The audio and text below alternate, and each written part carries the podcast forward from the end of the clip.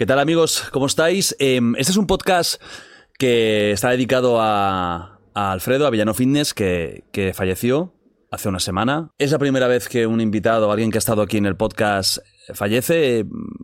Es una sensación extraña, la verdad. Además, una persona que falleció muy joven. Y luego hablaremos un poquito más del tema y de todo, ¿no? Siempre desde el máximo respeto y cariño. Fue alguien muy honesto, fue alguien que en un mundo tan falso como es el fitness, él siempre fue de cara, vivió como quiso y no se le puede reprochar nada en ese sentido.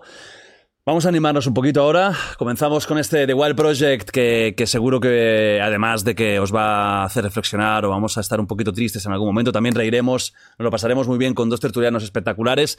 Empieza el episodio 247 ahora mismo, ya.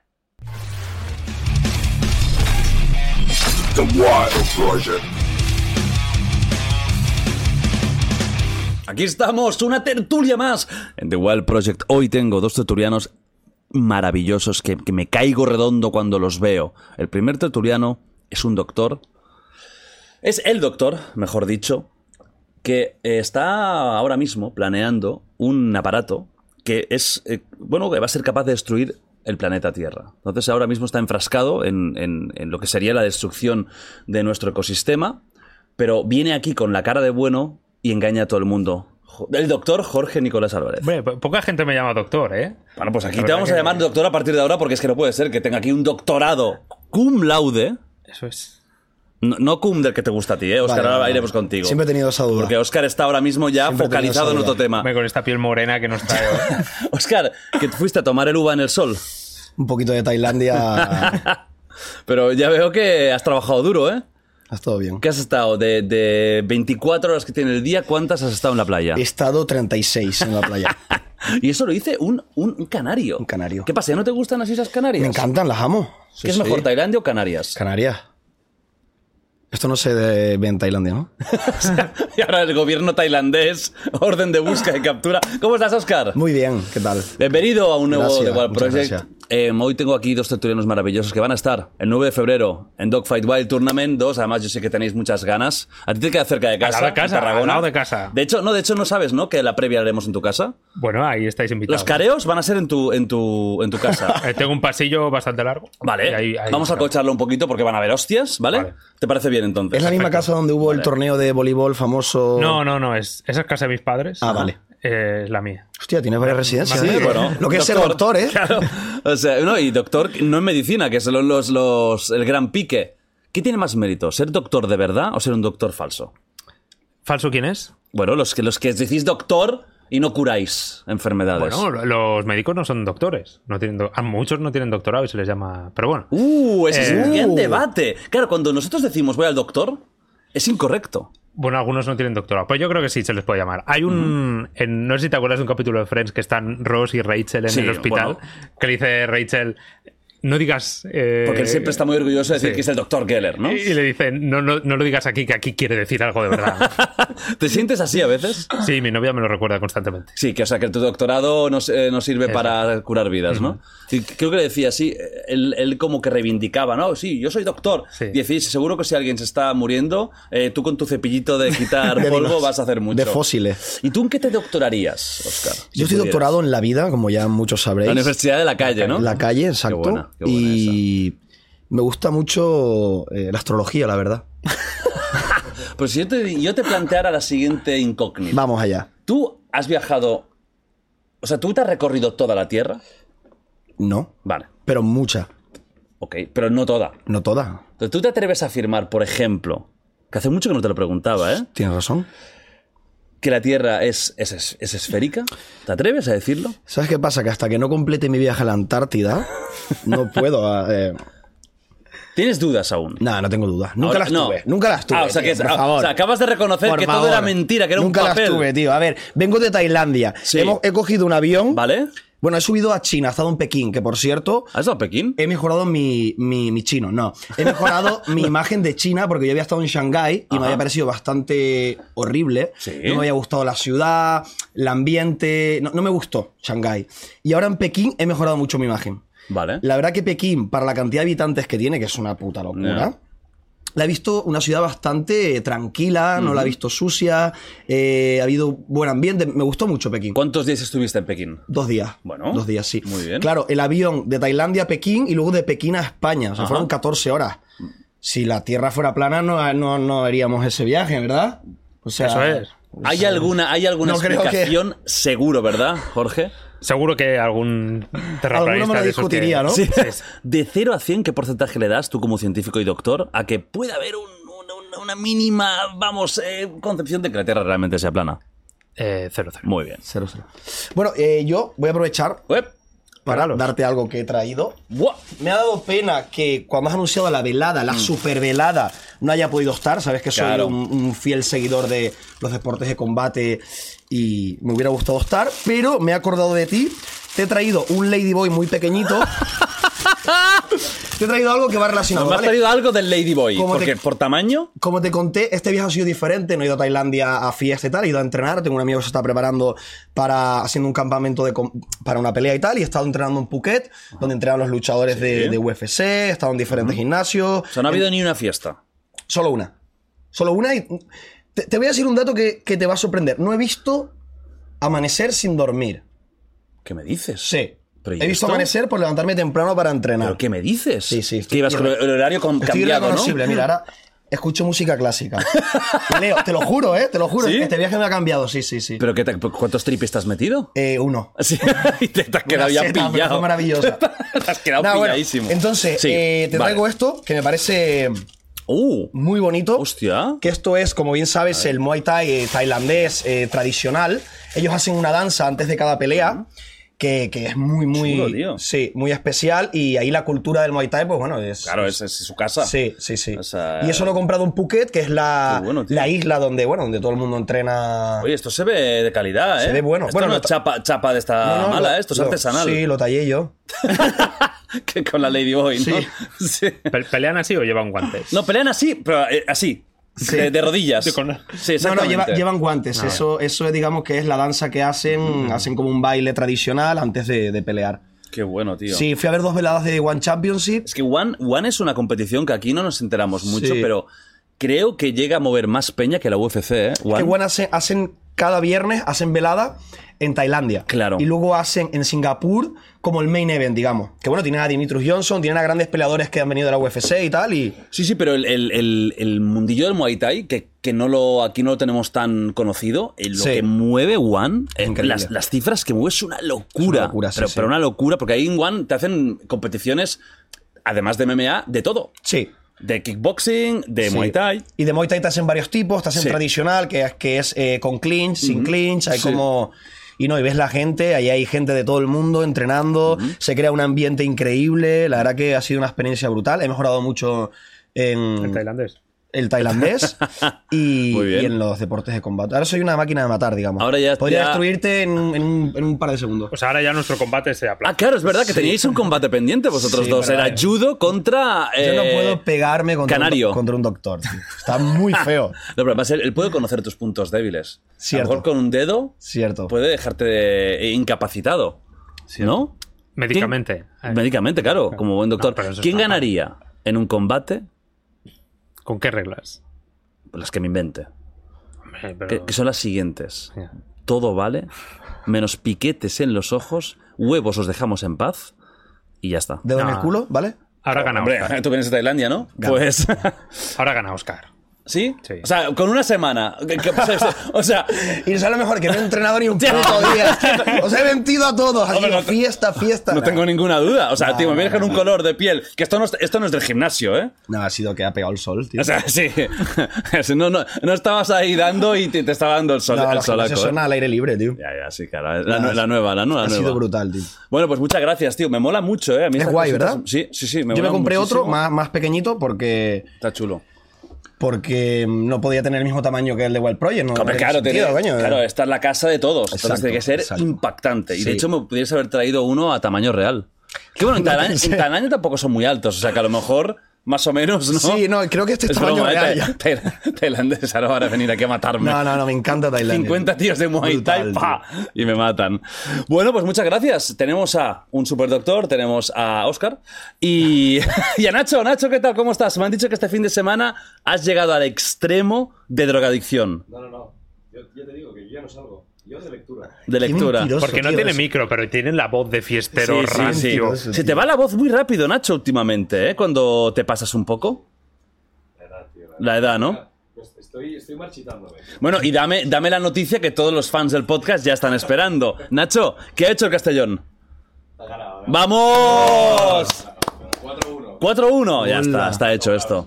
Esto está hecho. Pues bueno, ya, ya me he quedado tranquilo. Ya sí sé lo que ha hecho el Castellón. Sé que te has mantenido virgen en Tailandia y que tú tienes seis dos- doctorados más. Yo ya estoy tranquilo y podemos comenzar con las noticias. Vamos allá. La semana pasada vino eh, Vicente Garrido, criminólogo de los mejores, catedrático en criminología, psicología, etcétera, y hablamos de los asesinos en serie, hablamos de psicópatas y de, y de cómo funciona la mente de un criminal. Pues una de las cosas que dijo y que me parecen muy curiosas es que hoy en día casi no hay asesinos en serie ya. O sea, el, porcentaje que había hace eh, décadas, que era importante, por ejemplo en Estados Unidos, hoy en día ha bajado muchísimo.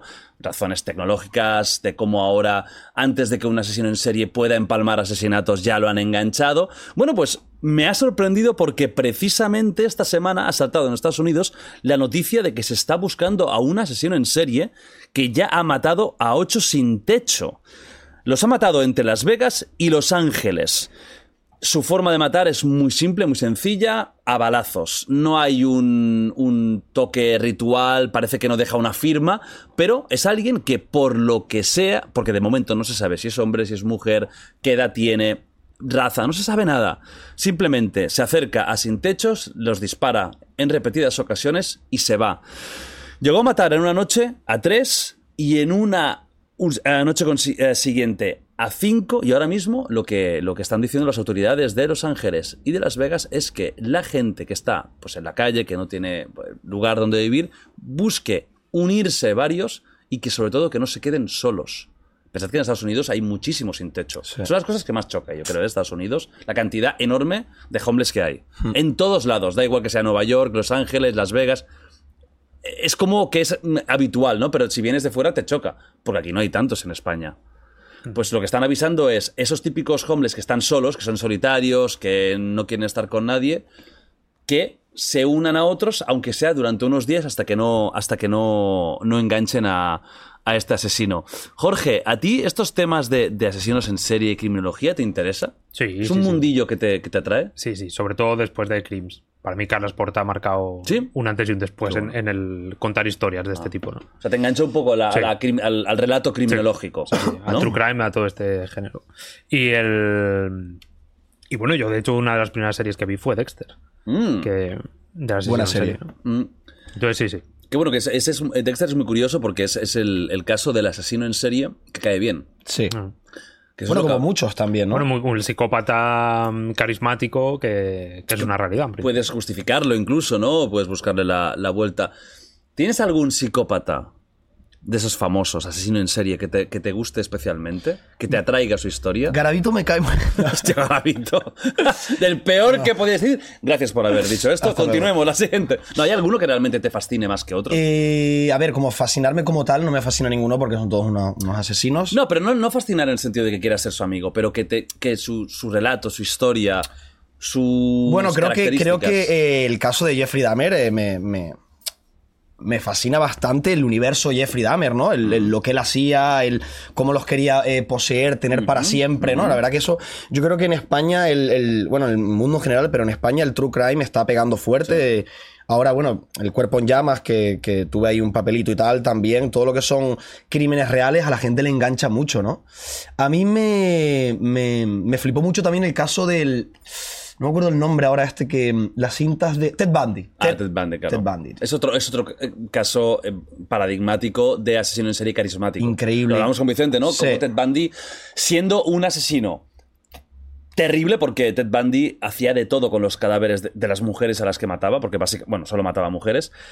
Cómo aún así tenía una legión de chicas que querían casarse con él cuando ya se sabía todo lo que había Con hecho. carteles, Con todo, todo. carteles, sí, se sí. casó en, en- en- ya estando siendo procesado Sí. en, en un show absoluto, pidió matrimonio en el juicio, que sé, son cosas inverosímiles, teniendo en cuenta de que es un tío que, aun sabiendo lo que sabíamos, podía caerte bien. Que es una puta locura. Sí, Yo- el carisma, ¿no? si el otro día, como tuve esa charla con Vicente, hostia, me apeteció ver cosas de Ted Bundy porque hablamos bastante de él.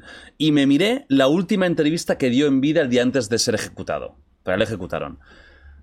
Y hostia, tío. Sabiendo lo que hacía, pero cómo era un asesino, pero de verdad, que Ted Bundy era un nivel heavy, ¿eh? no era Sí. Dahmer quizás tan tan chalao, porque Dahmer ya hacía unas cosas ya Sí. de rituales incluso y mantener calaveras, pero eh, Ted Bundy no está lejos, ¿eh? Sí. Necrofilias, cosas muy, muy, muy, muy asquerosas, y la última chica que mató tenía 12 años. Y sabes, sabes que hay una superviviente de Ted Bundy que ¿Hay, hay alguna? ¿Hay más de él, una? él- él la, la- coge, la intenta violar y como que a esta chica, pues digamos que se deja o como que le gusta un poco esto, entonces a él ya no le excita este momento y la, y la deja. Mm. A él, le, a él le gustaba, le excitaba que, que no quisieran, que sufrieran. Mm. Y se ve que encuentra una chica que a lo mejor pues le gusta un poco este mundo. Y- que no, a lo mejor no, supo defenderse violentamente o se quedó Sí, él lo que paralizada. cuenta es como que ella realmente le gustó y le- como que le siguió el rollo y a él le dejó de excitar, ¿no? O sea, qué curioso, ¿no? Que... que Sí, sí, sí. Es, es, es- Ted Bundy es un caso, es un caso Sí. muy, muy, muy curioso. Pues estaba viendo una entrevista que le hicieron el día antes de morir. Y me sorprendió lo sereno que estaba. Y, tío, aún sabiendo todo, me dio. Y, y sé que no debería, pero cierta pena o incluso como un amago de empatía. Y es un tío que ha hecho barbaridades, que le daba igual a quién pillaba, que ya, ya cuando estaba descontrolado iba a residencias de estudiantes y entraba en las habitaciones, violaba, mataba. Y, y él, co- con el hecho de tener la muerte al día siguiente, como... frío. Decía que no quería morir, que no le apetecía morir, que no, no era agradable para él, pero estaba bastante frío en todo momento. No hubo ni mucho drama, ni hubo... Ni arrepentimiento. Con Ted Bundy hay siempre lo que él contaba, que él tenía un monstruo dentro. Claro, y lo Es- reconoce, ¿no? Sí. Eso, te hace em, empatizar a lo mejor, porque ves que es una persona y, y otra, ¿no? Que no. Yo recomiendo de verdad, si no lo habéis visto, que miréis el podcast de, de Vicente Garrido, porque explica muy bien lo que es un psicópata.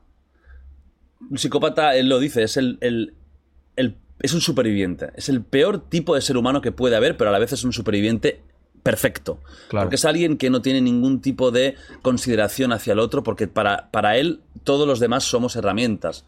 Somos, somos em, objetos para su uso propio. Pero Ted Bundy tiene una cosa curiosa, que es cuando lo enganchan, lo primero, lo único que pide es llamar a su pareja, a la que nunca había hecho daño. Y le dice que, hay- que está en un problema muy gordo, que lo perdone, como si tuviera un puntito de... De culpabilidad. de- sí, de, de sentimiento, ¿no? Claro. Es muy complejo. Y esto en relación a lo de Estados Unidos, Sí. la verdad que me parece. Claro, ahora hay una oleada muy fuerte con el tema del fentanilo también. Ah, bueno. O sea, me imagino, homeless, fentanilo, Mm. eso tiene que ser un show las calles. Sí, el fentanilo es, es duro, ¿eh? O sea, Muy duro y, y está por aquí, It's coming, it's coming. Sí. Está por aquí. ¿Creéis que España tiene el caldo de cultivo como para que el fentanilo pegue como Estados Unidos? ¿Sabes el problema? Que el fentanilo es muy barato Mm.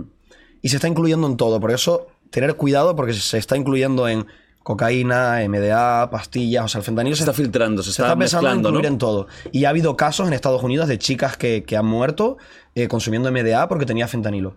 Un- yo escuché que la punta de un lápiz, ¿sabes? La punta de un lápiz, el, el- el Sí. carboncillo, una cantidad de esa de fentanilo te mata. O sea, imagínate lo peligroso que es. Mm. Entonces es muy barata. Es muy barato. Entonces creo que es muy peligroso y que ya no es una cuestión de que tú quieras meterte fentanilo, sino que por error consuma fentanilo, te echan fentanilo en la copa, no sé qué. Entonces, pues, da bastante miedo, tío. Da bastante ¿Tú miedo. crees que hay el, el caldo de cultivo de repetir una situación como Estados Unidos o incluso zo- zonas de Canadá, como creo que es Vancouver, que, eh, que Canadá, eh, que es un país mega, ultra, hiper civilizado? Siempre es como que hace ahí la broma, ¿no? De que Estados Unidos es lo vasto, Canadá es lo fino, pero ahí en Vancouver tienen ese problema. Sí, yo creo que sí, cualquier ciudad grande, Barcelona, alrededores, Madrid y tal, yo creo que sí. Y ya se está viendo, yo he visto algún vídeo ya de por De- aquí de cerca España. de- Mm. sí, ¿De, sí. de Barcelona? Y sí. ¿De Raval? Eh, no, no, al, Del bloque alrededores de tres. El Barcelona. bloque 3A, calle eh, de la Fe. Sí, ¿no? Eh, que ya sí, hay sí, por aquí. Yo no creo que pase por eso como Estados Unidos. Estados Unidos tiene algo que, que una, una cultura homeless muy Sí. grande aquí no la tenemos tanto. Sí, no hay correcto. tanto sin techo. Y el fentanilo es una droga que muchos de ellos la han usado porque se evaden, eh, te vas a otro mundo. Dice que la pruebas una vez y ya estás. Es tan fuerte que probándolo una vez. Yo también es- creo que hay mucho mito en estas cosas. ¿eh? Es lo ser, típico, lo típico puede ser. de. A ver, ¿quién, no lo quién- creo quién porque- se va a jugar a probarla para demostrarlo? Pero No. el fentanilo se usa en medicina. Sí, para Sí, dolores, sí, sí, especie. es más, eh, el padre de un colega que tenía cáncer de no sé qué, uno de los medicamentos que le daban tenía. Bueno, y, una fentanilo. mujer que dé a luz, la, la anestesia a veces es fentanilo. Aumenta en 4.000% las mujeres embarazadas en Coño, España. vi una peli muy buena, que soy horrible, no recuerdo el título, que iba sobre esto, es un caso real de las farmacéuticas en Ajá. Estados Unidos, de cómo eh, eh, una farmacéutica cayó, una gran farmacéutica, porque uno de los implicados dijo, dijo la verdad, pero estaban empezando a tener eh, colaboraciones con médicos para recetar fentanilo y por comisiones, digamos. Claro. Y eso que generaba que la gente fuera, que le recetaran fentanilo y las clínicas llenas, las clínicas llenas, las clínicas llenas. ¿Tú lo probarías o no?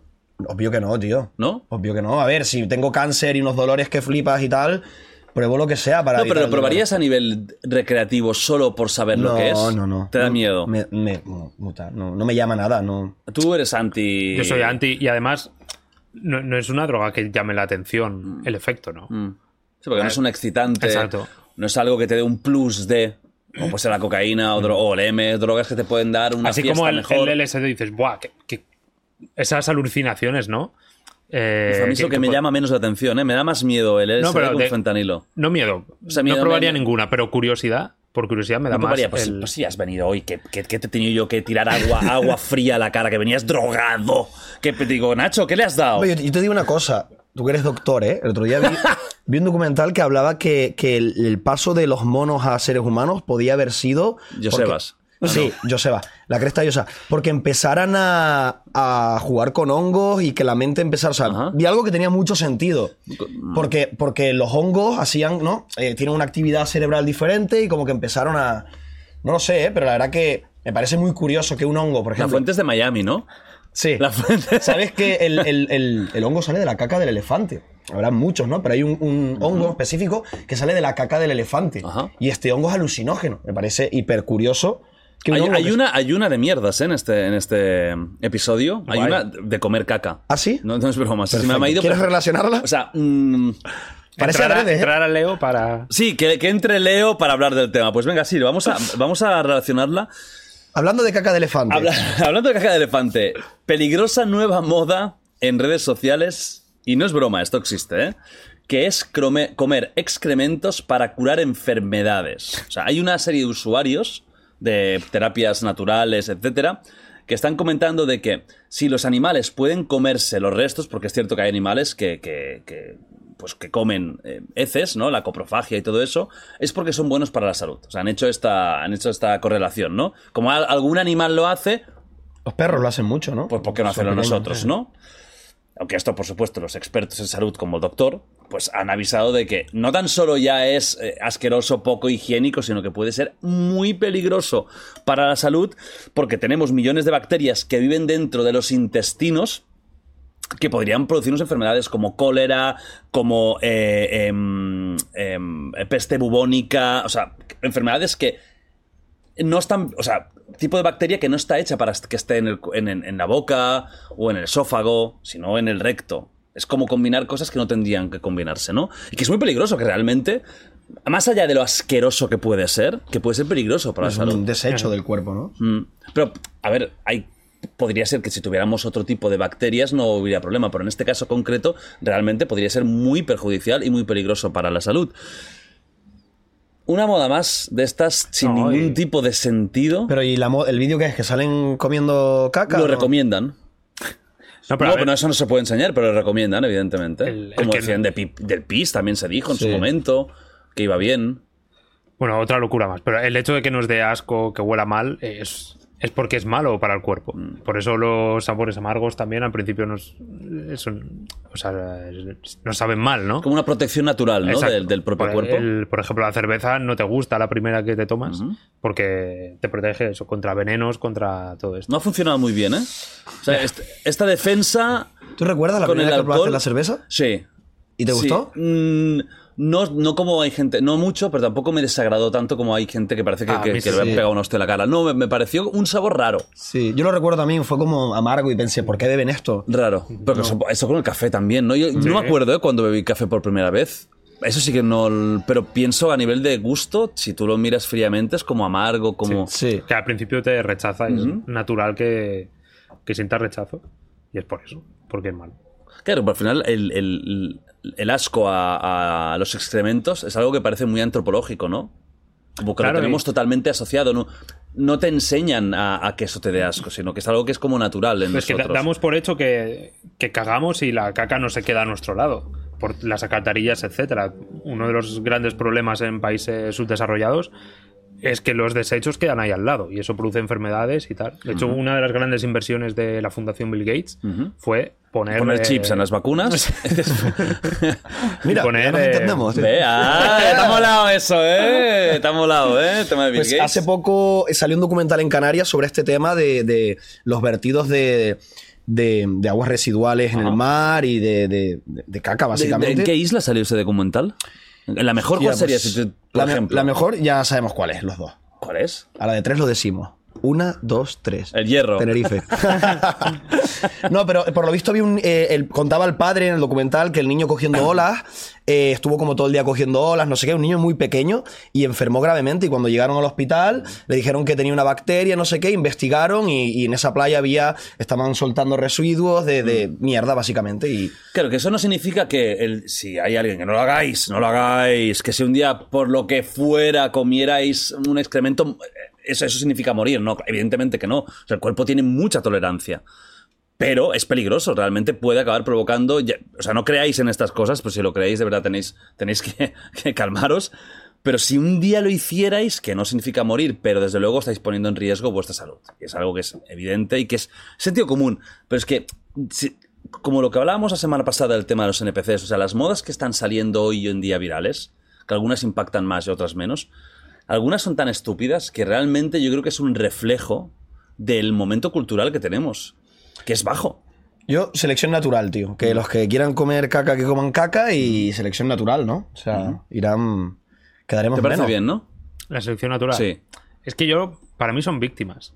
La, la Del gente sistema. que cree este- estos bulos, Mm. para mí son víctimas de, De la ignorancia, quizás. O, o de la ignorancia o de no ver solución a, a otro. o sea, no tener soluciones y acudir a estas cosas desesperadas que te, que te las venden como una panacea, ¿no? Y a mí me da pena. Si yo, por ejemplo, tuviera ahora mismo en mi posesión 100.000 euros que me queman, los que me están quemando, no sé qué hacer con ellos. Te dijera, Jorge, doctor, ¿comerías lo prohibido, sí o no, por 100.000 euros? ¿Qué es lo prohibido? El Caca. excremento. Propio tuyo. 100.000 euros. Ve pensando, Oscar.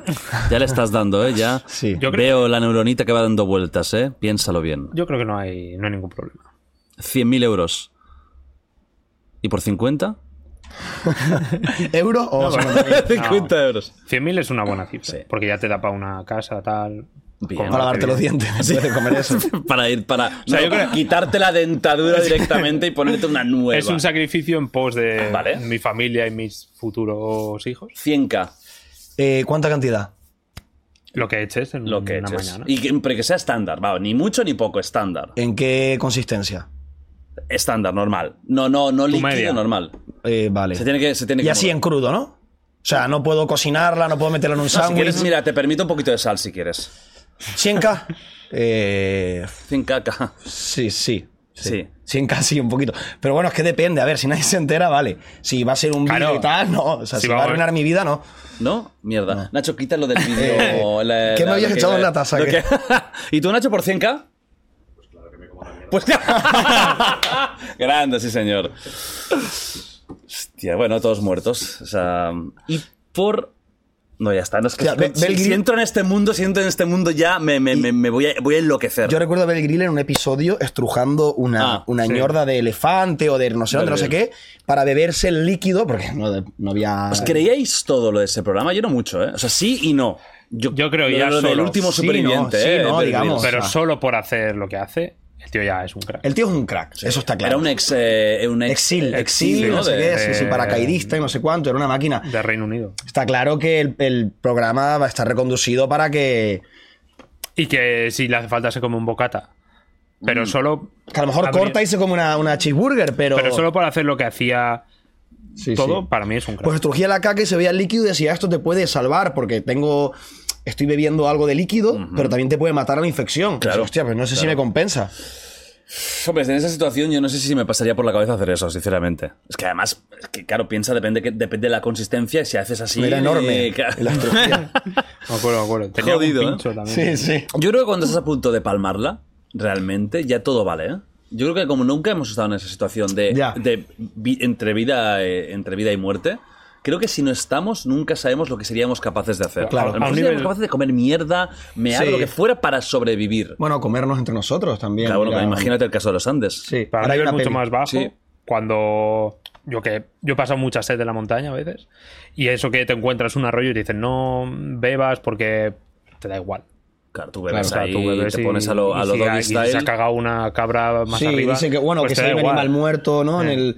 Pero bueno, siempre se puede, la puedes hervir, Bueno, ¿no? bueno, hay unas pastillas de cloro, Sí. pero bueno, yo Bueno, bien, si no lo que podéis hacer, si tenéis miedo de estas cosas, os vais un, un poco a la India, Hola, pasáis tío. un par de días ahí, Qué miráis el. Ganges y luego volvéis. No, eso, eso es... Eso da para, da, para, da para algún día hacer algún podcast especial de, de- de la India, porque la India es un país con muchas cosas buenas, pero también muchas cosas súper terribles. Increíble. No solo de higiene, sino también culturales, matrimonios forzados, Hmm. papel de la mujer, que es, es- es tremendo, ¿eh? La India tiene, tiene muchos claros oscuros. Bueno, vamos a, vamos a, más, vamos a más cositas. Eh, ha habido eh, esta semana un fuerte debate por el tema de los móviles y los menores. Porque han habido dos iniciativas que simultáneamente y sin, sin tener una que ver con la otra, pero bueno, han sucedido en la misma semana y esto ha reactivado este debate, ¿no? Por un lado, tenemos eh, una, una, mm, una iniciativa promovida por dos madres y profesoras que ha reunido a sea, ha reunido más de 62.000 firmas para prohibir el smartphone a menores de 16 años. La segunda iniciativa de la plataforma Adolescencia Libre de Móviles, nacida en el Poblenou barcelonés, que se ha extendido a más de 11 comunidades en pocos días, busca ponerse de acuerdo, cuanta más gente mejor, para no dar por sentado que al pasar de primar- primaria a secundaria, sí o sí, el niño o niña tiene que recibir un smartphone, ¿no? Esas son dos iniciativas muy parecidas. Viene a decir que los adolescentes jóvenes y los niños no deberían tener smartphone. Yo os pregunto, jo- eh, Oscar, ¿tú crees que prohibir a los menores de 16 años el tener un smartphone es algo bueno, es algo lógico o ya no tiene ningún sentido? O sea, yo creo que es lógico, pero que no tendría que prohibirlo desde, desde este tipo de, de. O sea, desde la clase o lo que sea. Yo creo que tendría que ser algo de casa, creo que tendría que ser algo de los padres.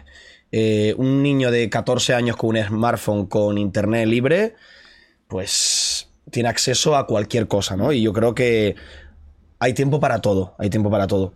Yo tuve la suerte de no tener móvil en esa edad y, y joder, me siento afortunado de poder haber disfrutado de jugar en la calle, de bueno, muchas sí, cosas. teníamos el móvil primitivo que no tenía internet. Correcto, no, Eh, tenías ese acceso. Para llamar y punto. Y que ahora, tío, los chavales pueden ver lo que quieran. Y creo que, que, que deberían... Hay tiempo para todo. Mm. Creo que, que un chaval con 14 años, su mente no está construida para ver cierto tipo de cosas y que en internet hay mucho. Bueno, Telegram, estoy en grupos y, y bueno, y los vídeos, lo que ves es, es, es heavy. Se habla mucho de la pornografía, eh, eh, in- o sea, no infantil, eh, sino cómo niños, niñas llegan a ver pornografía muy extrema fácilmente, porque es- es- son dos clics. o Muy sea, es fácil. Y, viol- búsqueda y violencia extrema y asesinatos y tal. Y, y creo que no, no deberían con esa edad. ¿Y tú qué crees? ¿Que prohibir la tenencia de móviles es lógico o que.? No, yo no lo prohibiría. A mí me parece que la, la tecnología hay que usarla,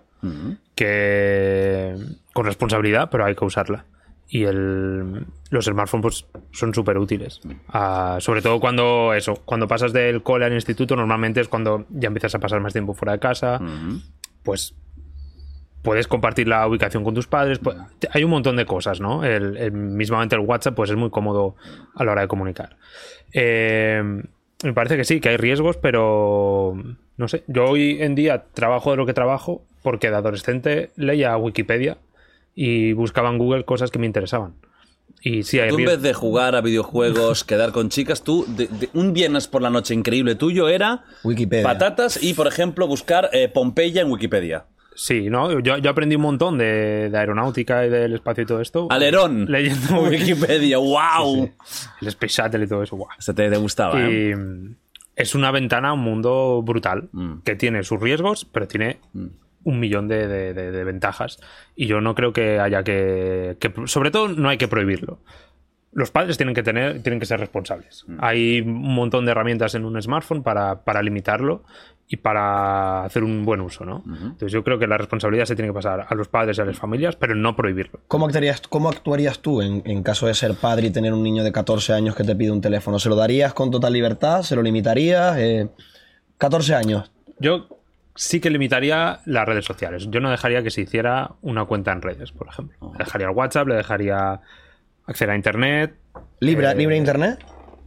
¿Cómo lo no, no sé cómo lo limito. Bueno, creo que se o puede. sea, si se puede limitar a que sí, no se puede limitar. a Creo páginas más que 18, pues sí, pero ahora Google ha, ha limitado bastante. Sí, pero un chaval que sea mínimamente listo. es que no... Sí. Le va a desactivar la opción al Y teléfono. que si no entra en el móvil, entrará en casa de un amigo. y- o sea, el Internet, si tú le has dado una buena educación, si tú como padre eres eres responsable, yo creo que el niño o la niña va a ser responsable.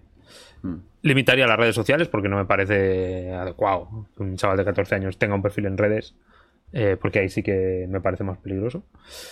Pero ya está. Pero prohibir para, no. para mí me parece una herramienta muy buena. Mm. O sea, yo creo que prohibir tampoco. Primero porque ya es imposible. ¿cómo prohíbes? Es que no se puede ir contra la tecnología. Es que no, no, no, hay, no hay una forma real de poder prohibir esto a nivel estatal o a nivel mundial.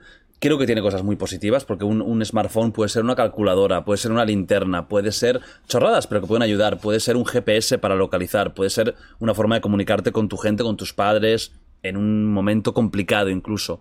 Y puede ser una herramienta también de conocimiento, ¿eh? con, pues, con la Wikipedia tuya de viernes por la noche, con el chat GPT, con lo que sea. Puede ser algo que realmente te ayude.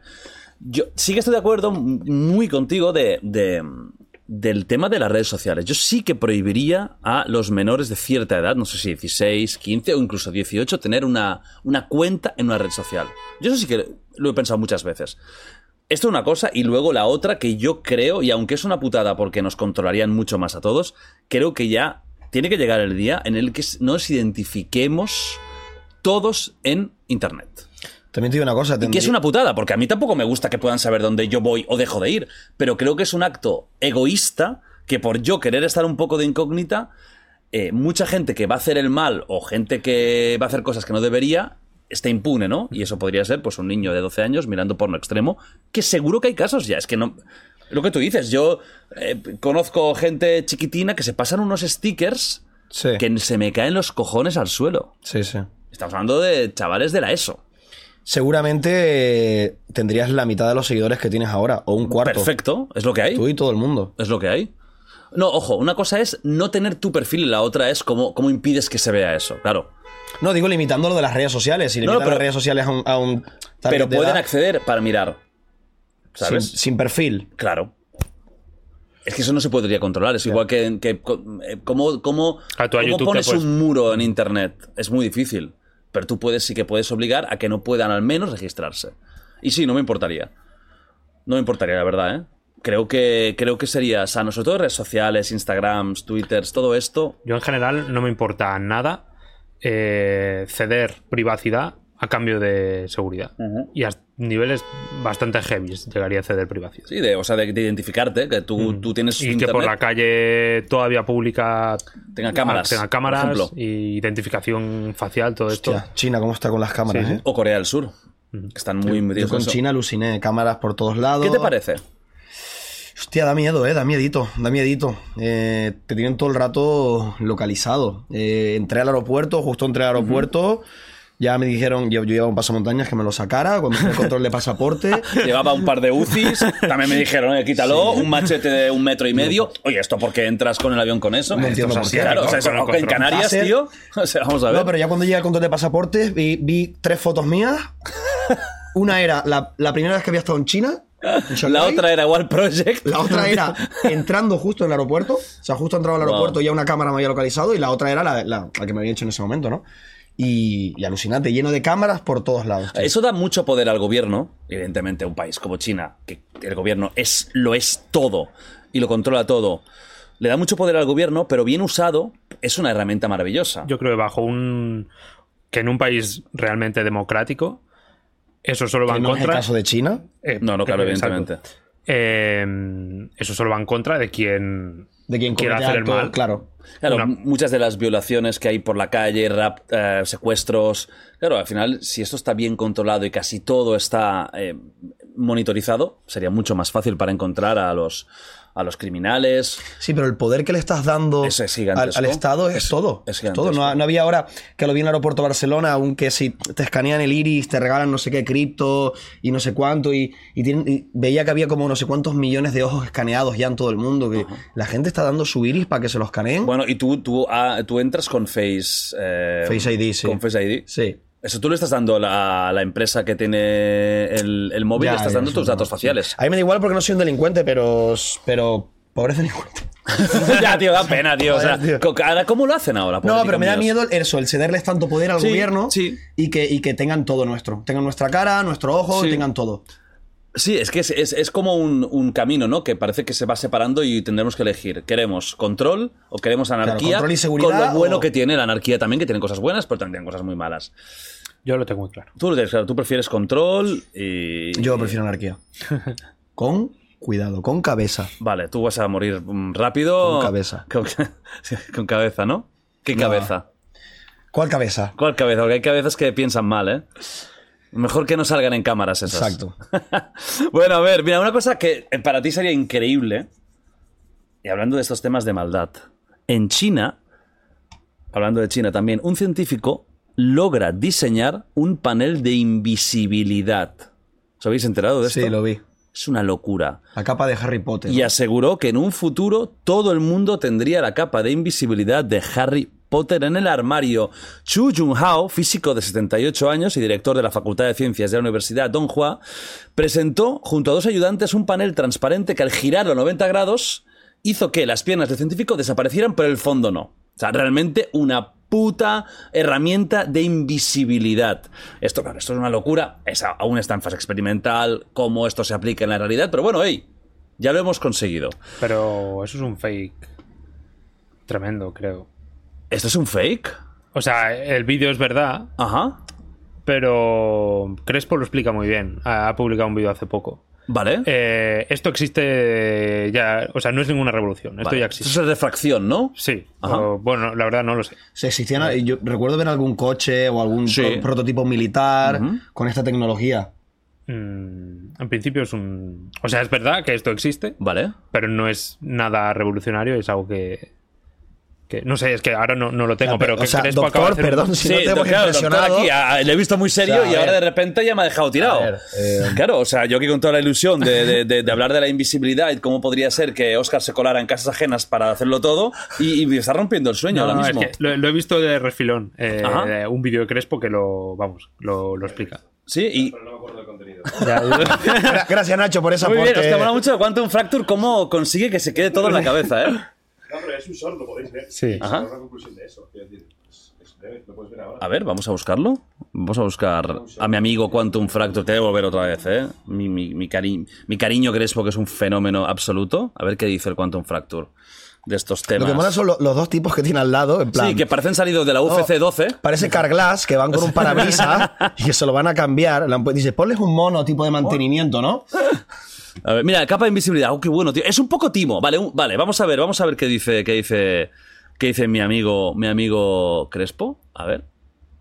La capa de invisibilidad Ah, por cierto, eh, no, me, no me pongáis eh, un, un strike por eso, eh, que, que somos amigos. que presentaron en este programa chino es un poco timo. Y un montón de medios se lo han comido. No es ninguna tecnología revolucionaria y novedosa. Es un truco de magia de hace más de 50 años. Buah. Se llama la lente de Lubor y podéis comprarla en internet. A grandes rasgos, lo que hace esta lente es comprimir tanto una dirección que ya no es apreciable. No es casualidad que se usen las piernas de Junhao para hacerlas desaparecer, verticales, mientras el fondo son líneas horizontales. ¿Serviría esto para crear una capa de invisibilidad? No. Y lo peor es que esto ya ha sido pasado antes por alta tecnología, hace solo cuatro años. Y yo pienso que a lo mejor esto ha sido un fallo de traducción. Parece una demostración simpática para introducir un tema más serio, los metamateriales y la posibilidad de que puedan volver cosas invisibles en el óptico. Pero desde luego esto de metamateriales, poco. Lo digo así de claro. La capa de invisibilidad que presentaron en este programa chino es un pocotín. Ahí está, y un montón ya. de medios Sí. se lo Le mete bien el bucle, No ¿eh? es Sí. ninguna Ah, hostia, el bucle, el bucle Como mola. todos, ¿eh? como todos, para que le dé más. bien. Sí, sí, sí, los bucles. Eh, vale, bueno, entonces no es algo revolucionario, estamos lejos aún de la invisibilidad. Pero tú qué harías, Jorge, si pudieras ser invisible? Me- me- Lo primero que harías. No, yo, yo no te pregunto a ti porque no quiero que te vayas a la puta cárcel. Fíjate lo que te digo. No te lo voy ni a, no te lo voy ni a preguntar. O sea, no me atrevo. Ni, no, o sea, no, no, no pienses porque no te lo voy a preguntar. Porque Va, te vas mejor, directo Mejor porque no tengo, no tengo una respuesta. ¿Qué harías, Jorge? Yo- Tú que eres buena persona. No, yo, de, de adolescente me colaba mucho en el tren. Coño. ¿Eh? Y Pero bueno, doctor, pensé- ¿Eh? Pero bueno, doctor. siempre o sea, siempre era mi, como mi desafío, ¿no? El, Colarte sin billete. O sea, era mirar Wikipedia y colarte en el la tren. puerta tu vida. 4 de Plaza Cataluña. Ajá. ¿No la conocéis? Soy poco de. Sí, claro, hombre, yo había hecho unos saltos ahí que parecía. No, la puerta 4. Ah, la puerta 4. No. En la puerta 4 de Plaza Cataluña podías picar una T10 Ajá. de una zona sin que. Aunque vinieras de. ¿Qué dices? Aunque Sí, sí, sí. de. Estás, de, Mollerussa. el truco. No, ya no existe la puerta. Ah. Pero ¿Y, seguro que hay. ¿Y alguna vez te había parado el revisor? sí, sí. ¿Y qué decías Y me- en ese momento? No, bueno, me- pues me puse una multa. Hostia. Aceptabas el challenge, ¿no? Decías, vale, me han pillado. Bueno, es que esto no hay que hacerlo ni, ni ya no lo hago. No, no, hazlo, hazlo. En por culo. Pero de aquella salía a cuenta, no sé si valía 6 euros, sí, de, de zona 6 ¿Ves? a Es zona que era muy caro. Es que era muy caro. Es Sí. que era muy caro. Te digo una cosa, me parece tan fascinante que si se inventa una capa de invisibilidad, lo que tú hagas es colarte en el metro. O sea, que pudiendo Pero, pero- hacerlo todo, que tu, tu gran idea No, va por fin. También te digo por una cosa, se ha no, te- no te puedes sentar porque eh, no hay nadie. Me te irías a sentar y alguien se sentaría encima tuya. Sería Claro. muy complicado. muy Sería jodido, ¿eh? ¿eh? Sí, sí. Acabarías de. No, y no, te, detenido no por- "Oye, ¿qué ha pasado aquí? ¿Eh? Claro, ¿qué, qué es esto? Era. No, pues eso. O sea, tu gran idea. No, pero de, de- de las pocas cosas mm, malas que he hecho ha sido eso. Ajá. Y por eso yo pensaba, Bueno, "Buah, cuando si, mataste. Ah, eso no se puede si decir. fuera invisible, pues no, Vale. no, pasa- no lo pasaría tan mal, porque lo pasaba mal. Los nervios. Ahí, O sea que- viene el revisor. Hostia, eras un, un- todo un, un tío de la. No, vamos, es que del, a- ¿eh? Es que íbamos a carreta y es a comprarnos camisetas. de- de Meta. O sea, un- una vida totalmente de calle, de calle y. Pero yo lo que había visto era, en este vehículo militar que te expliqué antes, eran como que con cámaras recreaban el espacio donde estaba el vehículo. Vale. Y, o sea, era como un vehículo pantalla, Sí, era como una ficción un poco. correcto, ¿no? y recreaban lo que había en ese espacio. Claro. Un camaleón, ¿no? Algo. Sí, correcto. Exacto. Y funcionaba de puta madre. Sí que veías una cierta silueta, Claro. pero funcionaba muy bien. Entiendo que el coste de hacer algo así es muy loco. Sí, de hecho es que se usa en tecnología militar, ¿no? Para, Sí. para drones y para, Sí. para camuflar. Pero claro, eso no, no sería lo que estamos diciendo de algo que tú te compres o te pongas y que te, te, haga, te haga invisible. Si llega el día... Miedito, ¿eh? mucho miedo. Miedito, ¿Vosotros ¿eh? Mucho miedo. No, yo, yo no haría maldades. Yo repartiría comida, por ejemplo. Yo diría que una- Que cayeran, no, vería que la gente, hostia, me ha caído un trozo de pan. Pues mira, es Jordi Wild que está dando comida. pa- para, ti, ya- para ti sería. Ah, pa- para ir a, un- a cualquier lado. Eso sí, eso sí, podría ir al cine, tranquilamente, ¿sabes? Me pondría ahí mi todo invisible, ¿sabes? Y unas palomitas que de repente desaparecen, el ¿sabes? cine estaría solo, pero estaría lleno, lleno de gente invisible. Hombre, si esto sí se hiciera realmente. Y que pudieras coger a la otra persona. Bueno, eso sería como un club. Bueno, eso sería un club de sexo. Sí. Imagínate que te pones la capa esa y Dos ya vale todo. Claro, eso que eso, eso que sé, pues eso qué es. Pues ahora podéis estar follando aquí, por ejemplo. Sí, ¿y quién O sea, te ha dicho ¿Os que no? tapáis esto? Ah, bueno, ya. Vale. Por debajo de la mesa hay mucho toque, ¿no? Siempre. Ah, mucho toquecito, Con- se nota que vienes donde doc vienes, hay ¿eh? buena conexión. Vamos a más cositas. Ay, Dios mío. Mira, ya que estamos, ya lo digo y, y- y- bueno, me lo quito encima, ¿no? Porque me hace ilusión, ¿eh? Poder decirlo. Pero quiero hablar del tema, que es el tema de Dogfight. ¿Vale? Eh, entradas. Me estáis avasallando con las preguntas de las entradas. Pues ya hoy no tan solo se soluciona el tema, sino que ya, ahora mismo, si estáis viendo esto el propio martes de estreno, ahora mismo ya están las nuevas entradas a la venta. Os cuento muy rápidamente. Vamos a tener las mismas entradas de pista, vamos a tener las entradas de grada y vamos a tener unas entradas eh, que van a ser una mezcla entre el VIP que ya existía antes y las de pista. ¿Por qué? Porque el VIP original tenía un, no lo quiero llamar un meet and greet conmigo porque no va a ser el clásico meet and greet de hola, ¿qué tal? La foto y adiós, sino que nos vamos a reunir todos en una zona y vamos a estar tomando, tomando algo, como si estuviéramos, estuviéramos un poco grupo de amigos, ¿no? Es lo que me apetece más hacer. Pero en este caso, como ya eran 500 personas, eh, físicamente me es imposible que haya más eh, gente ahí. O sea, que no, no, no, no cabríais, ¿no? En la zona en la que vamos a, vamos a poner esto. Entonces no puede, no puede haber esta parte. Pero sí que va a haber todo lo demás. Vais a tener una zona preferencial y también vais a tener merchandising de eh, Dogfight Wild Tournament. Así que es un poco un mix, ¿no? Entre el VIP antiguo y el nuevo. No van a ser muchas entradas más las que ponga a la venta, porque ya no cabe más gente, si quiero que estéis cómodos. Si quisiera hacer la locura de petarlo tanto que sea incómodo, podría forzar un poco más la máquina, pero no es mi intención. Entonces, esta es la última vez que se ponen entradas a la venta. No van a haber más, ya no va a haber una tercera eh, vuelta a poner más porque no se puede. Es la última, no son muchas entradas. Así que si queréis venir a Dogfight y estáis viendo esto, y realmente creéis que podéis y tenéis el día 9 de febrero libre, etcétera, pilladlas ya. Porque me huelo que van a volar. Es más, seguramente ya estén agotadas. Solo con el link. O sea, es posible que estáis viendo esto y esto ya no tiene ningún sentido. Pues una payaringa lo que tenéis que hacer. Em, ir rápidos, ir rápidos porque me huelo que van a volar, porque si todas volaron en un soldado de 24 horas, yo creo que esta vez eh, va a ir algo similar. A mí me sorprendió, pensaba que tardarían un poquito más en, agotarse. Yo, yo pensaba que iría más para Navidades y tal, pero no. Se ve que hay mucha expectación. Qué guay. Y va a valer la pena. O sea, yo os recomiendo que si os gustan los deportes de combate o los eventos diferentes, que la pilléis y, vengáis. Porque en, en, stream va a estar de puta madre, va a estar en el rincón de Giorgio, por supuesto, con una realización impresionante que vamos a tener. Pero la magia que se vivió en el primer Dogfight y que se va a vivir en este, yo creo que no se puede explicar con imágenes de, una pantalla. No. Hay algo especial ahí. Eh, la gente, los pocos móviles que van a ver, porque voy a pedir que por favor durante el evento nos guardemos los teléfonos. Se puede hacer alguna foto, sí, pero vamos a disfrutar del, del, de la sangre, del, sudor, del combate, ¿no? una pregunta que yo no, no, no, como estuve en Tailandia no estaba muy atento, la verdad. ¿Va a haber Slap eh, No. Vale. En este caso vamos a tener, en vez de esto, vamos a tener un torneo de contacto sangriento. ¡Opa! Con una, una plataforma como la película Bloodsport de Van Damme, en la que luchadores súper acrobáticos van a pelearse en esa plataforma que si caen de ella pierden también el combate puro striking. Qué bueno. Y vamos a tener una especie de homenaje, eh, combate loquísimo a lo contacto sangriento.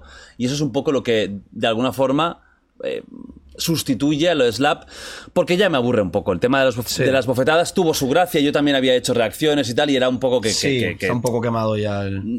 Que tenía lógica, pero ahora mismo, cuando estaba pensando ¿no? en Dogfight 2, y me vino el tema de las bofetadas, pensé, ¿me apetece? Y, la respuesta fue que no, que me daba pereza. Mm. Entonces no va a estar, ¿vale? Yo creo que es un poco forzado ya, incluso Dana White está como, lo están forzando. Sí, no está funcionando bien, yo creo, el Power Slap. Que es muy limitado al final. No, y que es que te lo piensas fríamente y estos que son profesionales de esto es, es muy dañino. O sea, es un golpe sin defensa en una zona jodida que también está el tímpano y todo y que con esas manos que tienen como mantas paduanas, te pegan un viaje que, que te quedas tú, vamos, viajando con, nave, pero pues mejor que las que tú construyes, ¿eh? Ya te lo digo. Bueno, tema entradas, ya, ya está, ¿vale? Tenéis tres tipos de entradas. Corred. Id rápido.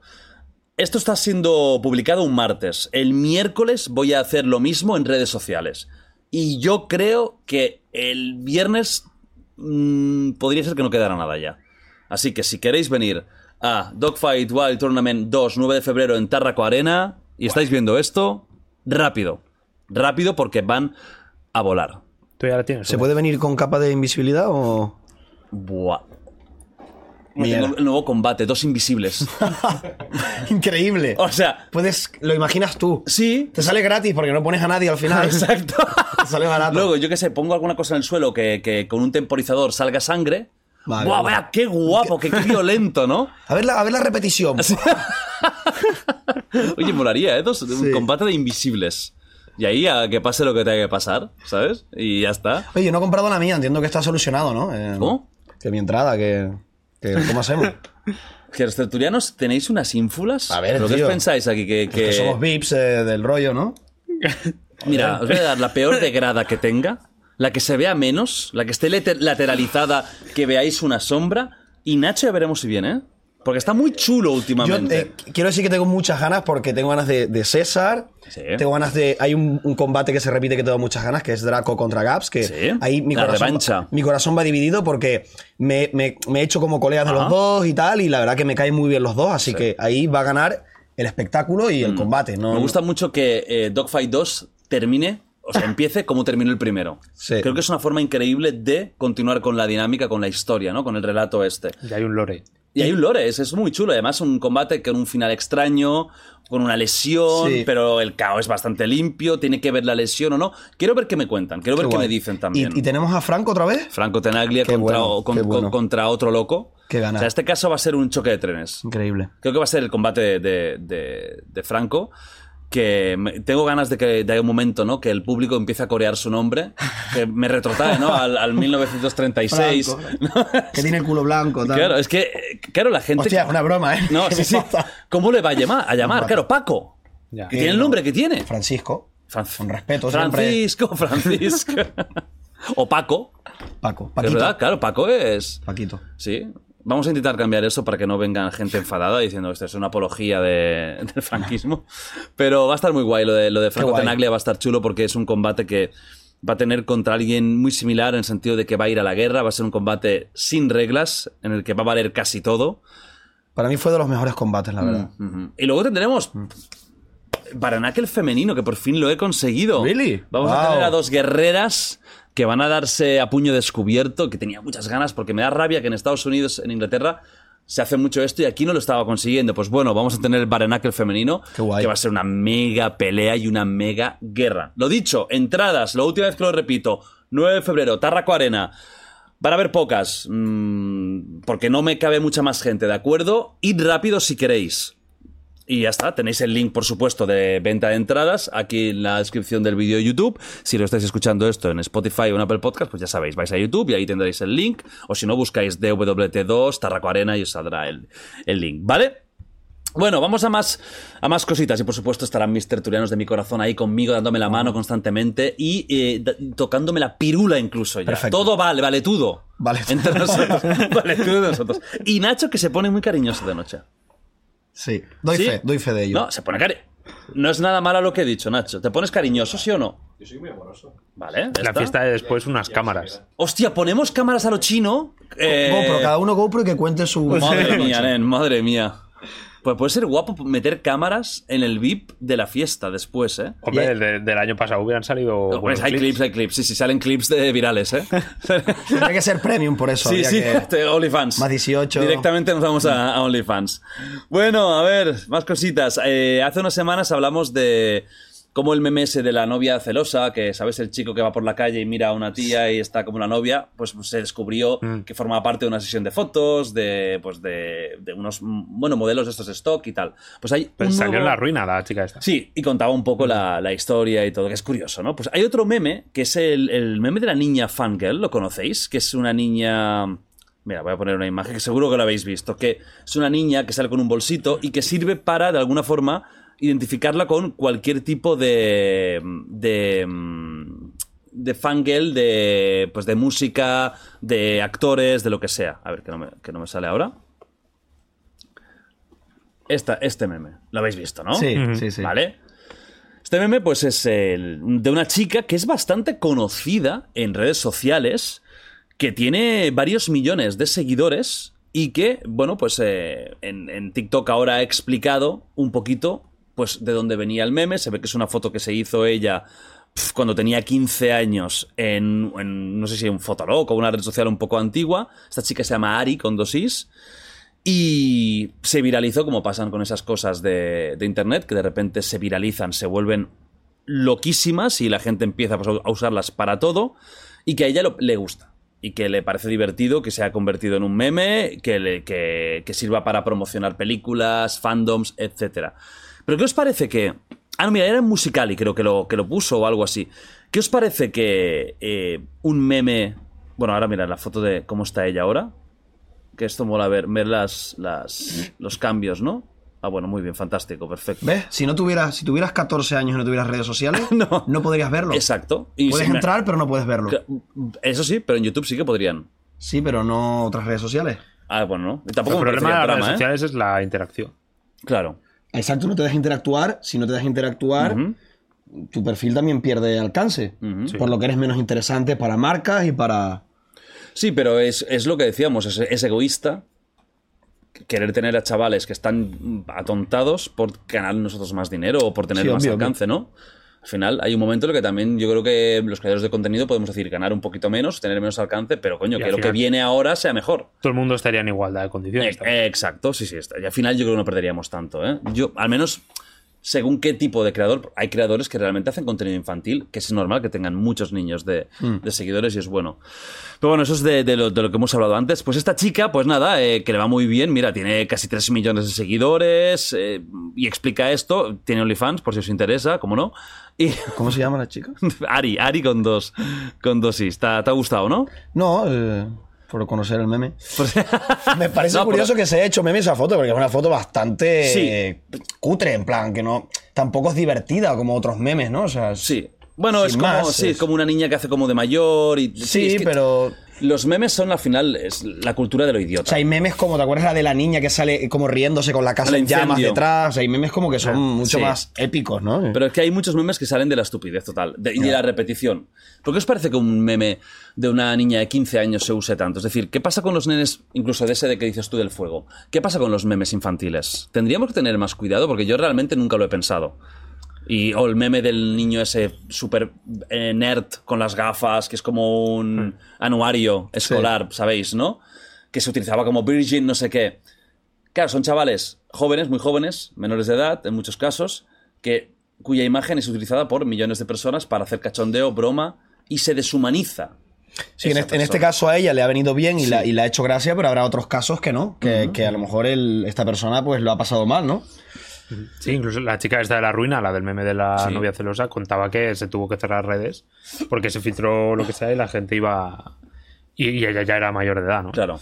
No, pero en esa foto sí que, o sea, en la foto del meme celo- de la novia celosa, ella es mayor de edad, ya son Sí, sí, sí, todos. sí, por eso. Pero que a, a pesar de eso, Que tuvo consecuencias negativas. sí, que se tuvo que cerrar. Eh, no sé, es incluso legal que una foto de un menor circule y poderla usar. Claro, yo diría que. Que cómo se controla eso. Claro, yo diría que no, pero ¿cómo Claro. controlas eso? De eso, ¿de dónde sale? Claro, ¿quién es el culpable? ¿El Claro. que lo retuitea o el que lo fue usa? el primero que creó que... Claro. Es que es complicado eso, como no se puede tener ¿Tiene un- tien- ¿Tendrá una información...? No, ¿no?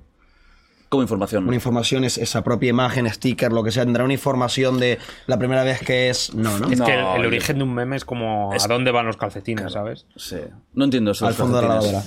Que los pierdes y no sabes. Ah, vale, digo, hostia. eh, que- ¿Dónde va? ¿A qué huelen las que notas? abren un portal y igual que las púas de guitarra, O los bolis. los bolis. Que yo también he perdido bolis que no sé ya. O sea, un boli en la misma mesa, miro y ya no está. ¿Qué ha pasado? O sea, ¿hay algún duende que, que se dedica a robar, a robar bolígrafos? A- Ahí, de ahí también salen los memes. Vale. No, y además, como los memes es algo que es tan copiable que realmente. Ya. mm, Es que no. Incluso los memes que ponen como su, su etiqueta de. Es que- Es que es mentira, sí, cabrón. Si lo acabas de ver 20 veces por WhatsApp. Es que no hay piedad ¿eh? en estos No. de, de repost de memes y tal. Es como. No. Y millones de likes y millones de. Sí. A mí me hizo mucha gracia, no sé si os acordáis de uno que era como... Me voy a morir, uy. ¿Te suenas del audio este de... Me voy a morir, uy? No. Pues era un audio muy viral que se hizo y... Muy y- viral, pero nadie lo conoce menos tú. Joder, ¿eh? ¿no? Nacho, Muy viral, pero. Hacíamos Vale, todos gracias, una Nacho. cara de. Nacho. ¿Qué me está contando? me Es voy a morir, uy. Coño, ¿cómo era, tío? Por favor. buenísimo, es buenísimo. Bueno, pues este tío salía en un vídeo diciendo, eh, soy yo el creador, por favor. En plan, para que lo reconocieran. ¿Ah, sí? Vi un vídeo de él imitando la voz y diciendo, soy yo. Y era favor". él realmente, que podría estar él, lo imitara él, bien. Pero a la gente le daba igual. A la gente lo que le importa es el, el- el audio. Sí, sí. Sí, eso de los memes también yo creo que indican un poco. O sea, cada vez el humor es más estúpido, es más simple, eso es verdad, ¿no? Y, y me parece que el humor es un muy buen reflejo de la cultura y de la sociedad actual y de la sociedad en, en cualquier momento, ¿no? Sea, desde el humor británico tan refinado de los 80, con una cultura pues muy, de, muy refinada en ciertos aspectos, a la actual que es bueno, esta, esta cultura que tenemos de necesitamos muchas cosas muy rápidas que no nos den demasiado problemas y que salgan ya, ¿no? Pero a mí me parece una creatividad brutal. Aunque sean cosas muy idiotas, me parece una creatividad que es positiva. Que yo, yo lo veo algo. Sí, está en el absurdo, pero es, es- la gente que lo hace son gente muy creativa. Mm. Yo no lo veo como algo de caer bajo ni. No, yo- no caer de- bajo ni- moralmente. No, no, no, pero no, no algo como de nivel bajo. Que yo no creo que cualquiera pueda hacer un meme. A ver, buenas Hay memes por muy... cierto, Sí, o sea, bueno, sí, claro. ver, Claro, pero sí, eso, eso son absurdeces. Ya, pero incluso para hacer el absurdo hay que ser creativo. Por eso no, no me parece que sí que es la consecuencia de Internet, porque Internet es eh, da cabida a todo el mundo y, y estas idioteces Ajá. hay cabida. Pero me parece que hay que ser creativo. O sea, dicen que el humor, eh, de alguna forma, forma parte del, del inconsciente colectivo, ¿no? Que, que decía Carl Jung, ¿no? Que es esa especie de, de ente, que no, no, no, no entendáis ente como alguien, ¿no? Pero de, de ente que tenemos común, que sin conscientemente pensarlo nos afecta a todos, ¿no? Que es la, la propia cultura. Hay una, una serie de, de mecanismos, hay una serie de características, hay una serie de ideas que sin tener que pensarlas las tenemos todas. Y por eso nos hacen gracia cosas muy similares a personas muy diferentes, de edades diferentes, pero Claro, que formamos parte de este pack, ¿no? E Internet ha Este permitido esto. colectivo. El, Es que el es- sentirte identificado con algo cotidiano. O sea, o sea, el mono- Internet es como un poco nuestro inconsciente colectivo, ¿no? Sí. Por ejemplo, el, yo qué sé, el monólogo este de vaquero de, de- que hace el chiste de, de la abuela que dice, ¿han llamado? ¿Cómo sabe? O sea, eso me siento identificado porque mi abuela hace eso, Ajá. pero que todas las abuelas o la mayoría de abuelas No, y aunque, hagan- y hagan aunque tu abuela no lo haga, también es como- Puedes, puede- ¿Conoces alguna que Sí, lo ha hecho claro, o correcto. habéis hablado de Sí. eso? Y yo creo que todo esto, pues aplicado a todo, el sentirte identificado con, aunque sea una absurdez brutal, pero te hace sentir identificado y para llegar a, a- a que todo el mundo se sienta identificado con un chiste, Sí. por absurdo que sea. Sí, pero, hay- pero hablamos ahora de los más top, pero hay tanto, tanto, tanto, tanto, tanto, tanto, tanto meme, tanta necesidad de meme que hay un momento en el que algunos son una puta basura y lo malo es que te hacen gracia. Eso es lo jodido. O sea, tú no, no eres, no, no, no, no, no eres eh, pesimista, ¿no? En el estado de, Me parece que también nuestro- está bien que, el- que haya humor más de alto. Tampoco diría humor inteligente, pero No, más no. trabajado, como, como Luis Piedrahita hace, ¿no? Con superjuegos de palabras, etcétera. Ujú. Eh, pero también hay cabida para este humor. Y también me mola.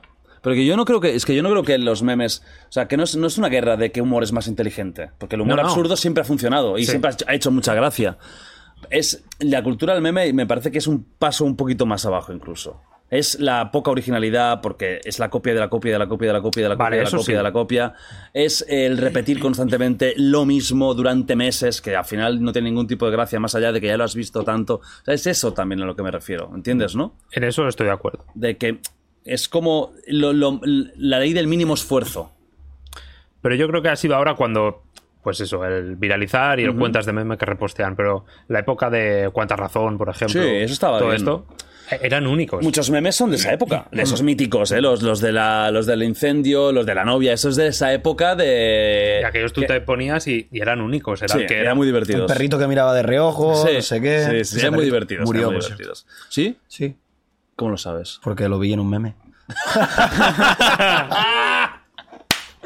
Bueno, seguimos con las risas y con el buen humor. Estupefacción en el Reino Unido después de que un hombre violara más de 100 cadáveres de mujeres durante 15 años. Coño. ¿Qué os ha parecido? Es gracioso, ¿eh? No. Fuera de bromas, esto es real. Tío llamado David Fuller, de 65 años, ha estado durante décadas, bueno, durante décadas, no, durante 15 años, entrando a la morgue de un hospital y teniendo relaciones sexuales con cadáveres, que ya es el punto más loco de, de la perversión, ¿no? La necrofilia. Se ha descubierto ahora, o sea, este tío fue de- detenido en 2021 por, eh, pues, eh, porque fue identificado como el asesino de dos mujeres, un caso aparte, y ahora con pesquisas, investigación y ADN se han dado cuenta de que David Fuller ha sido un auténtico depredador de lo más perverso que puede hacer el ser humano, que es el hecho de entrar en las, en los- en las morgues, en los depósitos de cadáveres y abusar sexualmente de cadáveres, independientemente del físico, la edad o el estado de descomposición Madre del mía. propio cadáver. O sea, esto ya. Cuando hablaba la semana pasada con Vicente Garrido, ¿no? De cómo funciona la mente de un criminal, de un tal. Pero incluso en esos, en estos aspectos, ¿no? En, en- en este tipo de ser humano que se excita con un cadáver, me cuesta. realmente me cuesta tener. Int- Intentar entender cómo puede funcionar la mente de alguien así, ¿verdad? Esa, esa fantasía que debe él tener, David Fuller, tan extraña de cómo, ¿no? Cómo algo inerte, no sé si es porque en su fantasía él cree que las ha matado o, o el- esa sensación de control absoluto hacia un cuerpo como si ya no pudiera decirle nada. Es- Eso sería un caso interesante para entrevistarlo y para intentar entender, indagar en la mente de un, de un ser tan, tan abyecto, ¿no? Son casos, son casos eh, absolutamente Tengo terribles. curiosidad de cómo debe estar tipificado, un, un- porque bueno, una violación, un asesinato, pero ¿cómo, cómo, ¿cómo de penado está? ¿Sabes?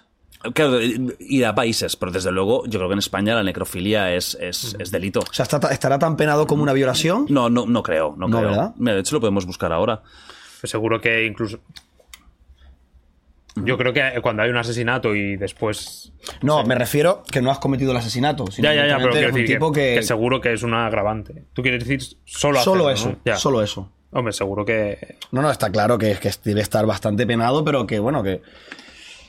Que como realmente no estás cometiendo un. No estás eh, arrebatándole la vida, ni estás Ya, violando a una persona viva, no sé cómo estará en el código penal, no sé cómo, curiosidad. Claro, será menos.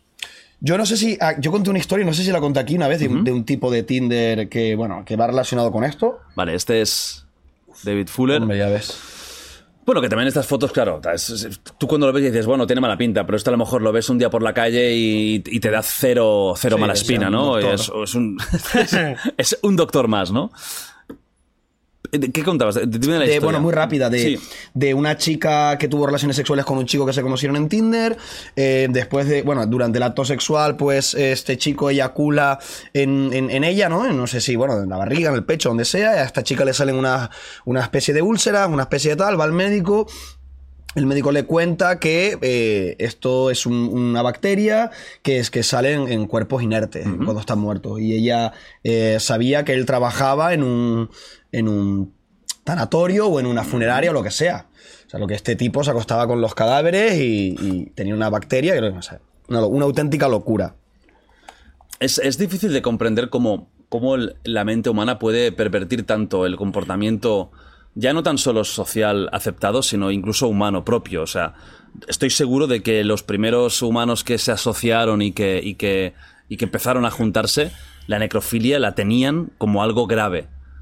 Ya no hablo del canibalismo, que ahí sí que hay más dudas de hasta qué punto ciertas tribus del inicio de, de- de la humanidad podían practicar canibalismo, ¿no? Ya sea ritualístico o ya sea incluso por necesidad, ¿no? En el que, oye, es que vamos a morir, tenemos que comernos los cadáveres de, de X.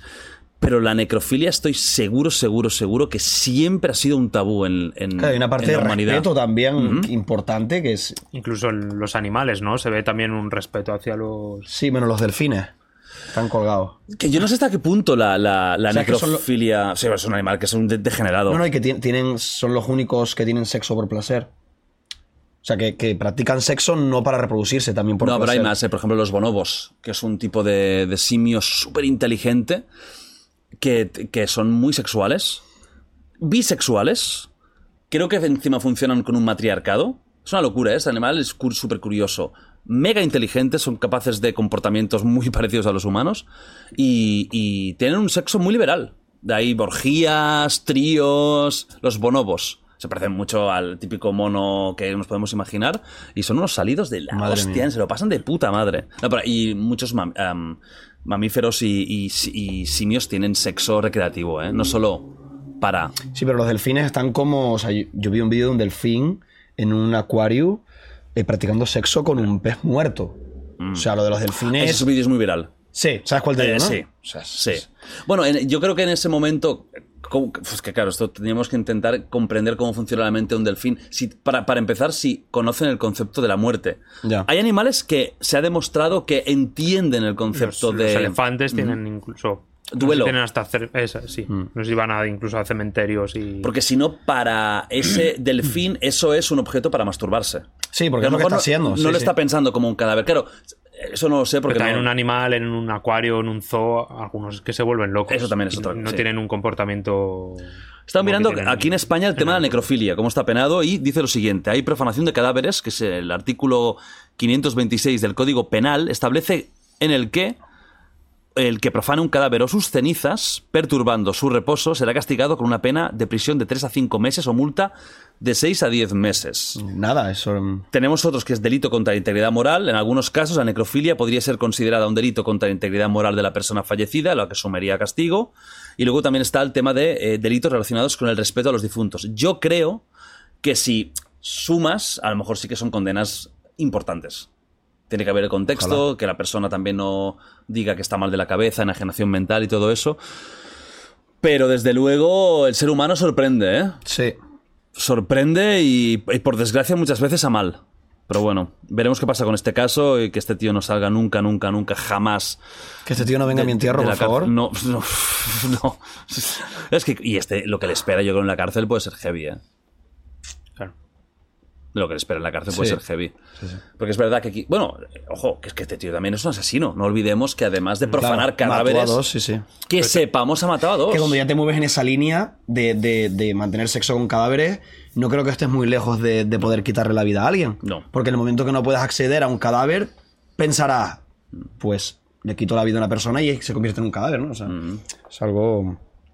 Sí, es, es, es- es- es jodido como ver cómo piensa el, el- el- la cabeza de un, de un psicópata degenerado como Pero También este. flipa la, la morgue, ¿no? Lo, Es poco control. o- Bueno, o cómo lo ha hecho para hacerlo tantas veces. en- Claro, Él trabajaba de electricista en el hospital. Ya. Entonces entiendo que, claro, estamos hablando de 15 años.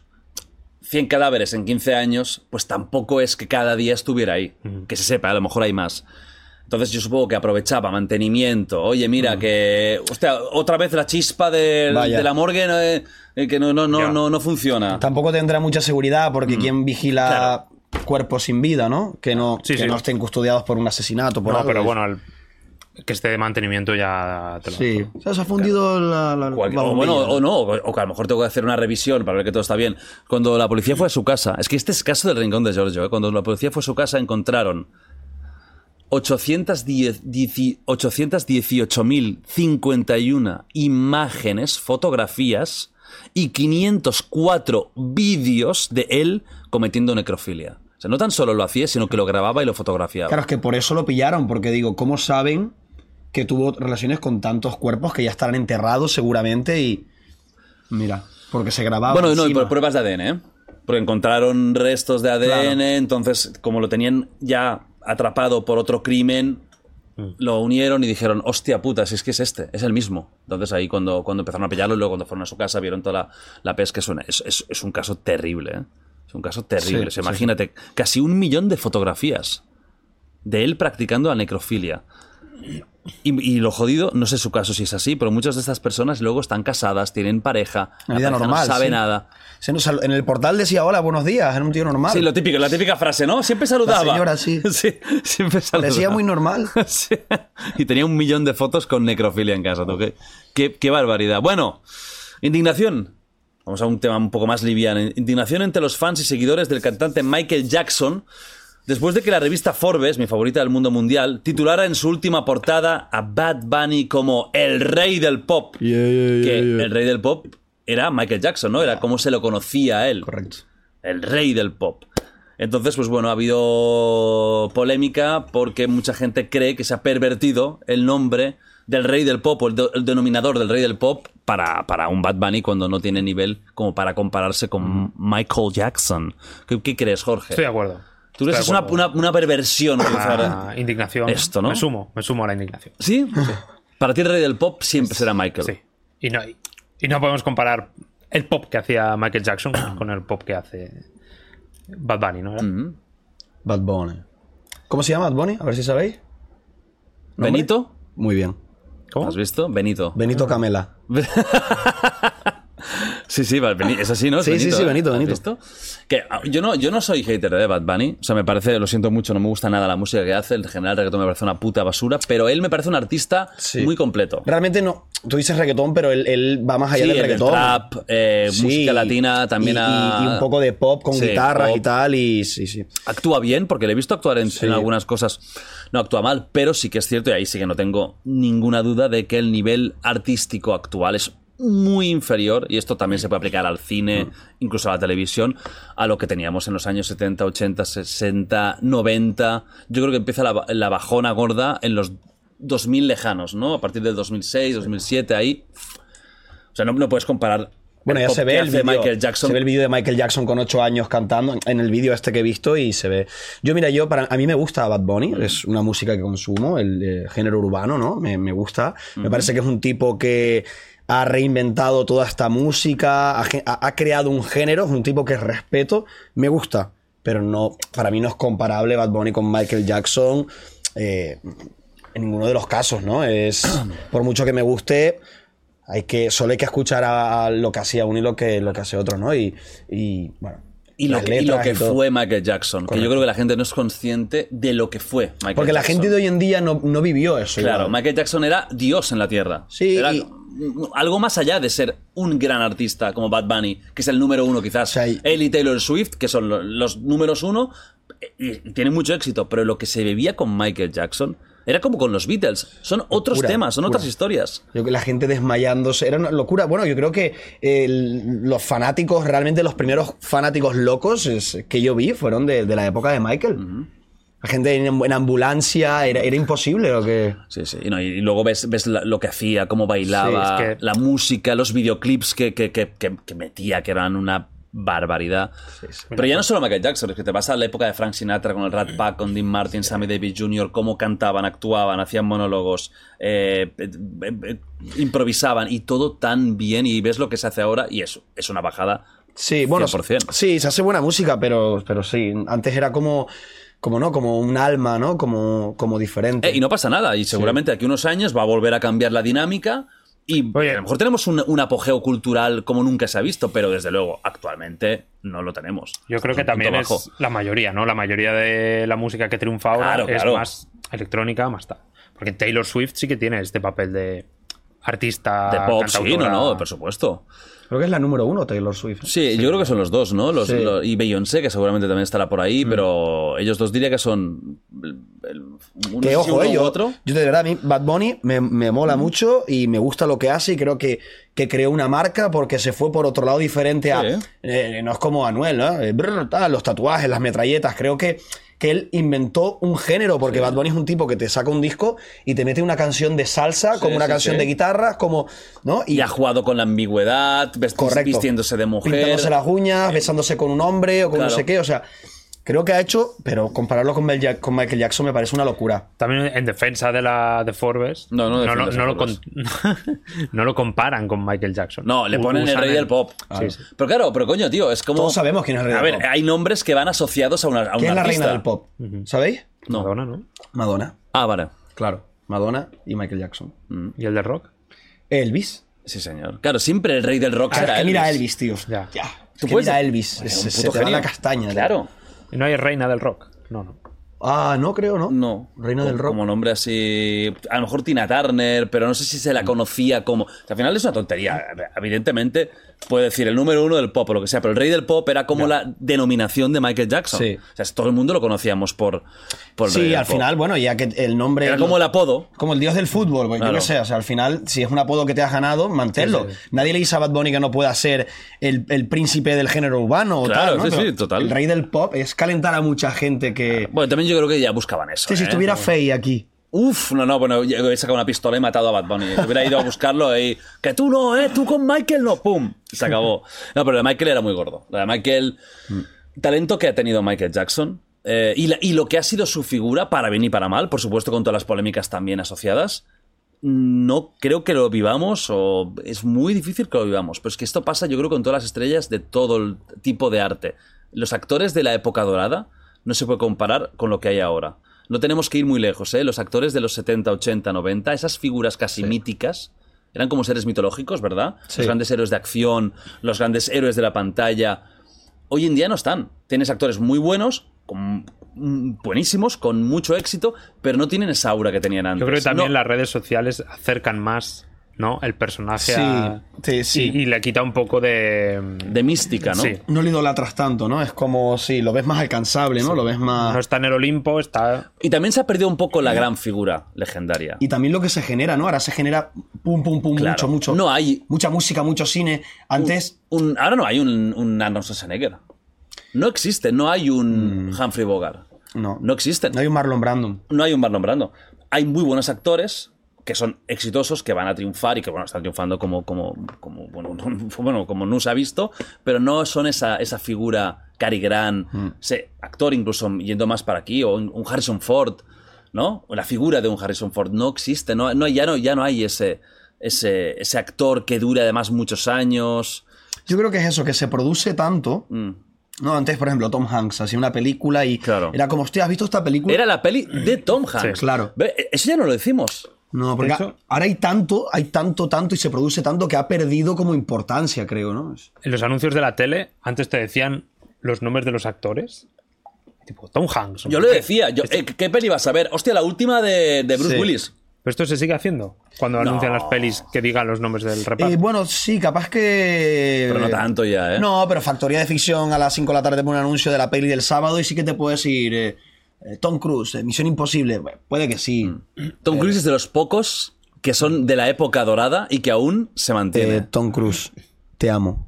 es un grande. Te comería toda la boca. No se lo Tom. digas dos veces, ¿eh? Lo haría, ¿eh? Sí, sí. Lo haría. Real. Pues lo, va- lo vamos a hacer. Ojalá. Dogfight. Dogfight. Al Ojalá. final de Dogfight será Oscar Ojalá. besándose con Tom Cruise. ¿Cómo lo admiro, tío? Nah, es un fenómeno, es, un espectacular. Y él tiene, él tiene esa aura del, del Hollywood potente, y, y- pero lo ha sabido llevar a. Ah, tiene hoy en 60 día. tacos, o sea. No lo dirías ni de coña. No, no. Es una locura. Además que es que actúa bien, muy bien. Y tiene, tiene todo, tiene el carisma. Y luego lo de los stands, que haga Mm. sus, sus, sus acciones, que ahora en esta voy a saltar en moto de cross y paracaídas, ahora en esta no sé qué, es una, me parece una locura. Es una locura. Por eso me gusta, porque tiene alma, ¿no? Lo que te hace él. Eh, No, aún quedan actores de estos de, de, de- de esa, de esa transición. El Brad Pitt, por ejemplo, Sí, DiCaprio. claro. Actores que han vivido la época mística y la actual. Pero fíjate que ya son mayores, ¿eh? Hmm. No lo parecen, pero lo son. O incluso un Keanu Reeves, que ahora ha tenido este revival con John Wick y, y que, es, que todos lo adoramos a, a matar. También viene de la época antigua, ¿no? De, Pero de ya no es lo mismo, de- ¿no? Un John Wick que un Matrix. No es como. Y John Wick, mira que me encanta, ¿eh? pero creo que ya se les está yendo la pinza con el. con- que si la serie, que si spin-offs, la ballerina. Ya, buah, tío. Sí. Mm, Era muy original cuando salió, pero a mí me está empezando a Re- saturar. no, el revientan los productos, los revientan. Bueno, es un poco lo mismo que pasa con los memes. Sí, o con el cine de Marvel, o que, que sale bien cuatro, pues vamos a hacer 20. Sí. Sí. Porque- Hasta, hasta agotarlo. pierde, la, pierde la gracia un poco. Bueno, es lo que nos toca. Los la nos era, toca la era de, de hoy en vivir, día, ¿no? La está. era de, de los tres segundos, ¿no? Sí, Eh, sí, bueno, sí. también es más fácil, supongo que es más fácil producir, más fácil editar sí. y se, puede- se tiene la capacidad. Hablando de esto, que es fácil, se ha publicado el rap de Spotify 2023 y en podcast The Wild Project vuelve a repetir como podcast más escuchado en España. Eh, tenemos en segunda posición Marian Rojas Estapé, la cuarta tenemos a, a Nadie Sabe Nada, sexta Estirando el Chicle. Y muy contento, muchas gracias. Yo sigo diciendo siempre lo mismo, mi casa es YouTube, es donde realmente soy más fuerte. Pero la tendencia que estoy notando es que cada vez se me está escuchando más en audio y la diferencia de cifras que antes tenía tan abismal a favor de YouTube, ahora Se sigue siendo muy grande, muy grande, pero se noto que mucha gente me está escuchando también, ¿eh? Y no sé si es gente nueva o gente que se va de YouTube para escucharlo, pero sí que estoy notando mucha, mucha, mucha gente que está entrando en audio. Muchísima, muchísima, se nota. Incluso yo ya sé qué podcast se va a escuchar más y cuál se va a ver más. O sea, todos los podcasts más técnicos, más adultos, más políticos, más de, que podrías decir, de gente mayor, no tengo duda de que lo revientan en audio. Claro. El- El último de Vicente Garrido, en audio, fantástico. En cambio, en vídeo les cuesta más. Claro. Si la persona parece o es mayor y la imagen que ves en la miniatura es de alguien un poco más mayor, esto de entrada tira para atrás sobre todo la gente más joven, que es la que está más en YouTube. Y luego, a la larga, esto va para arriba y se va como igualando. Pero lo noto, ¿eh? Noto que el podcast más técnico de perfiles menos famosos funciona mucho mejor de entrada en audio que en YouTube. Luego en YouTube son podcasts de maratón, que yo digo, que no paran de crecer, Carrera no paran de, crecer. Y luego mira un día y tiene 3 millones y medio. ¿Cómo puede ser eso? Yo creo que es un tema de facilidad también. Yo, por ejemplo, est- en Tailandia hicimos un viaje de cuatro horas y nos pusimos en Spotify el del físico nuclear. El eh, operador nuclear. Operador nuclear. me- Ese es un caso ideal de lo que acabo de decir. Cuando, cuando, cuando saqué ese podcast en YouTube, funcionó Que mal, ahí o sea, no, no te pierdes, es decir, escuchándolo en audio lo disfrutas. En cambio, a lo mejor una tertulia donde sabemos que el, que el, el formato es un poco más gamberrete Sí, claro. y tal, pues te mola verlo. Mm. Pero ese funciona muy bien para audio. Sí, pero sobre todo yo lo digo por el tema de, de qué público hay en cada sitio. Ya. O sea, no, Operador Nuclear es un vídeo que ahora creo, si no me equivoco, que tiene el podcast entero entre 2 y 3 millones de visitas. Significa que, ha- o incluso el tuyo, que funcionó fantásticamente bien.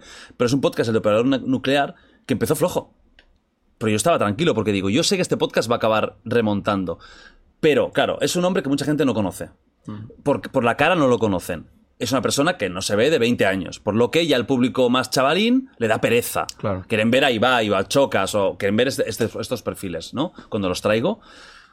Pero como es tan interesante, acaba remontando. Pero, por ejemplo, en Spotify ya funcionó bien desde el minuto uno. Pues tema muy técnico y tal. También yo creo que Spotify, al, al menos yo por ejemplo escucho en Spotify y es la única plataforma premium que pago. Igual eso también hace, ¿no? Que no- si la gente escucha en Spotify es porque lo pagan y los- la gente joven ve YouTube que es más... O sea, también puedes ver Spotify gratis, Sí, pero es más... En mi caso es un tema de, de- de accesibilidad o de que en el- facilidad. en el coche, Si ¿no? est- Sí, estoy en casa y, tengo cosas que hacer en casa, me pongo en la tele el, el YouTube y lo dejo de fondo. Si estoy en- en- en- con los cascos con el coche, utilizo el Spotify. También es cierto que yo también pago el Spotify y también me resulta como, como más atractivo escucharlo que... Al final en YouTube, pues, el, el anuncio, el no sé Claro, qué. para el- Calentar agua. Es que estaba mirando que tiene 2,6 millones el de Operador Nuclear. O sea, eh, incluso me ha sorprendido el, el- el- En el YouTube éxito. 2,6, eh. En YouTube 2,6, que es mucho. Es mucho Es que es para brutal. un tema tan de nicho como puede ser la energía nuclear. Pero llama mucho. Es un poco rollo como el espacio. Mm. Interesa mucho no, a mucha no- gente. no creo que tanto. Yo creo que los temas de física, los temas. Porque son, son muy existencialistas, ¿no? El hecho de. La física es que somos, ¿no? Y cómo funcionamos, y cómo, cómo funcionan nuestros átomos, y, y cómo funciona el tiempo. Todo esto llama mucho la atención.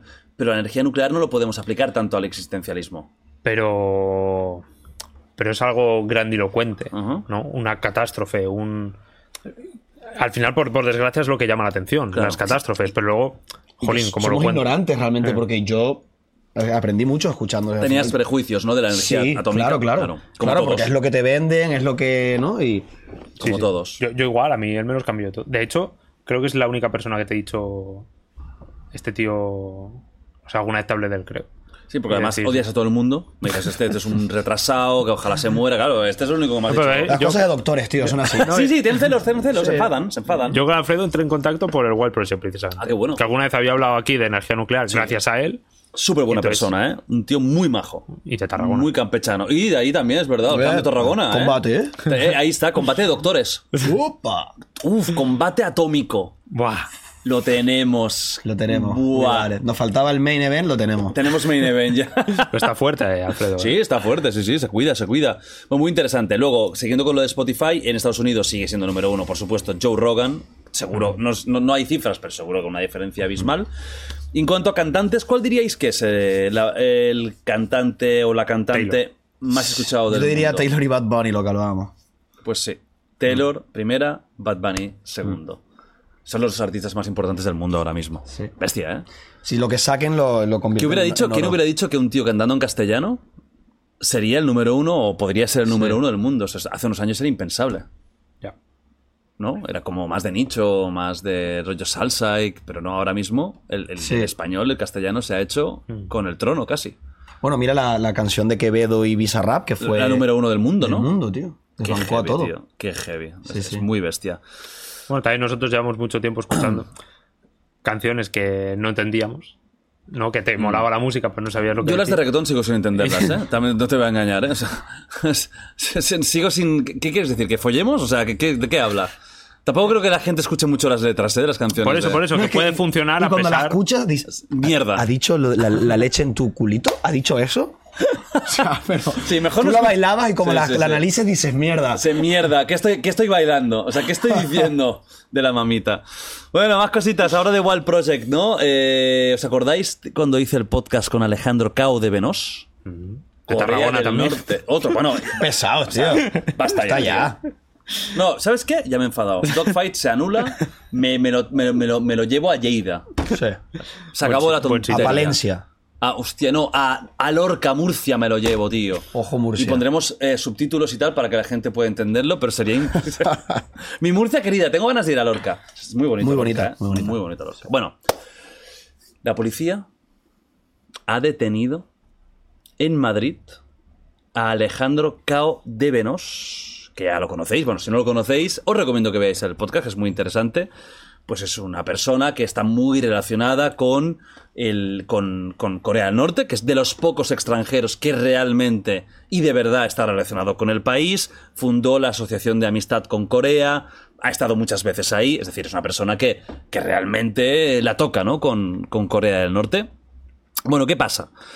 Que el, creo que fue al salir del AVE, diría, o algo así, lo enganchan, lo detienen, y lo detienen supuestamente, porque yo es que escuché luego una, una mini entrevista que le hicieron en Raku, creo, nada, al salir de ahí, ¿no? Y le preguntaban, oye, ¿por qué te han detenido? Bueno, pues en teoría, lo han detenido eh, por una orden de búsqueda y captura del FBI, en la que lo están acusando de haber puesto en contacto a un hacker americano para enviarlo a Corea del Norte, no sé si físicamente o que entraran en contacto virtualmente, pero para unir esta persona con Corea del Norte para poder ayudarles a evadir sanciones.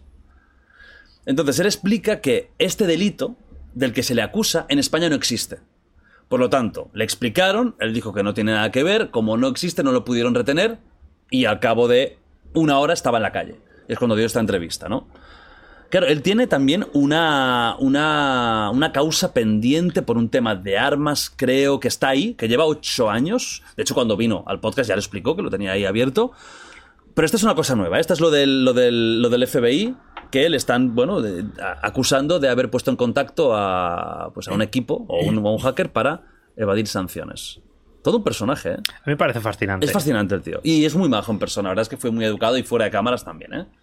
Me parece fascinante como alguien, ¿no? De- desde, desde Tarragona haya conseguido meterse en, en el gobierno del país más hermético del mundo y, y luego ser mm, una- relaciones internacionales, ¿no? De, eh, me, me parece fascinante. Sí, Corea del Norte, si hablamos a veces, no, Japón es otro mundo, no, no, queréis ir a otro mundo, Corea del Norte es otro mundo también, vamos, es otra galaxia. Pero curiosidad de ir, ¿eh? Mm.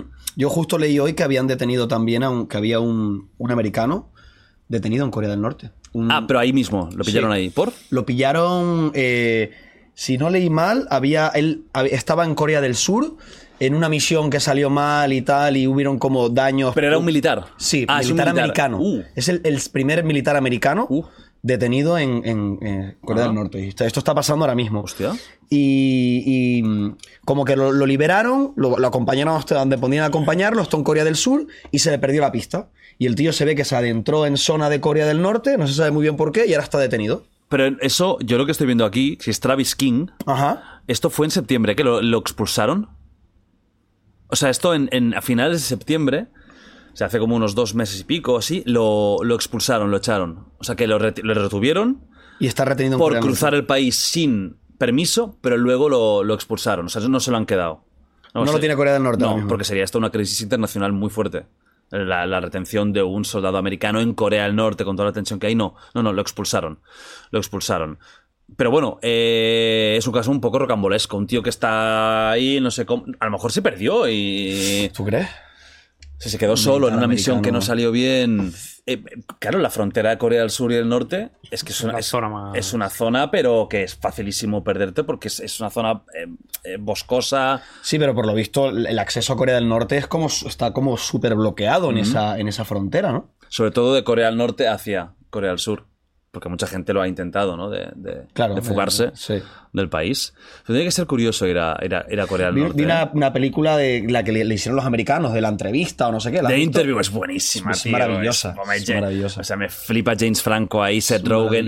¿La has visto The Interview? No, otra que me apunto. Es muy, Muy divertida, divertida. muy divertida. Es una, Y es una viste- parodia loca, ¿eh? No, y me parece muy loco que la hayan sacado, quiero decirte, sí, con lo sí. colgado que está el, el- Y me parece recordar que la hackearon en el estreno, algo hizo Corea del Norte, Sí. Ah. hackeó el estreno, algo, algo hizo. Sí, o, o hackeó la a la productora y, sa- y Que era sacó- Sony o Universal, no sé quién era. Y sacó como cosas de, de la empresa. Sí, un tema ahí. Pero claro, es que ves la película y realmente los tienen gordos para meterse Sí, así. sí, bueno, ridiculizan a. a- Y aprendes a mucho también. Sí, sobre todo a lo del misil en el culo, ¿no? No tiene, el- el- no, no tiene ano, no, no tiene la imagen de que, de que hace caca, el Bueno, y cuando líder. empieza, cuando empieza con, con la entrevista a Eminem, Buah, que dice que es gay, como tan normal, sí, bueno, sí, como mi novio, no sé qué. Tendrías que tener una realización, una, una realización así. Sí, como. a la- a- I'm gay, sí. la boca. es una peli muy divertida, miradla, porque es, es una parodia Sí. Muy graciosa que no tuvo nada de éxito, no sé por qué. Tiene actores muy buenos. Mm, Salió fatal en taquilla, pero es una peli muy, muy chula y muy divertida. Bueno, veremos qué pasa con Cabo de Venos. Que él no puede salir de España por, por esta causa pendiente que tiene de, de hace unos años. Él no puede salir de España. O sea, no puede ir ahora a Corea. Pero, bueno, tiene esto del FBI, que en teoría aquí, por lo que él explicaba, esto yo cuento lo que él explicó, no tipifica este delito. Bueno, por eso, por ejemplo, no, no pudieron detener a Puigdemont en Bélgica, ¿no? Ah, porque, no- no, tipificaba delito- en el país. O sea, es otro tema bonito, ¿eh? Para que la gente está súper contenta, además, ¿eh? O sea, hay una tranquilidad en España ahora mismo, ¿no? Con esto. Vamos a una cosa bonita. Va, coño. Por favor. En A Coruña. No, eso es bonito de verdad. En A Coruña, España, una peluquera invitó a un vagabundo que estaba por ahí cerca a su peluquería, le invitó a un café y le preguntó si quería un lavado de pelo. Elian Martins compartió pues este proceso de transformación un poco física ah, con, este, con este sin techo en el que lo afe- le afeitó, le cortó el pelo e incluso le hizo la pedicura, además de ayudarle a comprar ropa nueva y calzado nuevo. ¿Qué os parece esto? ¿Os parece que está pensado mediáticamente o crees que ha sido un acto sincero y puro que se ha compartido? Me parece guay, porque ante todo el, el acto es guay. Y casi que independientemente de los motivos, es guay, ¿no? Un poco lo de MrBeast, ¿no? Sí. Que independientemente de que ayude para hacer un vídeo, ha ayudado. Está ayudando, que ya ha hecho más que otros, ¿no? Entonces me, me parece guay. Eh, claro, es una pena y, y también entiendo, ¿no? Que lo que haces por una persona no puedas hacerlo por todos los eh, sin techo que hay. Entonces, bien, bien, me parece guay. ¿Y tú te lo crees? ¿Crees que está hecho de cara a la galería? No, no lo sé porque no he visto el vídeo, no, no he visto cómo se ha viralizado. Pero bueno, creo que hay un poco de ambas, ¿no? Que está bien ayudar, pero ella también ha. Es que no lo sé, a lo mejor ha sido sin intención y la ha grabado alguien, no tengo ni idea. No quiero hablar sin saber, pero. ¿Y si, por ejemplo, ella lo hubiera hecho expresamente, sabiendo que hay cámara, o de alguna forma pensando, ¡buah, sí me voy a viralizar! ¿Igualmente verías que está bien? Sí, sí, porque está ayudando. Está ayudando, sí. Sí, otra cosa es que ponga esta gente. No, que, que Sí, vayamos sea- al que morbo. Este, que este tío que no sea ni, ni sin techo, que sea Sí, o, un actor. o- o no, que vaya el morbo de él, de, de, hostia, le voy a grabar eh, em, la, la suciedad que tiene, eh, eh, eres pobre, estás en la En la calle, y que, indague ahí, ¿no? Por eso digo que no sé cómo ha sido, pero me, me parece bonito. He visto varias varias causas similares de peluqueros que lo han hecho con gente de la calle y tal. Me parece guay, me parece puta madre. Sí, a mí también. A mí, independientemente de que al final esto puede ser una campaña o no, si esto es real, si este chico es realmente un sin techo y ella es una peluquera y aquí no hay algo detrás, que no lo sé, yo diría que no, me parece bonito. Y independientemente de que al final todos tenemos un ego que nos encanta que nos digan cosas bonitas.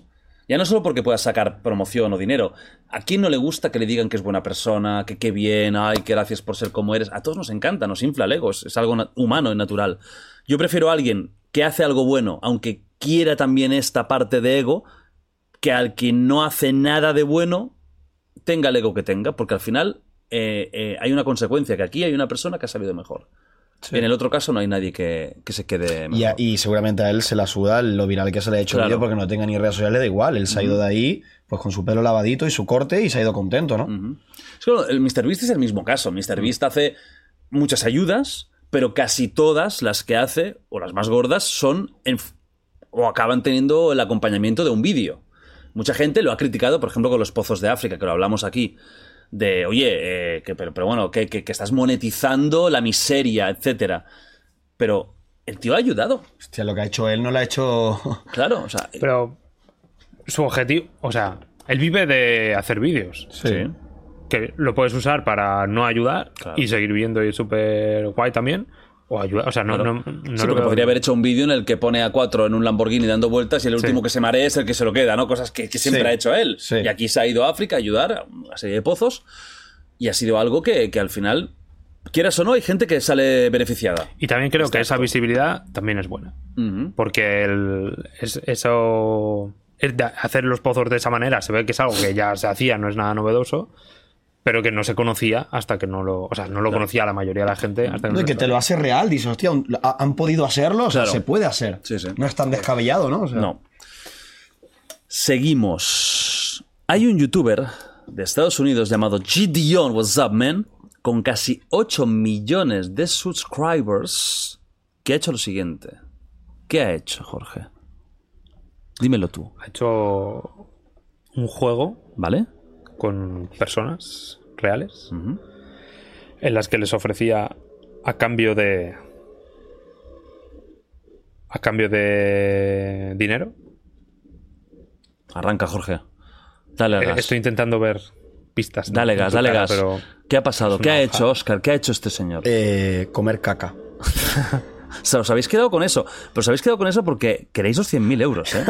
The money, the money's calling, ¿eh? Ojo, eh, ojo, the eh. money's... Son los más fáciles de... 100k, de- me de voy la para vida. Tailandia, me da igual España, el Jordi Wild. eh, Están en firme. me creo una nueva. Con, con aquí, con un, con un trocito que se queda aquí. Que dices, Tú no digas que ya he terminado, yo sigo con mi tape. Oye, a lo mejor te no me lo vicias. termino. a lo mejor te vicias a eso. Bueno, bueno, pues el youtuber estadounidense G. Dion, con estos casi 8 millones de suscriptores, lo que ha hecho es borrar todos sus vídeos y anunciar por sorpresa que a partir de ahora va a promulgar el cristianismo en sus redes. Estamos hablando de un tío que viene de las bromas. O sea, encima viene del, co- del contenido moralmente muy gris. ¿De acuerdo? Hizo, por ejemplo, una broma. Esta es una, una chorrada que puede ser graciosa, pero le metieron mucha caña. Que eh, se puso a dormir en la primera fila de un partido de la Women's eh, NBA, ¿no? Se, se estiró tal, y lo, lo han expulsado de por vida de la NBA en general, tanto masculina como femenina. Un tío provocador. Un tío le gustaba el salseíto. Sí. Bueno, pues de repente hace un vídeo, dice que él va a luchar por eliminar la maldad que él mismo puso en el mundo, como influencer, le falló horriblemente a esta generación. No contribuí para lo positivo, contribuí para lo negativo. Y a partir de ahora, Dios está en mi corazón. O sea que, ¿qué os parece? ¿Os lo creéis o creéis que es una No, broma? Me parece un truco a mí. Tú un truco. Sí. Yo creo que hay muchas posibilidades de que sea un truco. Pero no me parece algo súper descabellado. Es muy normal en Estados Unidos también que pase eso, ¿no? O sea, no te parece, no te parece descabellado, ¿no? A mí me parece un truco. ¿Tú crees que va a haber, que va a haber cara B Sí, a esto? sí, creo que está haciendo un experimento social, como hace todo el mundo, y algo hará. O no creo que haya encontrado a Dios de la noche a la mañana y que todo lo que haya hecho durante todos los años, pues ahora se arrepienta y tal, y no. ¿Y tú qué crees? ¿Tú crees que.? Yo creo que es más posible eso, pero voy a apostar por lo otro. Voy a apostar que es de verdad. Que es de verdad, ¿eh? Que ha encontrado a Jesucristo. Que es- lo que sea, eh, lo que sea, ¿no? Ajá. Ha reflexionado, ha, yo no sé, igual era creyente ya desde hacía Ojo que tiempo. lleva una camisa de Wild. Sí, de, de Wild Horses. Es de la nueva marca. no, no, es- o sea, el tío ha hecho un, ha hecho un vídeo eh, que pone aquí que, bueno, da igual, si se ve, a ver. Que, eh, bueno, pues con, con proverbios de, de- de Dios y tal, y es que el vídeo se titula, pues, ¿por qué he borrado todo? Y explica, pues, que ha borrado todo, why I delete my- all my videos, por esto, ¿no? Por esta sensación de que estaba haciendo el, el mal. ¿Crees que los ha borrado o los ha archivado? Hombre, yo es estoy, lo mismo, yo no es estoy lo casi seguro que los ha puesto archivaditos, sí, en privado. Si no pierdes todas la, Mm, las views. creo yo, ¿eh? Creo yo. No, las, las views las pierdes. Lo que pasa es que si lo mantienes, si él a lo mejor realmente está haciendo esto de Lo verdad saca nuevo. y no, no, no eso, y quiere mm, poner un strike a alguien que resuba un vídeo, si mantiene el vídeo lo puede hacer muy fácilmente. Es la, es la razón. ¿Tú crees que es real o hay truco? Claro, yo no sé, no conozco la trayectoria de este tío, la verdad. Me cuesta de creer que alguien que se dedicaba a las bromas, ahora de repente, sin previo aviso, se haya vuelto mega cristiano y sobre todo moralista. Yo diría que esto no, que, que est- que esto no, que no, es, re- que no es real. Diría, diría, no sé si le ha pasado un drama familiar o algo que le haya cambiado la vida, pero yo diría que esto es un, que es un, una- un stand promocional o va a haber algo ahora de aquí unos días, pero que porque no me cuadra. No me cuadra. Pero bueno, sí, Estados Unidos hay gente que de de repente conoce a Dios Sí. y cambia. ¿No, Jorge? Sí. ¿Tú has conocido a Dios? Yo lo conocí. ¿Y qué te dijo? Cuéntame. Me dijo que la Tierra es redonda. Hostia, Dios te lo confirmó. Sí. Jorge, si Dios. Esto ya le hice esta pregunta, pero quiero saber la vuestra, vuestra respuesta. Si Dios baja ahora mismo y aparece aquí en el plató de The Well Project. Y es Dios, no hay duda, ¿eh? Es Dios. Bata blanca, Lo- barba. Lo notáis, esa luz brillante. Y os mira a cada uno de vosotros dos. Y os permite hacerle una sola pregunta. ¿Qué le preguntaríais, Jorge? ¿Qué le preguntarías a Dios? Yo creo que le preguntaría si, si hay vida inteligente. Extraterrestres. Sí. Ah, que tenemos una cosa que. Ah, tenemos una cosa. Una cosa muy chula, ¿eh? Ah, que no. Ya, ya, ya yo sé. No, que es una, es una cosa no sé, de, o sea, ami- de- no- de amigos, una cosa de Ah, amigos. perfecto, perfecto. ¿Cuánto va a salir? No se puede decir aún. No. ¿Se puede decir lo que es? Eh, no. Vale, pues no. No, me lo he inventado. Mierda de información. vaya truño. ¿Qué le preguntarías a Dios? Le diría, Dios, pedazo de Dios. ¿Dónde vamos cuando nos morimos? Qué buena esa. Muy buena, muy buena. Muy buena. ¿Volveré? ¿No sentiré nada? O... Yo pensaba que ibas a hacer una broma, pero muy buena. Ah, yo, aunque entre broma y broma. Ah, sí, una vez cada dos Sí. dice una cosa normal. Sí. Muy buena. ¿eh? Le grandes pregunt- le preguntas eso. trascendentales. ¿eh? Sí. Sí. ¿Y tú? Yo una sería algo así, la duda, ¿no? De qué pasa con nosotros. Aunque si, si Dios se confirmara como que existe, ya me quedaría, me quedaría tranquilo, ¿no? En plan, Hay una hostia, parte que se te está respondiendo. Ya está, o sea, vale, ok. Si no le para no repetirme, si no le preguntara eso, eh, a lo mejor le preguntaría qué había antes que él. O sea, has quedado fatal, Jorge. El doctor y. y- y- Vaya mierda de pregunta. Y vaya mierda de pregunta. Dame el cum laude para mí. Mira, si está aquí. Es verdad, me lo adjudico. Mira, esa es tu tesis. Interferometric Orbit Determination. Que el título eh, no es muy de clickbait, ¿eh? O sea, podrías haber puesto tu cara haciendo así, ¿vale? Unos, unos rayos láseres y, por ejemplo, el título: Rayos que pueden destruir a la humanidad en YouTube.3. Esto es un éxito. Así no, así no vendes. Y viral. Claro, yo abro y me sale esto. ¿Qué puta mierda es? Loco. ¿En serio lo habéis puesto a color para esto? O sea, para esto blanco y negro. Mira, hola, venga, toma por culo. ¿Pero qué es esto? Jorge, ¿qué, qué, qué psicópata tengo yo delante? Ya ves. De- dime, por favor. Mira. Ah, bueno, mira.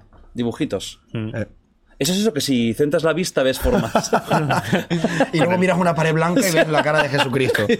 Con el bueno, Inkscape ahí. ¿eh? si estáis un día muy mal, eh, tristes, depresivos, que, que veis que no, que no llegáis a buen puerto, este libro es fantástico para quedarte roque y, y para no pensar, déjate el fentanilo. Esto es. Eso no, esto no me lo es. he leído ni, ni yo. Sí que, es, sí que es cierto que Solo lo he escrito. si me, me permitiera hacerle una segunda pregunta derivada de la primera y Sí. le diría que dónde voy a ir. Porque igual tengo tiempo para redirigirlo, ¿no? Porque de repente, ¿no? Buah, como te diga el infierno. Ahí está ¿eh? el tema. Ahí está el Ah, tema. mola sería, eso. co- Ah, sería como el claro. youtuber este, sería Sí. igual. de repente, Claro. Oscar. Diría- borraría todo, haría Jesucristo, tal, hacer el bien. Ya, Hombre, yo sí me entero que Dios existe de verdad y que encima es un Dios tipo cristiano. Vamos, yo me convierto, pero me, me, me tatúo una cruz la- aquí. yo- sí, sí, sí, sí. sí. Y, y Diosito. Sí, el sicario de Dios. Peliculón Sí, también. sí, es muy, muy buena película. Apúntatela, apúntatela que también es muy buena, ¿eh? Sales aquí con. con... Siempre, El siempre. perdón, Bueno. perdón. El sicario de Dios está buena, pero Soldado de Dios mejor. Que es de Gerald Butler y va de la de África y, y, y las guerras, eh, los niños soldados y no sé qué. Vale. Brutal. Bra- eh, pues, ¿Es Brasil o África? no creo lo he visto, eh, pero me África, suena. pero Vale, vale, vale, África. vale, vale. Soldado de Dios. Ok. Si os dijera, me puedes preguntar lo que sea, pero en esa respuesta irá el tiempo que te queda de vida.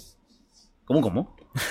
Hola. Que Dios también te dice, Sí. te dice, ok, te digo lo que tú quieras. Vale. Y además te digo cuánto te queda de vida. Te lo digo sí o sí, ¿no? Te lo digo sí o sí. O sea, no puedo decir, hombre, Dios, esto no, no hace No. falta. No, me dice lo primero y luego. O, o nada, Sí. o, o esto. no escucho, no escucho. Pero como Dios es omnipotente, Claro, te se entraría te, en la mete, mente. se te No. mete y... No hay nada que hacer. Es que a lo mejor no mueve ni la boca para hablar, ¿eh? Luego él dice, te quedan tres segundos.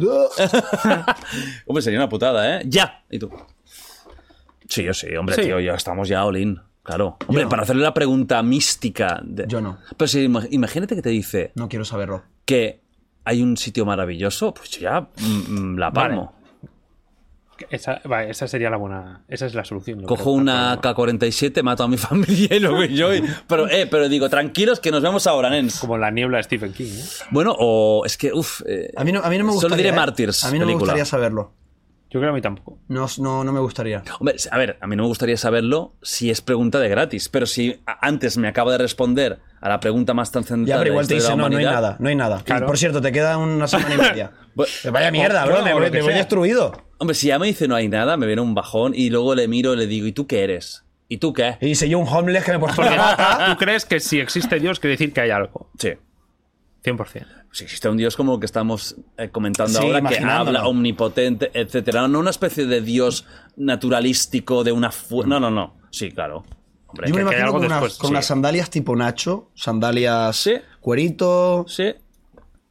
Nacho podría ser en. eh, bueno, al ritmo de vida que va, que en 10 años estará que parecerá de 90. eh, ¿Puede ser Dios, eh, Nacho? Yo os enterraré a todos. ya, ya. Sí, Nacho es el típico que va a tener dolores de espalda, hecho polvo, pies planos, dolor de cuello, que me encuentro fatal. Y el cabrón, 99 años y todos muertos menos él.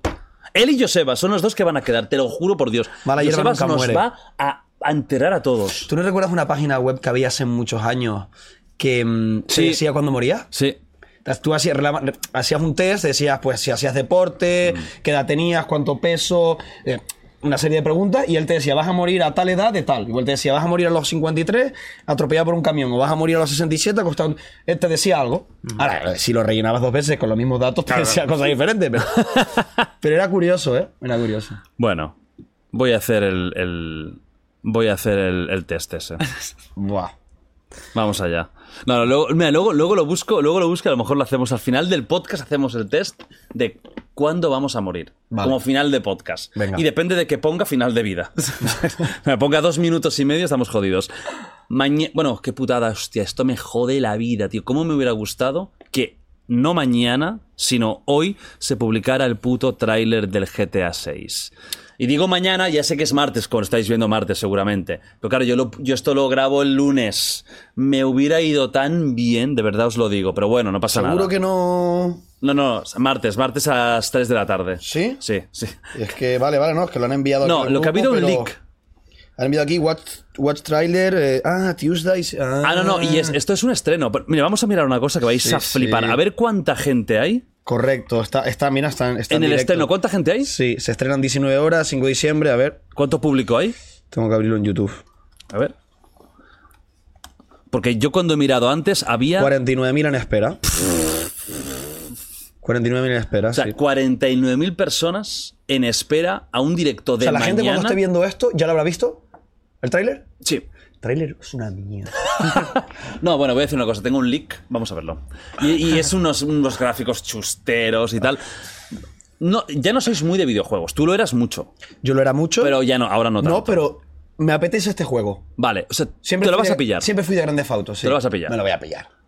Yo no, yo no. Tú no. Eh, de momento. No te llama la atención. No, pues es que uf, tengo. Con la Switch tengo muchas cosas que hacer y con las Meta Quest también. Y, y no me da el tiempo. Sí, ¿y no es un juego que te llame la atención especialmente? No. No. Yo a la que salga, truco de armas, truco de dinero y a reventar la ciudad. Sí que es verdad que, que- que- que hay muchas dudas de, que, de, que- de hasta qué punto va a ser el school este GTA Ya. 6. Hostia, no, espero que no sea el que no.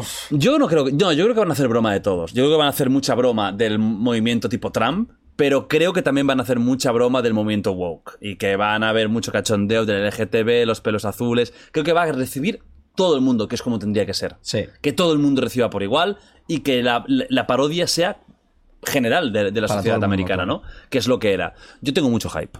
De momento me mola mucho lo que, lo que se ha filtrado, que se sabe que va a ser una pareja de criminales. Ella es una chica latina y él diré que es un chico americano. em, que la relación de pareja puede influir en el propio juego, me parece una cosa súper novedosa. O sea, Sí. llevar a una pareja, infidelidad, ¿qué, qué, qué pasa si te pillan? Eh, ¿O es una relación abierta? ¿O qué? ¿O puedes divorciarte durante el juego? Hostia. Todo esto, tengo ganas de ver. Maltrato, uy, es un tema delicado, ¿eh? Imagínate que tú puedes interactuar con, con la pareja y, se pegan. Viene la policía, cinco estrellas, te detiene. Claro, no, no creo que vaya por ahí, pero sí que la relación de pareja puede ser algo súper novedoso, ¿no? Hay el leak, eso, es- eso ya es más. O sea, lo que son una pareja se da por hecho. Sí. Luego dicen que podría ser que, que tuvieran hijos, o una hija, o algo así. Hombre, yo Que lo- espero que no haya niños en el juego. Nunca hubieron, espero que no. Bueno, hay adolescentes y eso. Sí, pero por la calle, como peatones, me refiero. Ni animales ni niños.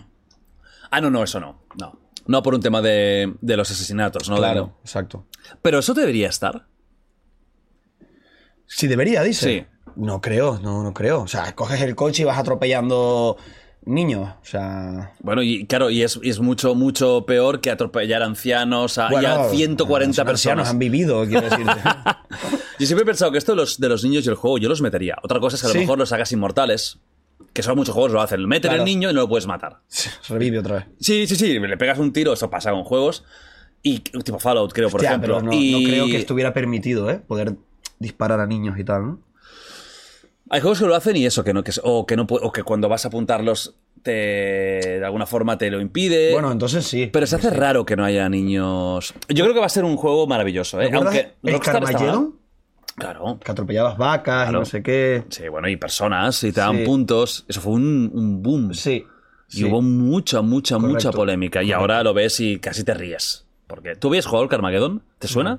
Era un coche, bueno, un coche, un juego en el que ibas con un coche que eh, había una parte de destrucción de coches, pero también había una parte que atropellabas gente. Sí. y Muy, muy, ca- muy caricatura, ¿eh? Pero sí. sí. Sí. ¿Y recuerdas el grande, el primer, gran, el primer grande fauto que jugaste?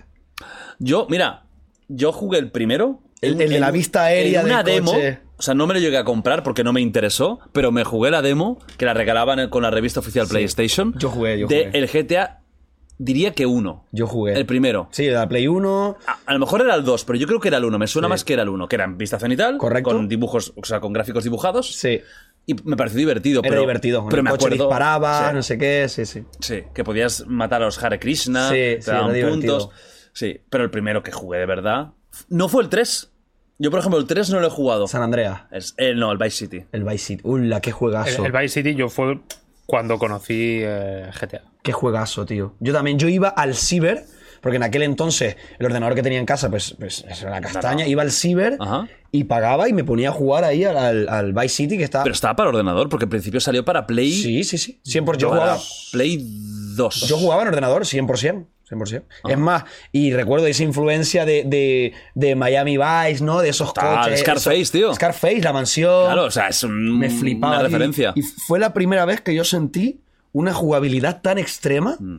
de eso, conducías, te bajabas del coche, caminabas, era como eh, te explotaba la cabeza, Sí, tío. sí. Y, y- y tonterías como la puta banda sonora licenciada. Sí. Yo no estaba acostumbrado a ir y que sonara Ozzy Osbourne.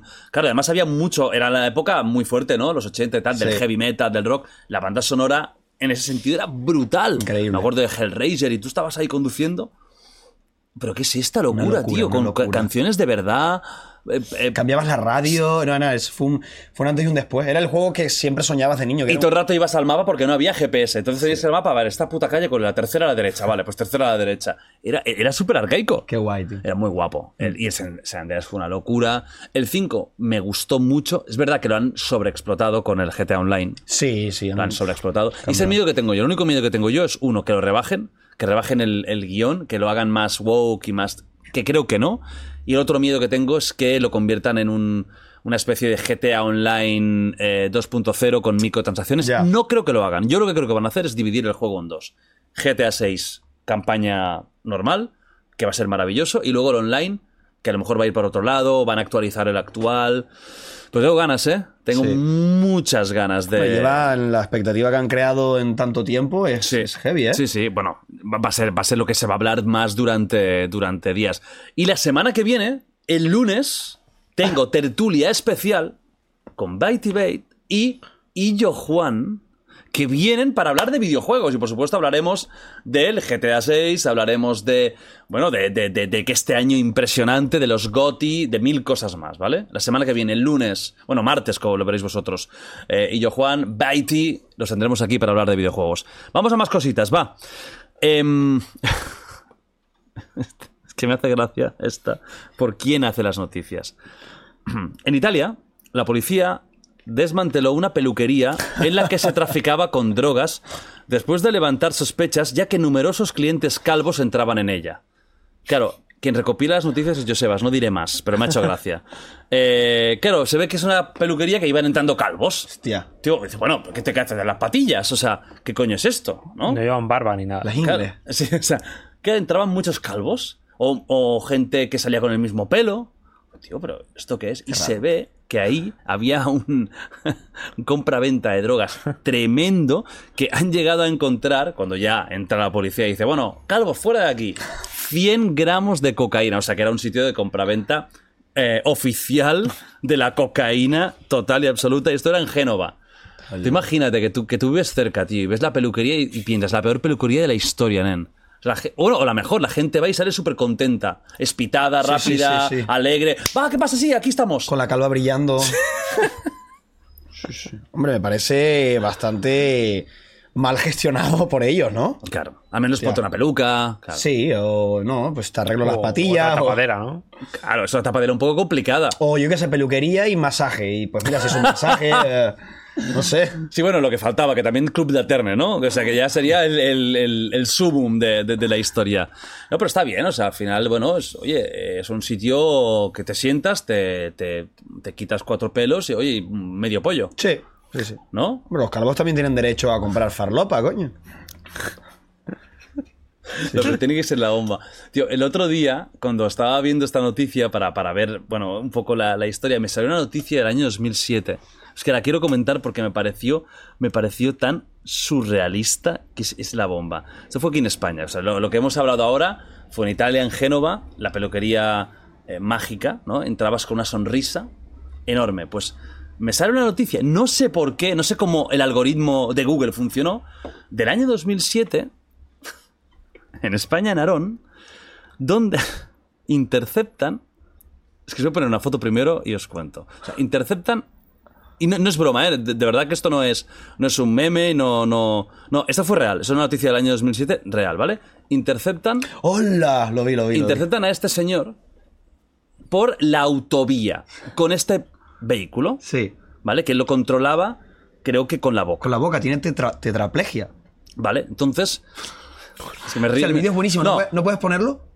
No sé si habría. ya, es, problema. es- es de televisión española de la época. Sí, sí. Pero es buenísimo porque le ves la carilla sonriendo el tipo. Claro, eh, ¿por qué nos reímos? No por la situación de este señor, por supuesto que no, sino ¿dónde iba? ¿No? Por la- Entonces, imaginaos que el tío va por la autovía. Que es un coche y ves esto. Hombre, ¿qué ha pasado aquí? ¿Esto qué es? Bueno, pues el señor iba a un club de, de alterne. O sea, se iba de putas. Un puticlub. Sí, o sea, pilló él solo desde el centro donde estaba, salió con En esto 2007. que en 2007. Ni GP, ni Maps, ni nada, o sea. Claro, esta es otra. En- se lió, se ve que se, se confundió. Entró en la autovía, coches a 120, 140, Oscar iría a 390.000. ¡Bum, bum! El tío así, pensando, Buah, se me está complicando la historia. Al final, lo, lo- bueno, la policía lo encuentra lo- y bueno, le pre- pregunta, señor, ¿y de dónde va usted? Pues a un club de alterne. O sea, era la misión. Sí. Claro que también Se ve que habían hecho obras y le había despistado al, el, el camino y entonces se había desubicado. Y dice que era la segunda vez que había ido. Que la primera vez ya consiguió ir, pero no pudo rematar la faena porque la cama no cabía en la habitación. se te- bueno, una persona con recursos lo intentó una Sí, segunda vez. Me parece, lucha por sus sueños. Dice que defen- defiende el derecho a su sexualidad. Mm. Y me parece maravilloso. Me, me explota la cabeza de cómo el cuerpo, teniendo tetraplegia Mm. y aún solo poder mover la, la lengua y los ojos, poco más, Sí, o tener la cabeza simplemente y de, de- de- de cuello para abajo. que, que tengas deseo sexual. Mm. No, y, que- y- y- y- es que quiero traer una persona que no lo quiero contar mucho porque quiero que, que- que sea un poco sor- so- bueno, sorpresa, pero no quiero hacer mucho spoiler porque por si no puede venir, pero quiero hablar con o traer una persona con, bueno, paralítico y me parece que un tabú muy grande que hay con este tema es la sexualidad.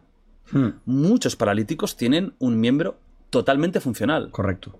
Y eso significa todo, es decir, que tienen erección, que pueden tener relaciones sexuales, incluso estando paralizados, porque por lo que, por lo que me explicaron, son unas conexiones nerviosas diferentes, y por eso, aunque estén inactivos del resto del cuerpo, pueden funcionar. Sí, hay varios casos. Hay un caso en el que Y no. hay casos que no, Y un evidentemente. caso en el que sí. no. Yo conocí a uno en, en, en el curso de recuperación de puntos de la DGT.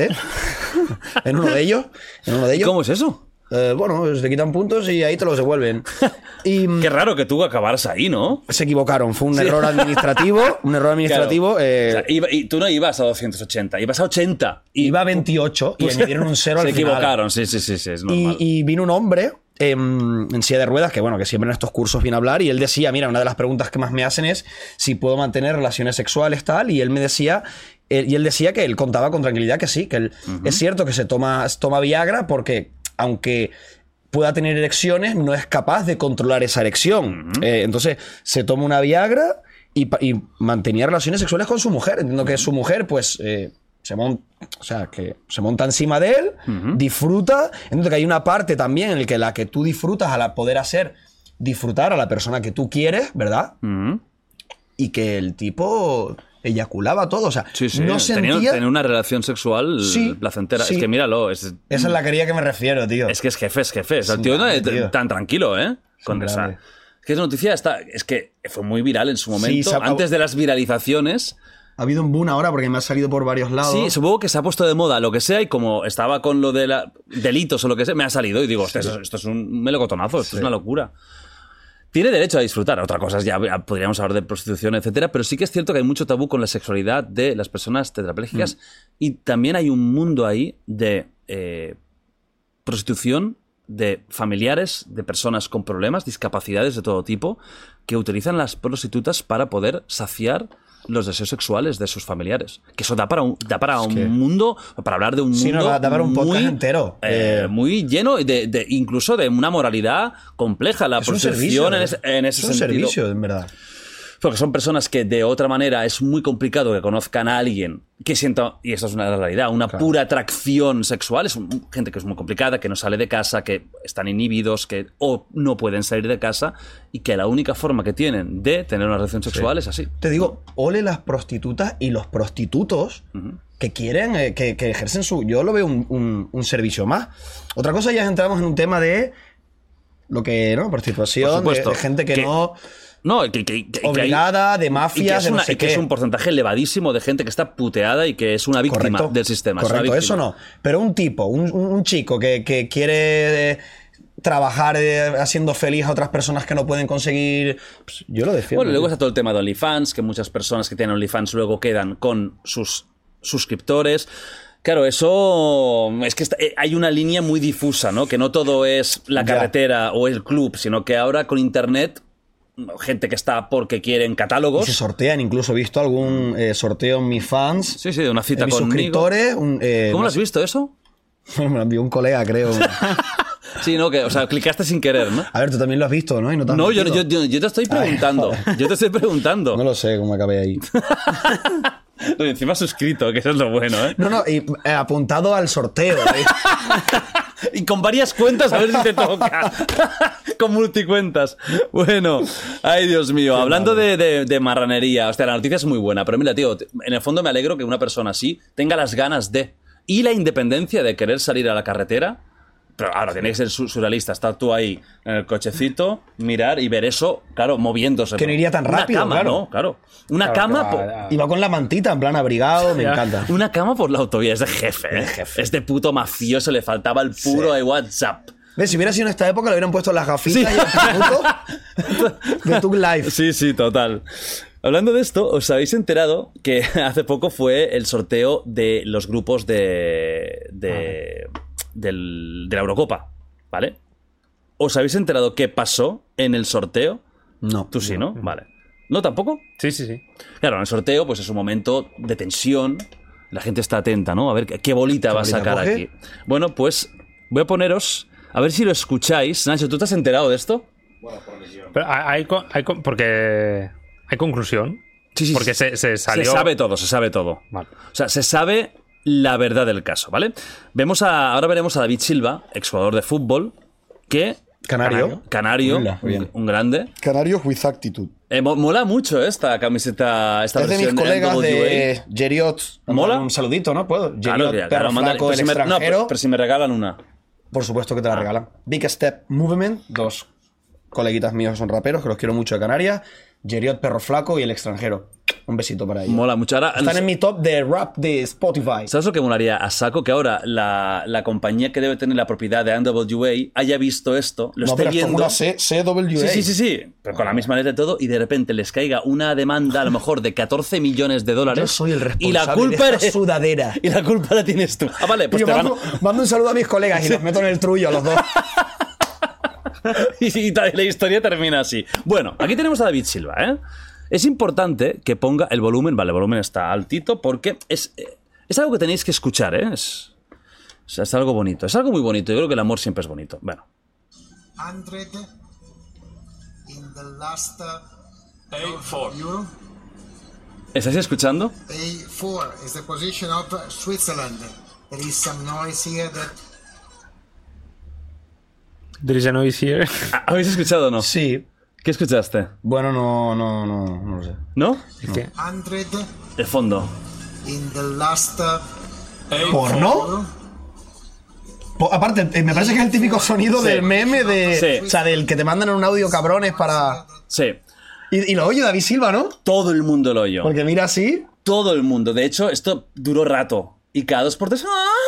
Es es el típico ruido de sexo, que es el típico meme de putear. Sí, De, que te bueno, envían un vídeo bajito, sí. lo vas a escuchar. ¡No! Sí, o te envían un vídeo, mira, es que me ha pasado algo muy fuerte, que, que ha tenido, mi padre tiene un accidente tal, y... ¡ah! ¡ah! Pues, Y lo oye todo el mundo, sí. Pues eso lo hicieron en la puta gala de la Eurocopa. Wow. Claro, no sabía nadie qué hacer. Dice, bueno, hay un ruido. Hay un ruido, todo el mundo sabe lo que es, las caras de risas, tal. Y esto lo ha hecho, ¿tú lo sabías o no? ¿Quién lo O ha sea, hecho? sé que ha dicho, lo he hecho yo, pero no sé cómo. Vale, esto lo hizo un youtuber llamado Jarbo69.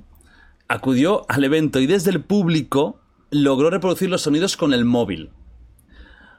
Él eh, fue al sorteo, dejó el móvil allí con los sonidos eróticos sonando y luego al final se acabaron enterando. O sea, él creo que dejó el teléfono, supongo que tendría un vídeo largo con, Bucle, con lo esto, que con fuera. esto en bucle y así consiguió O crear sea, el no, no- no estaba a través de la. No, no, porque claro, un móvil de estos modernos, en un sitio con silencio, No, lleno un- de micros. Un speaker, un, un altavoz pequeñito altavoz. Que, que controles desde el móvil por Bluetooth. Y, y más, te voy más allá, pones tres o cuatro speakers y vuelves a la gente loca buscándolo, porque activas uno, pones el sonido, Ah. activas otro. Hostia, me acabas de dar una muy buena Hostia, y idea. acabo de tener otra. O sea- Acabo de tener otra. ¿Otra tienes? Otra idea. Sí, dime, dime. No, no, no, no lo digo porque entonces ya no. ha- Ah, pues buena, ¿no? Sí. Es muy buena. Sí. ¿Qué es para, Sí, sí, se para puede. salva- sacar a tus amigos de la cárcel? Sí, los ayudaré. Oye, pues es, es una locura. ¿Qué, qué os parece? ¿Os ha, os ha hecho gracia? ¿Tiene gracia la broma? ¿Es una broma sin gracia? Yo creo que siendo el mundo del fútbol, que es un, un mundo por definición divertido, ¿no? Es ocio, ¿no? Es claro. Y ha- hace gracia al ver eh, un, un evento tan, tan institucional, Tan- tan, tan de etiqueta, serio, ¿eh? Pero que cada vez forma parte del mundo del fútbol, que al final Ajá. es algo gracioso, pues yo creo que bien. Que por, por eso también ellos porque al, final todos los futbolistas y tal son gente cachonda. Ujú. y Pero claro, están ahí con el traje y tal, y, y hace gracia ver que, que se están partiendo el culo por dentro, pero tienen que mantener una, una imagen, ¿no? Entonces, bien, me parece guay. A mí me parece divertido. Está divertido, Y ¿no? más una- un evento tan aburrido como un sorteo. Es súper aburrido ahí con la bolita. ¿verdad? que me parece A guay. España le ha tocado el grupo de la muerte. Croacia? Italia y el Coco, Albania. El gran favorito. No, pero fuera de coñas que Albania favoriticos míos, pero Que el Italia portero trabaja en un supermercado. Sí, sí, y- y el delantero centro está pluriempleado. Eh, cuidadí- Bueno, y ahora es cuando tiene un portero que está en el Manchester United. cuando le meten ocho. Sí. Pues nos reíamos mucho de Marruecos y en el Mundial, ojito con Ojito, Marruecos, ¿eh? ¿eh? Pero el grupo es complicado por Italia y por Croacia, que son en los últimos años está siendo uno de los equipos No, fuertes Italia ahora que con el tema de Génova hay una peluquería donde. Entran los jugadores eh, Van como a tope. y salen Van a ¡Que me como el mundo! Todos ¿Sabes? calvos. Sí, todos calvos. No, no han ganado pelo, pero salen con unas ganas y con una energía, no entiendo nada, y sonriendo solo. Ahora, como, sí, sí, como les metan fentanilo, salen a, a los zombies. ¿Qué, qué ha pasado? ¿Qué tratamiento te han hecho en el pelo? ¿Qué te han puesto? Qué miedo, tío. Sí, Pero te- precisamente, o sea, son dos selecciones legendarias, pero Croacia, Modric ya está de capa caída. Italia tampoco ha tenido los mejores años últimamente. No, Italia, de hecho, en el último mundial no estuvo. En los dos últimos mundiales. O sea, que, que un equipo como Italia, histórico, top, eh, eh, con equipos legendarios, con Roberto Baggio. Sí, creo que desde la época de, mundial. de, de Balotelli que no hacen grandes cosas, ¿no? Que fue Eurocopa. ¿Recuerdas aquel meme de Balotelli con, con Sí, la camisa? sí. ¿Eso fue la Eurocopa? Creo que sí. Creo que sí. Este, Italia en mundial, jodido, dos, dos mundiales sin Italia. Sí. ¿eh? Que yo me acuerdo de ese Italia-Brasil, de pequeñito, que yo flipaba. Creo que era el mundial de Estados Unidos. Que fue impresionante la final, ¿no? Fue la Italia-Brasil, con penaltis. No lo recuerdo. ¿No? Yo, sí, yo me acuerdo- no sé por qué me acuerdo mucho de ese partido. Estaba en casa de mi tía. Bueno, era un clásico. Italia-Brasil era un Sí, clásico. sí, sí. Es que mi primer mundial fue 2002, del primero que tengo recuerdo. Corea-Japón. Corea. Al de Corea. Uf, con Algandur, ¿no? Con Sí. el arbitraje tan malo que tuvimos. Que, que está- afectó Hola, primero a Italia en octavos. Camacho, ¿no? Qué locura. Fue sí, sí. Italia-Corea en octavos, que le robaron a Italia. Ajá. Qué robo, y luego tío. Pasó Corea a cuartos con, con España. Qué locura lo de. El sí, sí. Algandur, yo me acuerdo del árbitro. El, el puto Algandur, que fue un arbitraje horrible. Horrible, sí, sí. O sea, pero. o sea, esto es- es- estamos hablando de la arqueología ya, de la prehistoria de los mundiales. ¿eh? Es tremendo, ¿eh? El que es tremendo. Eh, lo que pasó. Y, y- y es tremendo sí. que ayuden tanto al Madrid los árbitros, ¿me cuentas? Andaba. O sea, ¿cómo puede ser eso, Jorge? No entiendo. A mí no me hace, a mí no me hace gracia, es una pregunta de- que te hago como doctor. Eh, ¿de, de qué te quejas en concreto? Pero, ¿Cuántos penaltis el Barça que no le están pitando? Esto es una vergüenza, es un escándalo monumental. Lo que es un escándalo es que otra vez el Barça fuera de Champions. Otro año. en fase de grupos. Pues si el Barça está clasificado, si, si, si, si estamos ya para adelante, ¿Cómo que estáis parando? ya está, esto es, es imposible. El Barça está, el Barça va a llegar a semis mínimo. Claro. Es que me has pillado a contrapié, pero ¿Tú te has enterado de algo últimamente? me he enterado de más bien poco, pero Vale. lo que sé, lo que me ¿Quién va líder de la liga? El Madrid, con el Girona. Eh, Muy bien. Pisando los talones. Muy bien. Ojo al Girona, ¿eh? Girona es una sorpresa, es una sorpresa monumental, ¿eh? Yo estoy contento porque tengo dos jugadores en el Fantasy que me haciendo muchos puntos. No, Girona, y yo pensaba que se, se desinflaría y Ya, y ya no es, no es eso, es que juegan como Los Ángeles. Juegan muy bien. Juega- o sea, juegan de puta madre y, y dominan, remontan, o sea, tienen, tienen, tienen mentalidad de, de equipo ganador, o sea, de, de equipo o sea, realmente triunfador. Y Girona subió polémicamente contra el Tenerife, no sé si lo recordáis. Ah, Es verdad. Hostia, es verdad, es verdad. que hubo Estaban mucho los lío. dos en el playoff Hubo y mucho lío. subió ahí polémicamente. O sea, podría ser el líder Tenerife ahora, tío. Imagínate. No habría quien me soporte. Te volverías a entrar en el fútbol. No, pero me ha gustado mucho el doctor, cómo, cómo, cómo has demostrado que estás enterado de la actualidad deportiva, ¿eh? O sea, el Pero Barça, ¿tú crees, enterado de que el o sea, ¿tú Barça crees que, el no se Barça que no va, no va a entrar en, la- en- O sea, que no va a superar fase de grupos? No, y me da pena por Xavi. Xavi me cae bien. ¿Pero qué, en qué año miraste la- los partidos? Porque el Barça ganó 2-1 al Oporto, ¿eh? El otro día. O sea, estamos clasificados ya sí sí o sí. Pero de verdad. Hombre, claro. Ah, pues no, no me voy a enterar. O sea, pero a ver, que dos años vale, pero tres ya creo que quemamos a alguien, ¿eh? O sea, quemamos a Xavi. No, el Barça va a pasar. Y seguramente va a pasar como primero de grupo. Bueno. No, no, me daba pena, eh, por, por- sobre todo por Xavi. Sí. Qué guay Ferran Torres, tío. Eh, moló mucho el Mucho, podcast. Muy, tío. muy, muy, muy bueno. bien, tío. Sí, una mentalidad de tiburón. Sí. Pues mira, hablando de mentalidad de tiburón, Bill Gates. Tu Corta enemigo. el pelo su mamá. Tu enemigo. El tío que mete chips en vacunas. A mí no me las metió. Ya, es verdad. Buah. ¿Te acuerdas de la época esa? ¿Te acuerdas el clip que tenemos eh, acalorado debate Ay, entre me un encanta, colaborador tío. que no se ha vacunado? Hostia, ¿qué- qué- no, ¿No os da la sensación de que hace mil años Sí, de todo sí, esto sí. y no hace nada del puto COVID? Hace tres años, ¿no?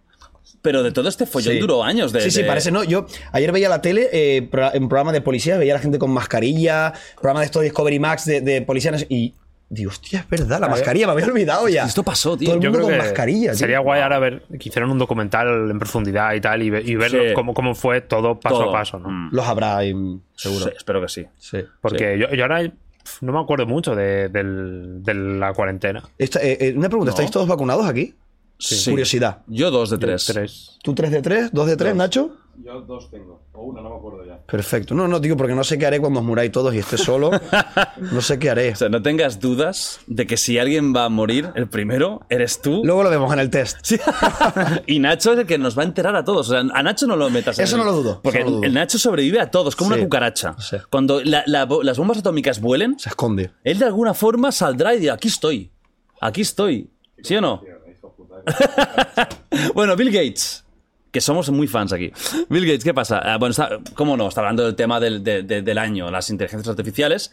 Él es muy optimista y dice que la revolución de las IAs es tan grande, tan grande, tan grande, como cuando eh, aparecieron los primeros ordenadores personales. O él lo compara a ese nivel, es decir, una revolución absoluta, de que nos va a provocar esta irrupción de las IAs tan fuerte cuando ya estén en todos lados, que provocará que nuestra sociedad tenga un estilo de vida muy relajado, con mucho tiempo libre y que solo trabajaríamos unos tres días a la semana, porque el resto ya lo va a suplir las propias IAs.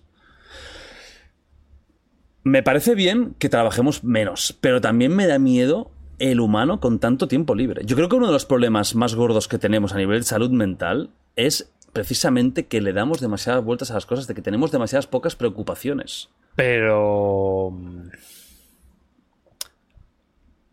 O sea, pero esto solo es un remedio. El, si tú tienes tiempo libre para pensar en cosas y te rayas, eh, el ocuparte es como un. Sí, es un remedio que funciona muy bien, pero hay otras maneras también de. de, de- de quitarte esos, esos pensamientos y esos y esas obsesiones. Sí, ¿no? pero hay una cosa que está clara, cuando al ser humano le quitas lo necesario, las necesidades que tiene que cubrir, supervivencia, comida, buen descanso, sexo incluso, etcétera, a partir de ahí todo ya es un extra. Cuando solo tenemos extras, es cuando aquí la cosa se descontrola, cuando necesitamos, tenemos un, límite de atención bajísimo, cuando no sabemos qué hacer, cuando empiezan a surgir más ansiedades que nunca, más problemas de salud mental que nunca, cuando seguramente generaciones anteriores tenían una vida mucho más dura, siendo objetivos. Si aún lo tenemos esto más a lo grande, a mí me da miedo. O sea, yo creo que es bueno que el humano siempre tenga objetivos muy claros. Eso por supuesto, pero también puedes tener objetivos muy claros teniendo tiempo libre. Uf, tantas Eh, horas. Y yo creo que gran parte de los problemas de salud mental. mm, Bueno, estoy aquí diciendo Ajá. ¿eh? pero yo creo que vienen por, la, el, por el estilo de vida de un trabajo eh, de lo que sea, ¿no? De 9 a 5, de. Precisamente de no tener tiempo libre. ¿Cómo estás- explicarías tan- que, por ejemplo, tantos, tantos, tantos adolescentes y niños que no trabajan tengan ahora mismo un boom importantísimo de problemas de salud mental? Sí, sí, por eso he dicho, me, refiero más a la parte adulta, a la gente con la que yo tengo contacto normalmente, ¿no? La mayoría de los problemas vienen por el trabajo. Eh, estoy de acuerdo con los adolescentes y, y que eso es un tema aparte. Pero no creo que el tiempo libre sea el problema. Porque un adolescente también tiene muchos objetivos. De hecho, cuando tú eres adolescente tienes la vida encaminada, tienes un camino hecho que te lo hacen tus padres, te lo hacen los profes y estudia, prueba este curso para el siguiente, para el- o sea, Sí, pero estás muy un- perdido tú como adolescente, ¿no? Siempre, normalmente, lo que yo veo es que los adolescentes están perdidos, ¿no? Muchas veces no saben lo que quieren o Pero no no- tienen claro, están estudiando algo que no les gusta y están como Pero desubicados. ¿no? hasta bachillerato, hasta los 17 años, no tienes que tomar, bueno, tienes que tomar decisiones muy menores. Es ciencias o letras eh, en cuarto de eso y ir haciendo y es un camino muy hecho. ¿no? O sea, más objetivos que eso y que tienes que hacer eso, no, no, no veo que, que- que sea un problema lo del tiempo libre. ¿Tú crees que es un problema tener demasiado tiempo libre? Hostia, depende a quién se lo des, claro. Y, y es que el, ser humano es bastante. Somos bastante casurros nosotros y me da miedo. O sea, cada vez somos más. Y más, y más, y más, y más. Y cada vez tenemos más tiempo libre. Uf, me da miedo. A mí lo que me, lo que, lo Algo que- va a lo- pasar. algo tiene que pasar y lo que me da miedo a mí o, o- o lo que me, me hace un poco arrugar la nariz es el hecho de que mm, quieras o no el tener nuestras necesidades cubiertas y que nos lo den todo más mascado, que es lo que está pasando actualmente, y por suerte, porque nos permite vivir una vida más cómoda, nos debilita. Eso es una realidad. Si tú desde pequeño tienes que buscarte la vida, vas a salir más fuerte, vas a saber adaptarte mejor, no te vas a hundir a la primera de cambio, etcétera. Desde el momento en el que tenemos todo cubierto, y hay una frase que lo dice muy bien, ¿no? Que son eh, sociedades fuertes crean personas débiles y eh, personas débiles crean sociedades fuertes. Yo sí creo en eso. Yo creo que realmente estamos yendo hacia un sitio en el que hay una debilidad emocional muy fuerte en el que nos están sobreprotegiendo tanto que a la que venga el impacto que va a venir porque es imposible que no venga. No sabemos reaccionar no sabemos cómo cómo sobrellevarlo en el que nos hundimos por nada y vemos que otra gente en otros sitios del mundo con cosas mucho peores no se hunden por esos mismos motivos. Es decir yo creo que es complicado encontrar un punto medio, pero a mí sí me da esa sensación de que con tanto tiempo libre, con tanto ocio, que yo es lo que querría, evidentemente, si a mí me llegan a preguntar qué vida quiero tener, si pudiera no trabajar lo hubiera hecho, evidentemente, ¿no? Pero incluso así, pudiendo ser una persona quizás trabajar menos, seguimos estando al pie del cañón, porque creo que es muy bueno tener objetivos, motivación, algo que hacer en la vida, ¿no? Sí, una disciplina que. Pero puedes tenerlos en... por tu cuenta. O sea, no. ima- eh, tienes un problema, ¿no? Tienes trastorno obsesivo compulsivo. Te dice el psicólogo, tienes que. eh, Es que con un trastorno ya hablamos de, de un- vale. de una enfermedad mental. Vale. Entonces aquí con un TOC ya es otro tema, es un tema ya que podríamos hablar más una de la que, neurobiología. está- que se raya. Vale, una dice, sí. ocúpate, o sea, ocupa tu tiempo, ¿no? Normalmente no te dicen trabaja más o trabaja más horas, Mantente sino- ocupado, ¿no? Claro. Mantén tu mente Busca ocupada. un hobby, busca que son cosas en- que son en tu tiempo libre. Por eso yo, yo creo que a- lo que te permite esto es ocupar tu tiempo de la manera que tú quieras. Y, y eso para mí es 100% positivo. ¿Y no crees que esto puede motivar a, a más indulgencia en nosotros? Ser más indulgentes, más vagos, eh, menos, menos eficientes, Más productivos. menos productivos. Sí, pero ese es el objetivo de la tecnología. Que seamos menos productivos. ¿Tú no crees que cuando depengamos demasiado de la tecnología, a la mínima que suceda algo que, que puede perfectamente pasar, que complique ese mismo desarrollo tecnológico, nosotros como sociedad, como cultura, nos vayamos a pique o tengamos problemas muy gordos? Solo sería un problema si se eh, retrasa el desarrollo tecnológico, no si se para. Quiero decir, si llegamos a un punto en que la tecnología nos permite, trabajando muy poco, mantener el mismo nivel de eficiencia global Sí. eh, o incluso superarlo, y eso se estanca, ya está, estaremos estancados ahí y, ya no. Si es verdad que si eso se retrasa, veríamos un, tendríamos problemas porque habría que trabajar nosotros más. Pero no te da miedo que el ser humano sin objetivos, porque por mucho que le digas, sí, ocúpate el tiempo, pero lo estamos viendo, la gente tiene tiempo libre y lo que hace es volverse más idiota mirando dos horas y media del mismo vídeo repetido de lo que sea. Es decir, las soluciones que dan al problema del tiempo libre no es ni culturizarse más, ni aprender más, ni ser más espabilado, es ser más tonto, más tonto, más tonto y más tonto. Si a esto se le multiplica más tiempo aún, ¿no os da la sensación de que podemos ir más para allá? Para, para eso, para esa sociedad mucho más débil, mucho menos preparada, mucho menos adaptativa. Yo creo que uno de los problemas más gordos que tendremos es que tenemos mucha po- muy poca capacidad de adaptación Pero ¿a, a qué habría que adaptarse? a, po- a posibles cambios, a posibles problemas personales, eh, sociales, familiares, mentales. O sea, no- eh, tenemos todo tan marcado, todo tan facilitado, que a la que venga un problema gordo, que va a venir, porque la vida sin problemas no es vida, es- ojalá, pero no es, no vamos a saber adaptarnos. Pero Tú ves gente hundida ahora mismo porque le han hecho dos malos comentarios. Porque le han hecho dos malos comentarios, está hundida en la miseria. Está con casi depresión, llorando. Y esto no es una buena señal, desde luego. Pero yo prefiero tener una vida más fácil, porque es, o sea, todo esto facilita la vida, ¿no? Y es que no, no dejo de ver algo bueno, que el problema más grande que puedas tener es que te hagan un comentario malo y que por eso te hundes, porque relativamente es lo peor que te puede pasar. A mí, que, que no que mm, saque en tu ciudad, me parece algo bueno, porque es lo peor que te puede pasar en esta situación.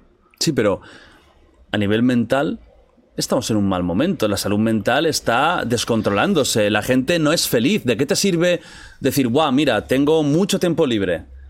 En teoría la vida me tiene que ir de puta madre y me paso todo el día en la cama apático, llorando, no sé qué hacer, estoy triste, no sé cómo solucionarlo. Si al final, ¿de qué sirve eso? Es como la gente que quiere amasar dinero y amasar, amasar, amasar, amasar, amasar y amasar y tendrá 80 años, mirará atrás y dirá, ¿qué he hecho en mi vida? Solo amasar dinero. Y he sido feliz un 10% de mi vida. ¿Me va a salvar ese dinero ¿De de, la, de la muerte? ¿no? ¿No? Pues yo creo que el problema no será de por sí el tiempo libre, Ajá. sino la responsabilidad de cada uno en cómo usarlo. ¿no? Ahí está, pero es que somos muy mal responsables. Estamos Sí. muy influenciados por, bueno, pues Claro. por las masas, ¿no? Por las redes sociales, etcétera, que ya hacen que uses tu tiempo libre en cosas que no, no te aportan nada. Pero a mí me da la sensación de que el humano es así. De que si no, Bueno, nos meten- si no nos metemos un poco el latigazo o nos lo meten, puede ser el propio, ¿eh? tú mismo, que te obligues a. Nos dejamos ir. Es que nos dejamos ir muy fácilmente. bueno, porque somos ¿verdad? vagos por, por naturaleza, ¿no? Porque es lo, lo que hay que hacer para consumir menos, Ajá. Para necesitar menos recursos. Eh, entonces, cada uno tendría que, es lo que dices, contrarrestar esos propios O instintos. sea, no me da la sensación de que vayamos hacia ahí. O sea, me da la sensación de que va- vamos hacia- una sociedad mucho más indulgente, Mm. más pasota. Bueno, es, es Más que yo creo, superficial. yo creo que es como somos y ahora se Ajá. nos permite. Vale, Entonces, hay- está saliendo como la naturaleza humana. Yo ¿no? creo que sí, que de por sí somos vagos y, y tiene todo el sentido que seamos vagos. Eh, Es un debate muy interesante, Oscar. O sea, Sí, a mí me da, me da un poco de. eh, O sea, me da palo, no, no a malas, ¿no? Sino que me da palo el pensar porque digo, "Uf, hostia, sí que es cierto que mola que la gente trabaje menos, ¿no? Sí. Si le dices a un tío que está trabajando Claro. ocho horas diarias en un trabajo Puteado. de mierda que está puteado, dirá, hostia.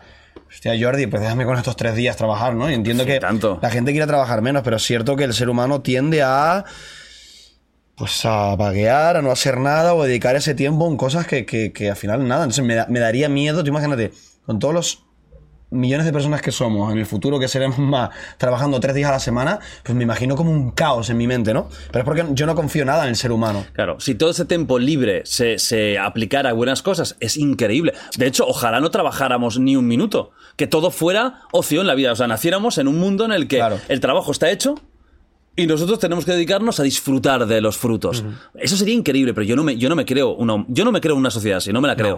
O sea, no la veo posible por tengo cómo muy somos. poca fe en el- ser humano, Yo tampoco, yo también tengo muy poca fe.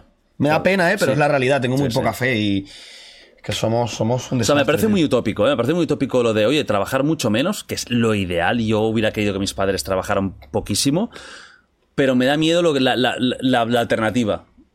Me da miedo la alternativa. Y es que una sociedad gandula, vaga, como tú dices, con la propia naturaleza humana, es una sociedad débil.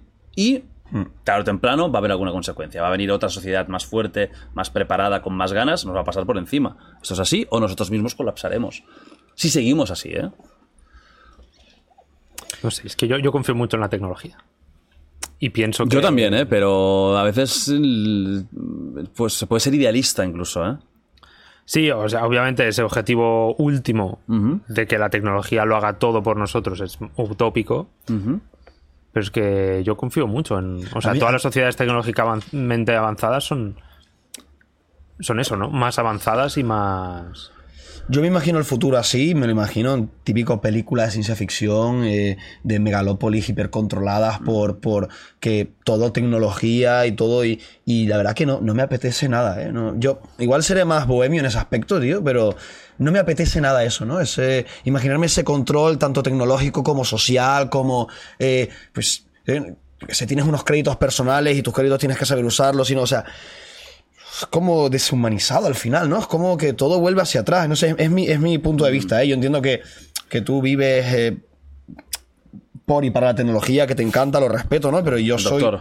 Yo soy todo lo contrario, yo soy especialista, yo me prendo fuego con algo físico, me tiro de un coche en marcha, me no sé qué, y- y, he tenido que luchar con que la tecnología cree mucho digitalmente y, y mi trabajo ya no sea tan necesario como antes. También porque lo vemos ahora desde, desde fuera, pero si lo vamos viviendo nos va- vamos acostumbrando.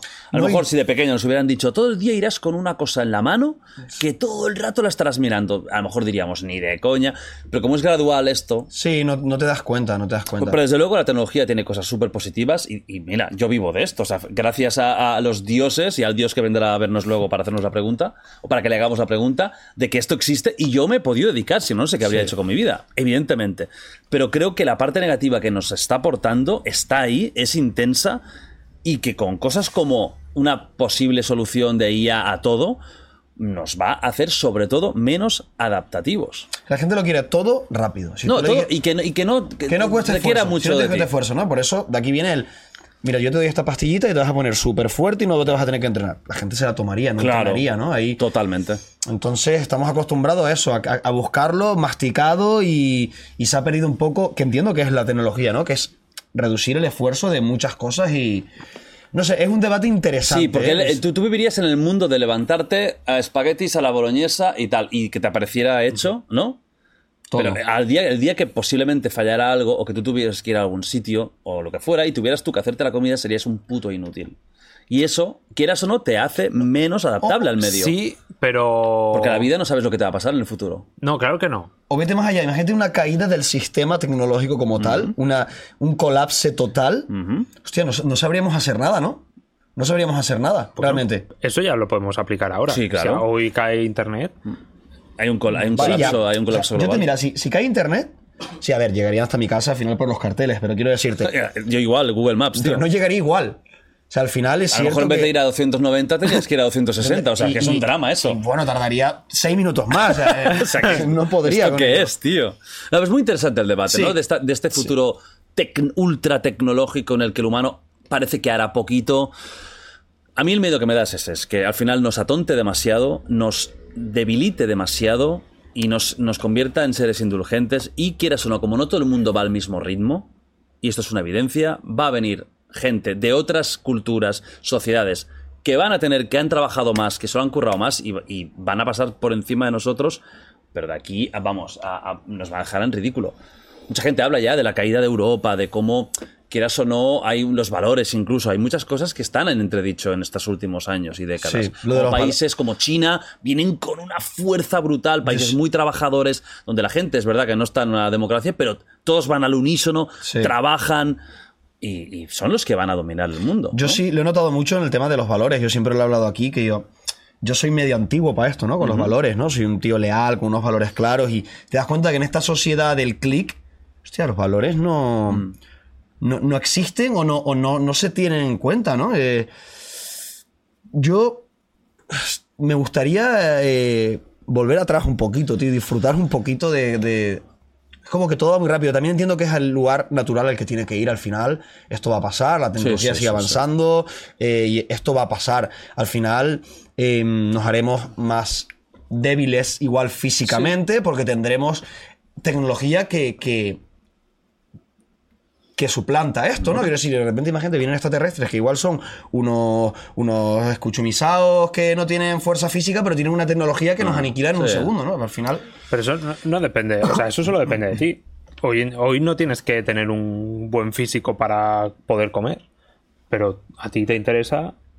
Pues Sí, pero Hay un tema forma. estético, hay un tema estético también Claro, muy unas- importante. Depende de la sociedad también, ¿no? De, O bueno, pues también te sientes bien haciendo deporte, pero no es una necesidad. Sí, pero por ejemplo, la- lo- en el primer mundo la obesidad es un problema, primerísimo problema de salud que cuesta mucho dinero y que está matando muchas vidas o está empeorando muchas vidas. Y esto lo tenemos en una sociedad de bienestar absoluta, en la que lo tenemos todo fácil, por lo tanto comemos mal, comemos mucho. eh, Comemos más de lo que que bo- comer. bollería industrial a punta pala, comida rápida, etcétera, etcétera, etcétera. Esto no lo tienen según que otros sitios. Porque no hay, esa, no hay esa, esa- ese excedente, ¿no? Claro, pero esta es la consecuencia de eh, personas queriéndose hacer ricas usando estos instintos eh, naturales que tiene el ser humano, que son vagancia para consumir poca energía y eh, la ne- necesidad o gusto por comidas muy grasas y con mucho azúcar que te dan mucha energía. Entonces, claro, juntas eso y hay problemas. Hay un, hay Pero- un tipo tirado en el sofá comiendo doritos. Estados Unidos, cuando vas, te, te sorprendes, ¿eh? No, no es cliché. Ir a Estados Unidos, sobre todo, quizás en Los Ángeles no tanto, porque hay mucho culto al cuerpo, mucho modelo, mucho tal, pero te vas a otros sitios de Estados Unidos y la- el nivel de obesidad que tienen es sorpresivo, sorprende. Aquí no, no estamos ni cerca, Sí, sí. pero es, es, es difícil no encontrarte cada poquísimas personas a alguien con una obesidad mórbida, jodida, ¿eh? Y, que y sorprenderte y verlo con unas con unos eh, Snacks bolsas, sí, sí, sí, es, jodido. Tenemos que hablar de una cosita eh, que es, es- es una, es una cosa que me, me dio mucha pena. Es, es una noticia muy triste. Sé por dónde va. Em, es la primera vez que sucede esto en, en- en The Web Project. Ojalá que tarde mucho más a, a suceder. Y es que es la primera vez que un invitado del programa fallece. Y muy joven. Y muy joven, y muy joven. Estoy hablando de, de Villano Fitness, Alfredo, Héroe Fitness, como, como queráis, ¿no? Llamarle. Es una persona, e- era una persona que estuvo aquí hace tiempo. Bueno, estuvo virtualmente.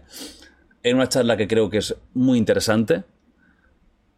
Me dio mucha pena enterarme de su fallecimiento, me sorprendió una barbaridad. Sé que mucha gente está, no, bueno, se te metía de todo, bueno, pero tenía 30 años. Y él mismo explicaba que evidentemente había efectos secundarios, ahora, contaremos un poco, pero que estaba bien, no estaba para morirse. Desde luego él no quería morirse, ni tenía ganas de que pasara. Pero bueno, eh, evidentemente cuando juegas y tomas riesgos, hay gente que no le va a pasar nada, pero hay otras personas que puede suceder, ¿no? Me ha dado mucha pena. Habíamos hablado alguna vez fuera del programa. Era una persona que tenía una cosa rara en el mundo del fitness actual, que era honesto, era sincero, iba de cara siempre. Tú puedes estar de acuerdo o no con él, evidentemente. Porque hay mucha gente que demoniza el consumo de esteroides y anabolizantes y hacen bien en parte porque es algo que es dañino y que es ilegal en muchos países y que puede provocar muchos problemas, 100%. Pero él nunca engañó, nunca mintió. Empezó con un canal, me acuerdo de sus vídeos que estaba con un árbol y explicaba, era un canal de fitness vegano. Mm, correcto. Él era vegano, Que ahí era héroe, héroe fitness. héroe fitness y explicaba pues sus movidas, un tío con un cuerpo ya muy trabajado, tenía un cuerpazo, pero tenía un sueño él y lo contó, él quería ser gigante, quería ser muy grande, sus referentes eran gente enorme y físicamente llegó al tope, natural. Entonces lo explicó desde el día uno y se convirtió en villano fitness, ¿no? En la parte oscura del fitness, la parte de, de la maldad, por eso lo de villano. Y empezó a explicar cómo consumía los esteroides, qué tipos había, hacía divulgación sobre ello. Al menos no engañó nunca nada, nunca a nadie. Él dijo lo que pensaba, él dijo lo que tomaba, no, no exactamente para que la gente no lo copiara, pero bueno, él explicaba un poco pues, cómo funcionaba este mundo que existe. O sea, una cosa está clara, hay gente que dice, hacía apología de esto, no, no hacía apología, contaba una realidad que es así, en el mundo del fitness. Ya no entremos tan solo en los culturistas profesionales, que evidentemente todos van. Es una realidad que en el deporte de élite, el consumo de sustancias que en algunos casos hoy son alegales, ya no digo legales, alegales y en unos años serán prohibidas, esto es evidente, ¿no? Futbolistas, gente de básquet, con, con problemas eh, médicos que se subsanan con sustancias que podrían ser consideradas eh, perjudiciales en otros aspectos, anabolizantes, Luchadores, es- luchadores, bueno, el UFC en la época, ¿no? Que estaba bueno, y ahora que ha salido de la usada. A ver qué pasará ahora, si van a hacer controles de algún tipo, nada, hay mucha incógnita, ¿no? Pero si dejamos el deporte de élite, que luego podemos hablar un poquito, ¿no? Porque siempre vamos a lo mismo, ¿no? Al culturismo, a, incluso al ciclismo, cuando yo estoy seguro de que en casi todos los deportes van hasta arriba porque les pedimos algo sobrehumano. ¿no? Les pedimos algo que no es normal, por lo tanto, ahí tienen que haber ayudas de algún tipo. Pero incluso en, en los influencers de fitness más normales, la mayoría, la gran mayoría, aunque sea- solo sea con orales o con pocas dosis, van con esto. Y nadie lo reconoce. Y nadie lo Muy reconoce. poca gente habla de ello. A, a ver, algunos mienten y otros obvian. No dicen ni sí ni no. Eh, Está en su derecho, pero... Mira Viru, que no dijo nada y, ¿no? Un poco... Claro, pero él es más jodido porque él iba a competir y ahí, claro, supongo que tendría que haberlo dicho. No era un tío que simplemente se haga fotos sin camiseta o diga los cinco ejercicios para mejorar. Claro, ahí estabas pegándote con otra persona. Pero muchos influencers de, de fitness, muchos con unos cuerpazos siendo súper jóvenes. O sea, hay una cosa que está muy clara, genéticamente no hemos cambiado tanto. O sea, no somos seres diferentes a hace 20 años o 30 años, donde no habían estos cuerpos. Bueno, hay uno que puede ser un prodigio genético que existe, evidentemente que sí. Pero no puede ser que ahora cada dos por tres veas a chavales de 16, 17, 18 años con unos músculos Increíble. desarrollados, rajadísimos durante todo el año. Amigos, la mayoría de esta gente, no todos, pero la mayoría, van hasta las trancas. De unos productos o de otros, depende de lo que necesiten. Pero las redes han creado una mentira, la mentira de ese físico perfecto, ¿no? Villano Fitness fue sincero siempre. Cuando empezó, contó, yo ya no soy natural. Y a partir de ahora hay una parte de mi divulgación que no tan solo va a ser cómo hacer sentadillas, sino también, pues bueno, eh, qué es la química y cómo se aplica la química. Yo creo que se le tiene que valorar esto, ¿no? Vi un artículo, creo que eran 20 minutos, que me citaban, porque yo hice un tuit cuando me enteré de la, de la, de la terrible noticia, que lo definían como Villano Fitness fallece, el gran defensor de los anabolizantes o esteroides. Él nunca defendió esto. Él explicaba su consumo y siempre desaconsejaba la utilización de estos productos. Pero ya está bien que por una puta vez alguien diga la verdad, diga lo que usa, y si una persona, un chaval, quiere usarlo, independientemente de que él lo haga o no lo haga, lo va a hacer. Porque si alguien tiene la idea fija de coger una jeringuilla con el miedo que puede dar, pincharse, casi que es mejor que escuche a alguien que sabe hacerlo y que le pueda decir qué es cada cosa, a no que lo haga con el colega del gimnasio que le ha dicho "Mm, ponte esto tres veces al día y, y- y luego te bebes un zumito. Correcto, él daba información. Te da información. Y tú puedes estar no de acuerdo con esa información y eres libre de no verlo, de no consumirlo e incluso de criticarlo, evidentemente. Él era consciente de lo que hacía. Y él sabía que, que su vida iba a ser más corta por el, el exceso de que. Ah, él lo decía, él lo decía sin ningún tipo de miedo. Yo sé, bueno, citándole, ¿no? Yo sé que me estoy acortando la vida. Evidentemente, yo creo que se refería más a largo plazo, que a lo mejor no llegaría a los 75 años. Dudo mucho que pensara que era- iba a ser algo tan inmediato y que la afectación iba a ser tan inmediata. Pero él era consciente de que su forma de vida no era la más sana. Pero igual que la gente que fuma como carretero, que se toma ocho cervezas cada día, también tiene que ser conscientes de que se están perjudicando al cuerpo, ¿no? O sea, cada uno tiene, tenemos nuestro San Benito. A mí me dio mucha pena, valoro mucho su, su honestidad siempre. Hay una parte que sí que me da miedo, que es este uso un poco más normalizado de los esteroides, que se está como, como infiltrando, ¿no? blanque- blanqueando un poco la imagen, No ¿no? sé si Es- blanquear o infiltrar, ¿no? Porque creo que todo es más fácil de conseguir hoy en día. Sí, ¿no? sí, eso es cierto. Yo, yo en mi época, con 17, 18 en Canarias, hubo una corriente muy grande donde la gente se chutaba mucho. De anabolizantes, De ¿eh? anabolizantes. En mi barrio era muy fácil conseguirlo. Yo tuve en mi poder, eh, incluso lo pensé, cuando yo era un chaval de 17 Claro. años, lo pensé, porque dije, hostia, Ah, te por la cabeza. Qué guay, conseguir resultados con mi- lo que hablábamos antes del ser humano vago, ¿no? Conseguir resultados con menos esfuerzo. Que es mentira, porque No, luego tienes que entrenar, tienes que Totalmente. descansar, tienes que comer. He conocido a gente que se ha metido en anabolizantes, no ha entrenado, no ha comido y no ha conseguido ningún resultado. Cero. Ninguno, ¿eh? Se ha quedado Cero. igual o Sí, peor. o peor. O peor. Entonces, al final, es un precio que tienes que estar dispuesto a pagar. Yo no, yo no quise. Yo no quise pagar ese precio. Respeto al que lo haga, pero para mí, gente que dé información es como la información de las drogas, ¿no? Las drogas. Claro. Hostia, ya si tú te quieres meter o no, nadie. O sea, tú, tú vas a poder conseguirlas. Pues qué menos que tener la información adecuada.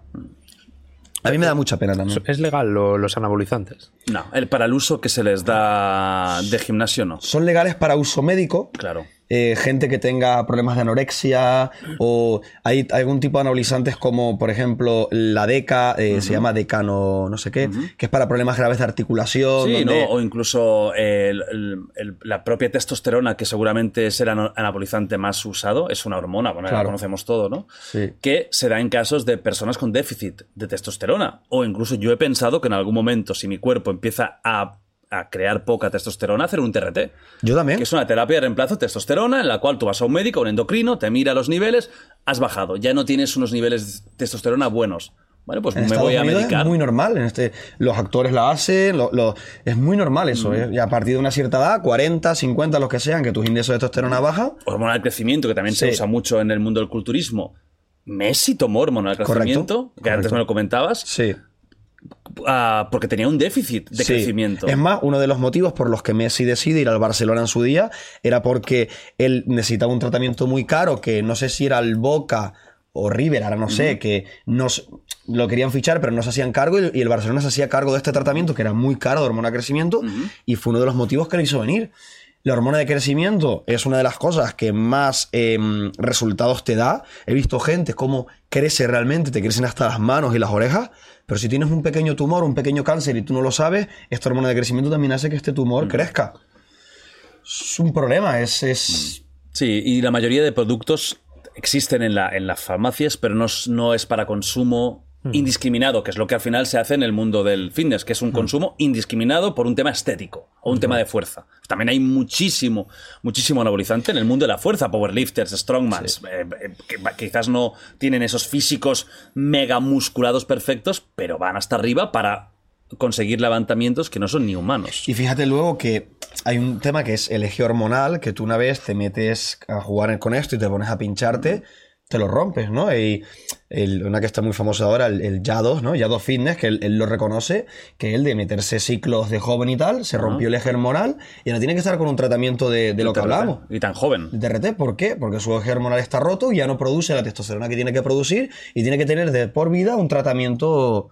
Sí, y por eso están los ciclos, ¿no? Por eso se llamaba ciclarse, porque tú tenías un ciclo donde te metías lo que hacía falta y luego estabas en un post-ciclo en el que intentabas recuperar el eje y así ibas tirando. Claro, Villano Fitness, por ejemplo, no estaba a favor de esto. Él estaba a favor de una cosa que se llama Blast and Cruise, que es no parar durante todo el año, con momentos más altos y más bajos, pero siempre mantener, eh, siempre mantener un mínimo de anabolizantes. Eh, él lo reconocía, es que por eso me, me gustaba lo que él hacía y decía, porque él, él lo reconocía, que él no usaba esteroides, que él abusaba de ellos. Había probado de todo, había experimentado, los más fuertes, los no tan fuertes él un poco era su propio cobaya, ¿no? Y te- lo decía en los vídeos y te lo contaba y te contaba a veces sus experiencias.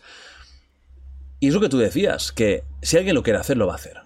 Prefiero que lo haga con información como mínimo, ya que lo vas a hacer, con información, a no a lo loco.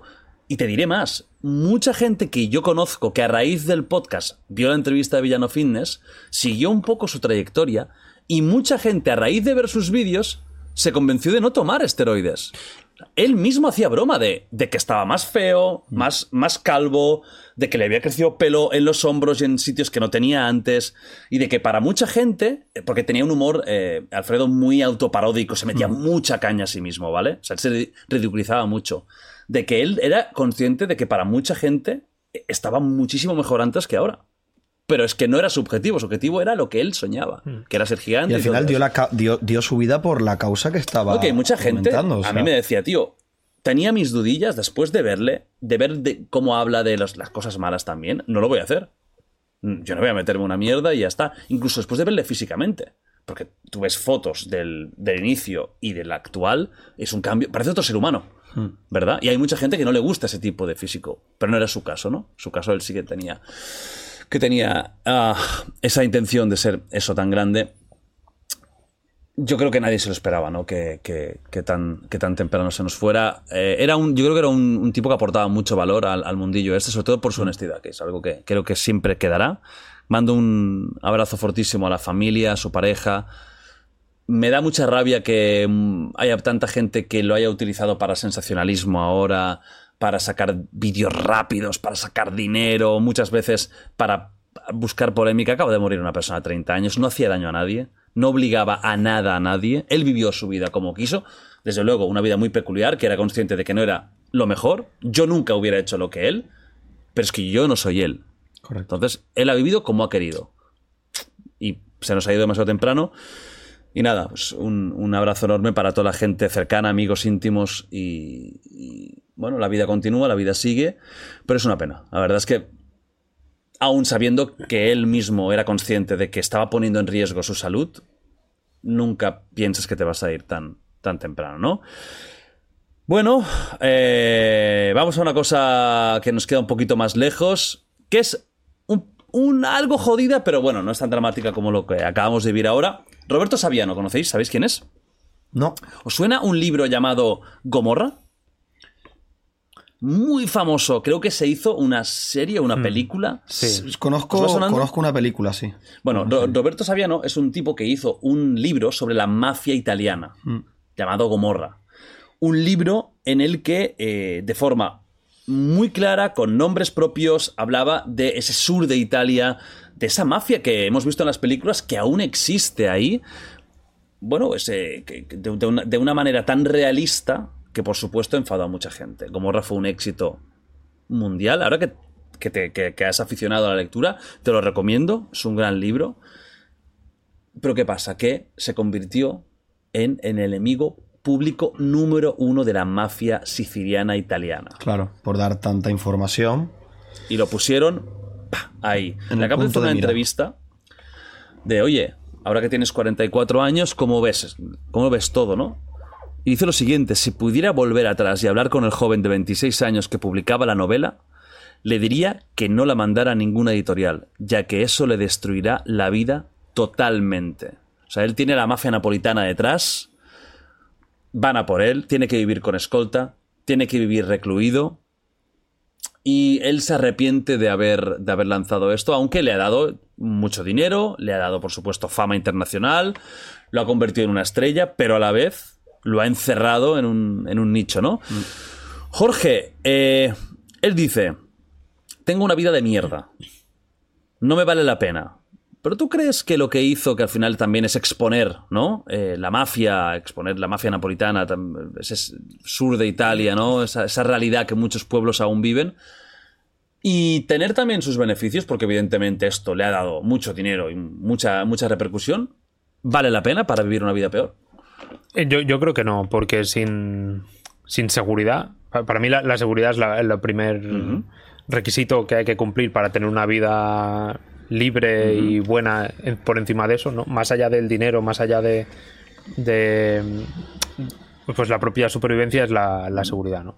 Entonces yo creo que si ha perdido la seguridad y por tanto ha perdido toda la libertad de movimiento, de siempre tener que ir acompañado, de siempre tener que ir preocupado, el dinero, el prestigio, todo eso da, da igual.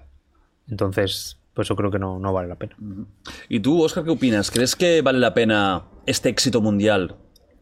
Yo creo que sí. No, ya, no, ya no por el éxito que haya conseguido, sino porque creo que lo que él ha enseñado vale más que una vida humana. En el sentido de, igual esta persona no es feliz, pero lo que ha enseñado de la mafia, la información que ha dado a las personas que habrá podido ayudar, hostia, creo que es más importante que su propia existencia.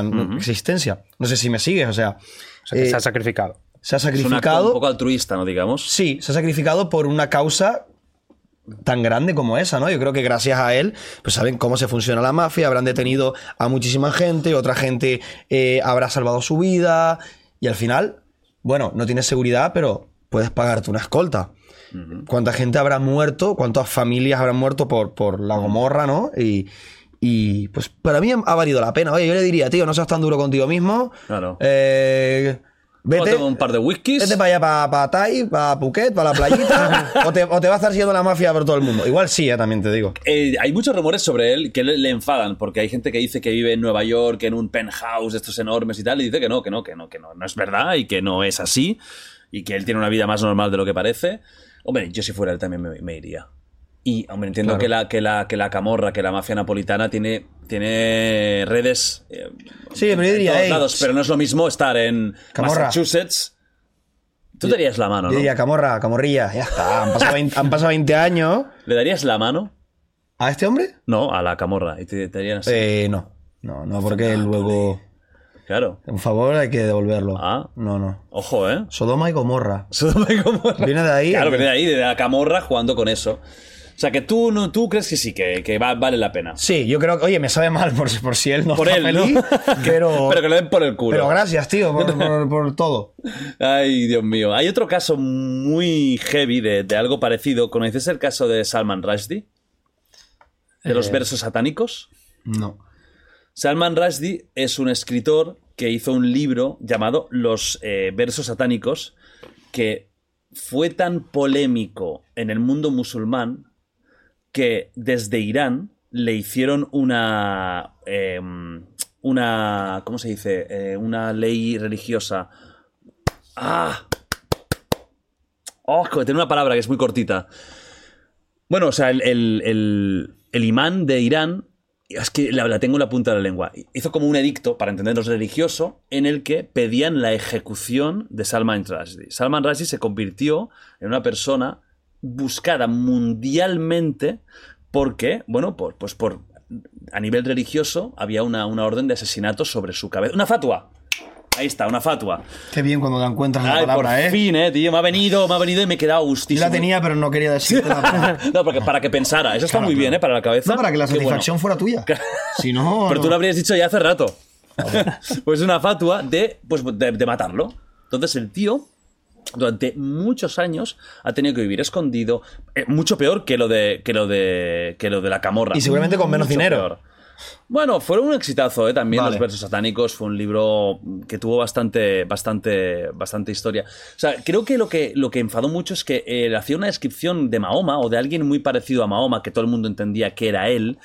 Y que eh, lo, lo- no ridiculizaba, pero había como un, to- un tono ir- irónico. Ya sabéis que, en el mundo musulmán Mahoma es intocable. Imagínate lo que pasó, ¿no? En París, sí. en París.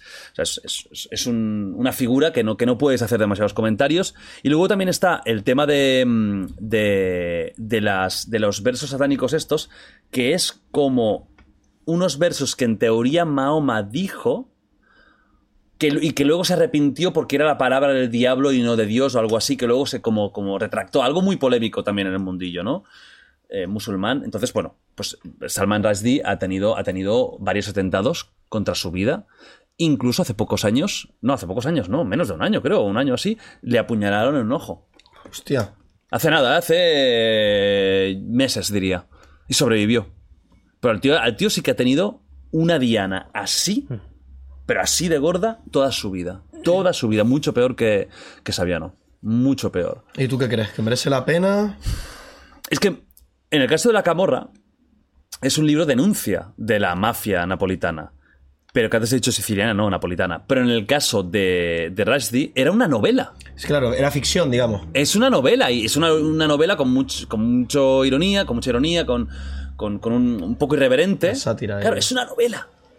O sea, que no ha querido hacer un ataque a la religión musulmana o al islamismo. No, no, no, no. Es una novela que sí es verdad que se, que se, se ambienta o salen personajes similares, pero que no va a destruir, ¿no? Y yo creo que no vale la pena ni de coña, tío. No, en ese caso La no. seguridad es lo más importante. ¿No, Jorge? Sí, sí, yo, bueno, lo- desde, desde lo que pasó con Ucrania. ¿no? Un país con una sociedad comparable a nosotros y que de repente la seguridad se le va al traste y mira cómo están ahora. A mí me, me cambió, me, me puso ese nivel, ¿no? De, de seguridad en- como prioridad. Es decir, tienes todo, tienes una vida normal, tus estudios tal, y pero si se te cae la seguridad, se te cae Claro. toda la vida. Sí, pero claro, eh, digamos que a lo mejor este hombre ha salvado con la novela esta cero vidas. Ujú. Pero cuántas vidas, no, sé- no sé el alcance, ¿eh? pero cuánto habrá ayudado Claro, no, la yo- otra persona con, con este libro de investigación. A lo mejor traes aquí un policía italiano que te dice, mira, gracias a este libro supimos desmantelar no sé cuánto y salvar a, a, a 300 menores de una red de prostitución, ya no sé cuánto y tal. Y dice, hostia, pues sabiendo estos datos...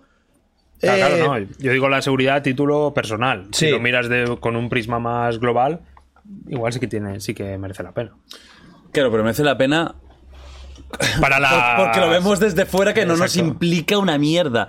Pero claro, meterte en una vida en la que cada día te levantas pensando a ver si hoy debajo del coche me han puesto una bomba o a ver si va a venir un sicario cuando esté en un restaurante y me va a pegar un tiro en la sien. O sea, vivir así cada puto día, tu yo no sé si vale la pena. Tu ¿eh? precio a pagar. Wow. Es tu precio a pagar. Y de nuevo. Yo lo pagaría, ¿eh? Yo no lo pagaría. Yo sí. Tú sí. Yo sí me garantizas a mí.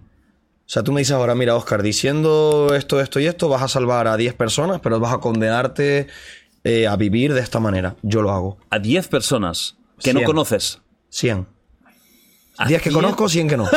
A 100 personas. Si puedo salvar a 100 personas, Sí. sí. Y tú vas a ser. Yo no voy a morir, simplemente voy a No, vivir. No, no, no, ah, no, hombre, no, no, no, no. A morirme no, No, eh.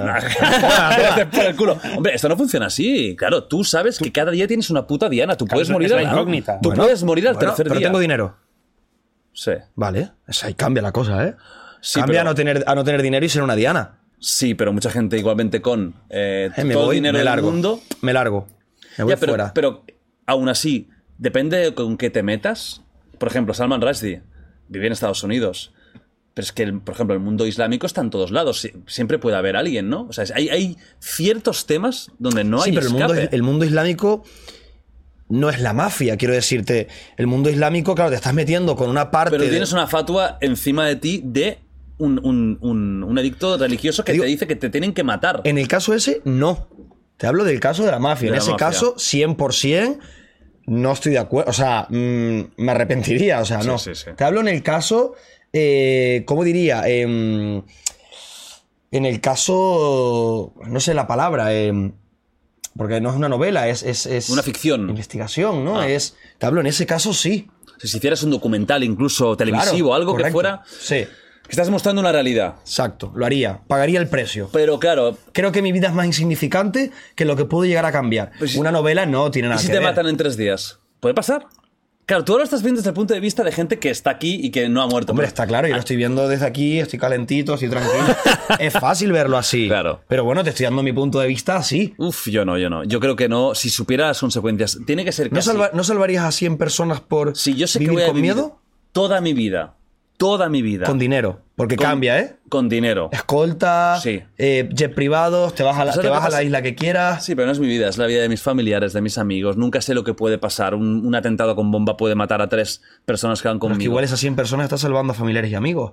Estamos hablando de que este tipo es italiano, que este tipo que... Yo lo Ten- veo, yo le veo una, una- una causa justa. Tendría que ser algo. Sí, Noble. Lo es. Sí que lo es, pero. Pero tendría que ser algo muy desbalanceado, porque si no, lo siento mucho. Yo creo, Bueno, es- yo miro por mí y por, la, mi- por mi gente. ¿Sabes? Bueno, muy bien, Oscar, queda muy bien aquí, ¿eh? No, si ves... Pues tengo un problema que me estoy amenazado por la mafia rumanesa. Escúchame, a ver, rumano, apuntame a la cámara. Dejarme a Jordi tranquilito. ¿eh? Y ahora, que, ahora te imaginas que al salir de Eh, aquí no, rumano, quiero. tienes a 12.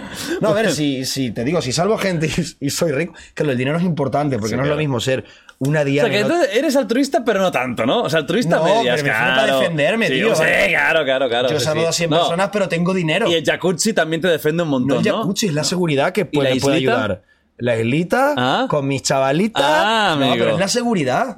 Ya. Eh, En eso estamos de acuerdo, ¿no? Hombre, claro. Que si es que encima este tío tiene este problema y no tiene un puto duro, ahí sí que estás fucking. Aunque mira que pienso yo que si van a por ti de verdad, van a por ti de verdad. ¿eh? Sí, que el dinero no te, no te ayudaría. O sea, imagínate que te metes con la mafia también colombiana o con los cárteles. Yo creo que ahí, por mucho que tengas eh, seguridad, a lo mejor van con un puto bazooka, que estos Eh, tienen sí. tanques y tienen de todo y, y- y te Ley de protección de testigos, mm, operaciones de cara, cambios de físico, ¿no? Hay gente que desaparece. Sí, sí, Puedes sí. operar la cara, cambiarte el Sí. físico, no lo sé. sí. ¿Te pondrías la cara Me de parece Nacho? interesante, ¿De Nacho tío. te la pondrías o no? Me pondría los pies de Nacho en la cara. Hostia, sí, molaría mucho, Sí. tío. Sería... no llamarías nada la atención. Sería lo Mejor, normal. mejor, exacto. No, pero sería interesante este tío, el italiano. Vamos a traerlo aquí. Bueno, aquí tenemos ¿Con la a, mafia? tenemos a alguien parecido. Antonio Salas. Que ha sido infi- un infiltrado en varios sitios. Correcto. en los ultras, etcétera. Y en su mundillo también es una persona que no se sabe quién es. No hay. Bueno, aunque, aunque nuestro amigo David Saavedra pues eso fue- lo dijo públicamente. ¿Eh? Sí, sí, sí. O sea, lo que, que se lo dijo en el podcast, ¿eh? Que no le acaba de convencer mucho. Lo dijo, dijo o sea, porque luego nos dijo cosas fuera de cámaras. Pero en cámara dijo que, bueno, la infiltración fue muy, muy sencilla, digamos. En el tema de los ultras. Ya. Que la tenía en casa, ¿no? Como podemos decir. No lo sé. Pero el caso es que sí que es un tío que ha enseñado cosas muy reales y que en teoría va. eh, Bueno, nadie. Bueno, nadie. No se sabe quién es. Sí, hay, hay muchos casos famosos de, de agentes infiltrados que realmente están infiltrados 10 años, 8 años, 12 años, 14, no tienen Sí, sí. vida, están dando, están dando su vida para... para 100%. ¿no? Y me pare- eso me parece súper admirable. Ujú. Súper admirable porque no creo que yo lo hiciera. Si me dijeras, renunciarías a 10 años de tu vida por estar infiltrado en una organización que igual no sé si voy a acabar arreglando algo, igual no arreglo nada, ¿entiendes? Es más probable, ¿eh? Yo te veo ahí con toda la ilusión, 10 años Me perdidos. infiltro y me, salir, no, no, no, me, me pierdo, me, me, me- me co- me corrompo. Pero tú al minuto y medio, ¿eh? Estoy infiltrado al otro lado. Sí, sí, Es sí, sí. O sea, te policía y- utilizan para infiltrarte Claro, en la claro. poli. Te- es un mundo interesante, ¿eh? Sí. Cuando salieron ahora el tema de los infiltrados en las agrupaciones independentistas. Sí, Ah, sí, lo que yo tenía un colega que me contó y la colla de San Andreu, que no sé Claro, qué. tío. O sea, es que lo tenemos aquí en España. Lo Era un tenemos policía poco- nacional, ¿te acuerdas? Lo tenemos un poco a lo cutre, eh, también te lo digo, claro. Ahí en Sí. Estados Unidos se infiltra la mafia y aquí se infiltra, bueno, el Partido de Independencia. Sí, sí, sí. Es como, hostia, no es lo mismo. No es lo Y- mismo, ¿eh? el cabrón chichándole a la. Sí, sí, sí, sí. Hombre, claro, si tú eres un infiltrado total, No, no, tienes que hacerlo. tú tienes que hacer vida normal. Y si Sí. tienes que follarte a A una. gomita, no, porque- no, a pelo, vamos a. Sí, sí. Soy infiltrado 100%. Luego hay casos de infiltrados que han perdido la cabeza. Que ha habido un momento que han sentido empatía por el, por, por el grupo en el que se infiltraban y. Ojo, ¿eh? Claro, es que a la. Ya sea grupo, ya sea que te echas una. que tienes pareja, yo creo que es normal que puedas tener. Sí, sí, hay un momento de, de dudas. Sí, sí, sí. Bueno, vamos a más cositas. El PSOE exige a los creadores del autobús en el que el presidente de España, Pedro Sánchez, aparece caracterizado como Adolf Hitler, que serán demandados si no retiran la campaña en un plazo de 48 horas. El autobús, que se ha visto sobre todo en actos en Madrid, pero también en otras ciudades españolas, como Castellón, Uy. Se le puede ver como si fuera líder nazi con el lema Sánchez dictador y utilizando las siglas del partido Pedro Sánchez odia España. El bus es propiedad de la Asociación de Extrema Derecha de, corte ultracatólico y cons- conservador Hazte Oír, que estos ya han tenido muchas campañas súper polémicas. Os voy a enseñar la foto, ¿vale? Lo vi, Porque... lo vi en directo en Madrid. Ah, tú lo viste circulando. Ah, te subiste y todo. Sí, no, y estabas Lo ahí, conducía bien. yo. Lo conducía. Lo condu- hostia, se- me hubiera encantado ver al doctor eh, ahí con Hazte Oír, ¿eh? Así tumbado, como Así. de la silla. Aquí lo tenemos. Sí. Hola. Se está les va la puta cabeza. Vale, eh, Jorge, yo te pregunto, van a ir, si esto no se quita, van a ir a por una demanda. Eso es Cibeles, lo del fondo. Un Neptuno, ¿no? Ah, Neptuno. Diría. Bueno, por, por Madrid eso estaba circulando. Hazte oír ha tenido varias campañas muy duras y esta es la última. Eh, yo te pregunto, Jorge, primero, ¿tú crees que bajo la libertad de, de expresión, la libertad de crítica a un líder político, esto tendría que estar permitido? Porque por lo que veo hay como una intención de demanda, o no sé si al final se va a hacer o no. ¿O crees que es traspasar una línea? Claro, aquí yo, yo creo que, por una parte, eh, sí, la, la crítica a tope con ella. Eh, pero aquí no te diré que se ha traspasado la línea, pero está muy cerca, ¿no? Por, por el hecho de que se lo represente como Hitler, que es un genocida. Eh, entonces aquí me parece que está cerca de la línea. Eh, yo creo que es ju- justamente la, la justicia dirá, ¿no? Que, que es lo que se ha, hasta dónde se ha llegado y, y cómo ha, y, y cuál es el efecto de este. Pero lo veo muy, muy al límite. De- dentro de que la crítica a cualquier político me parezca súper bien.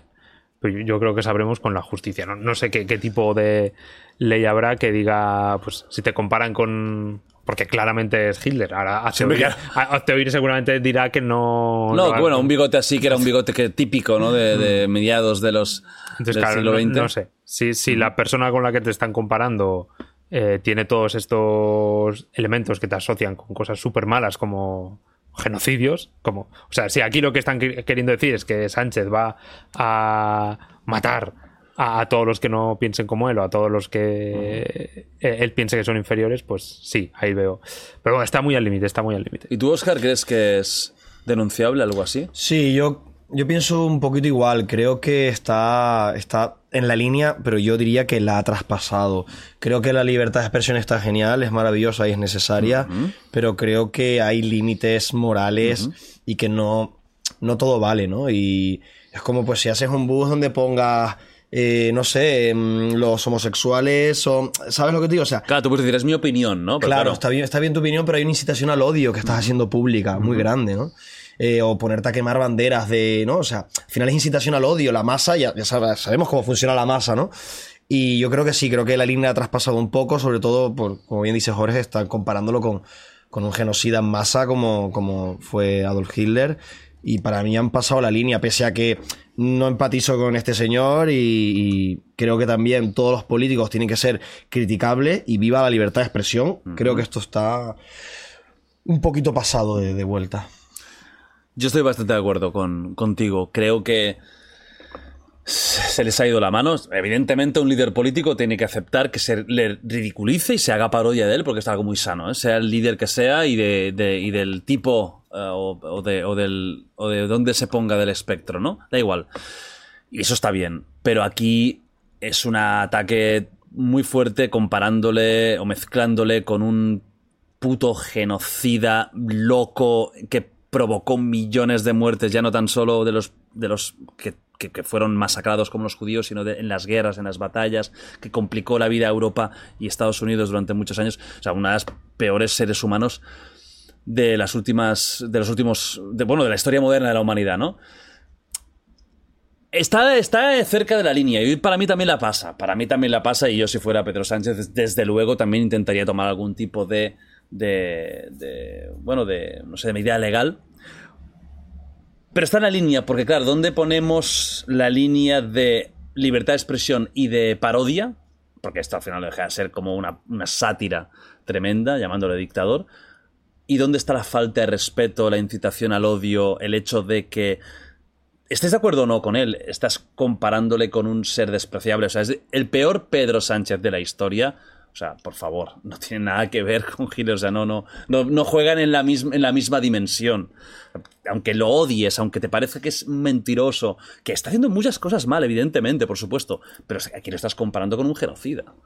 Entonces, para mí se les ha ido la, la- la pinza, pero bueno, hazte oír que, que ya van a eso, siempre van a hacer Aparte ruido. que- porque, quiero decir, al final, si, imagínate que es una, vi- una viñeta de la revista El Jueves suelta, pues creo que ahí queda, ¿no? Que es Mm. una viñeta, que ahí queda, pero un bus que, bueno, una guagua, como que bus. Ah, como te- Una no, ay, sí, señor, sí, que Luego me señor. dicen en los comentarios. No, este canario guagua, tío, claro que sí. Viva Una guagua esté por ahí paseándose con este mensaje es incitación al odio. Porque te digo, al final una revista, Sí. un artículo o, o- o un... eh, en Sí. Una revista TV3, paródica. un momento, ¿no? Que digas que lo disfrazan de Hitler sí. Es que es muy importante el contexto, muy y importante. el medio, porque... Porque una parodia de Hitler se han hecho mil. Miles, sí, usando sí. personas famosas. Eso es una parodia. Y está en un contexto de humor, de sátira. De.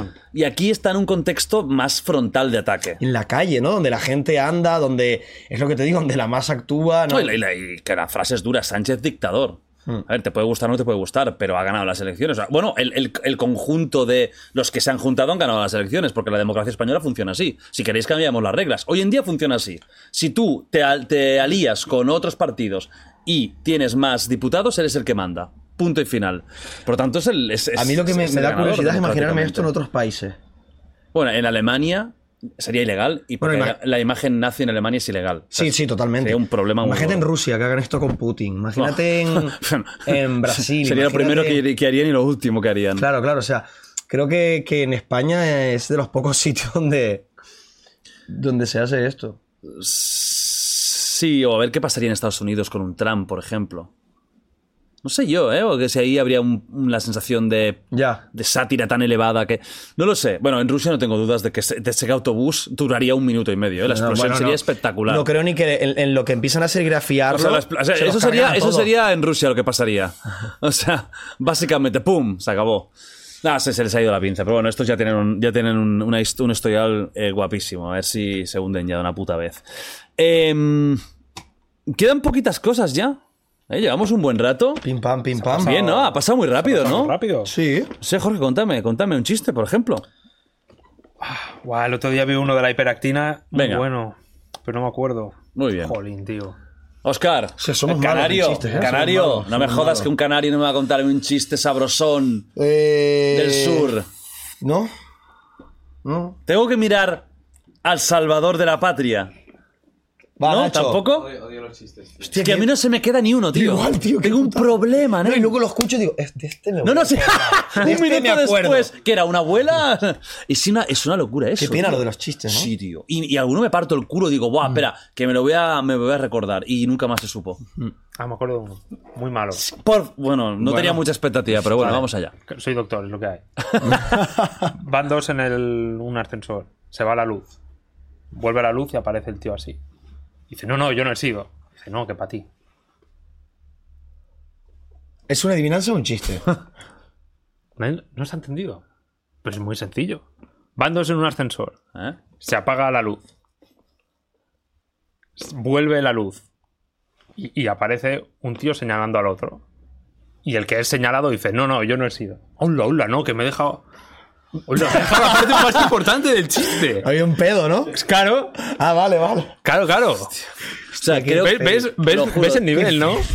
O sea, desde, desde que vi la piedra roseta intentando descifrarla, no había escuchado algo tan críptico en mi puta vida, nen. O sea, no estaba entendiendo el idioma. ¿Esto Es que, que- es el lore de es que Elden Ring? Para mí, lo, lo he- lo he obviado, ¿sabes? Mira, yo te, yo te digo, A ver, ¿sabes cómo, cuéntalo tú. Bueno, venga, va. ¿sabes cómo es hasta luego en turco? Chao, chochín. No voy a caer. ¡Ah! ¡Qué pena! Que, que- que- que tengo más calle. Eh, Jorge hubiera caído, ¿eh? Jorge hubiera pena, caído. tío. A ver, dí- díselo, díselo. ¿Sabes cómo es eh, adiós en turco, no? Chao, chochín. Parece en otro idioma, ¿no? No, en turco. Ya te han jodido, ¿eh? No, pero el chiste. Yo aún estoy con el chiste de Jorge. Jorge, cuéntalo Pues- bien. ahora, va. Segunda, segundo. Van dos No, pero un momento. Cuando se acabe el chiste, a, re- a partirnos los cojones, risas, ¿vale? en risas enlatadas. eh, Pero todo risa máxima, ¿eh? Venga. Refriends. Van dos en el ascensor. Se apaga la luz. Suena un pedo brutal, rollo. Vuelve la luz. Y un tío señala al otro. Y el que señala dice, no, no, yo no he sido. Dice, no, que para ti.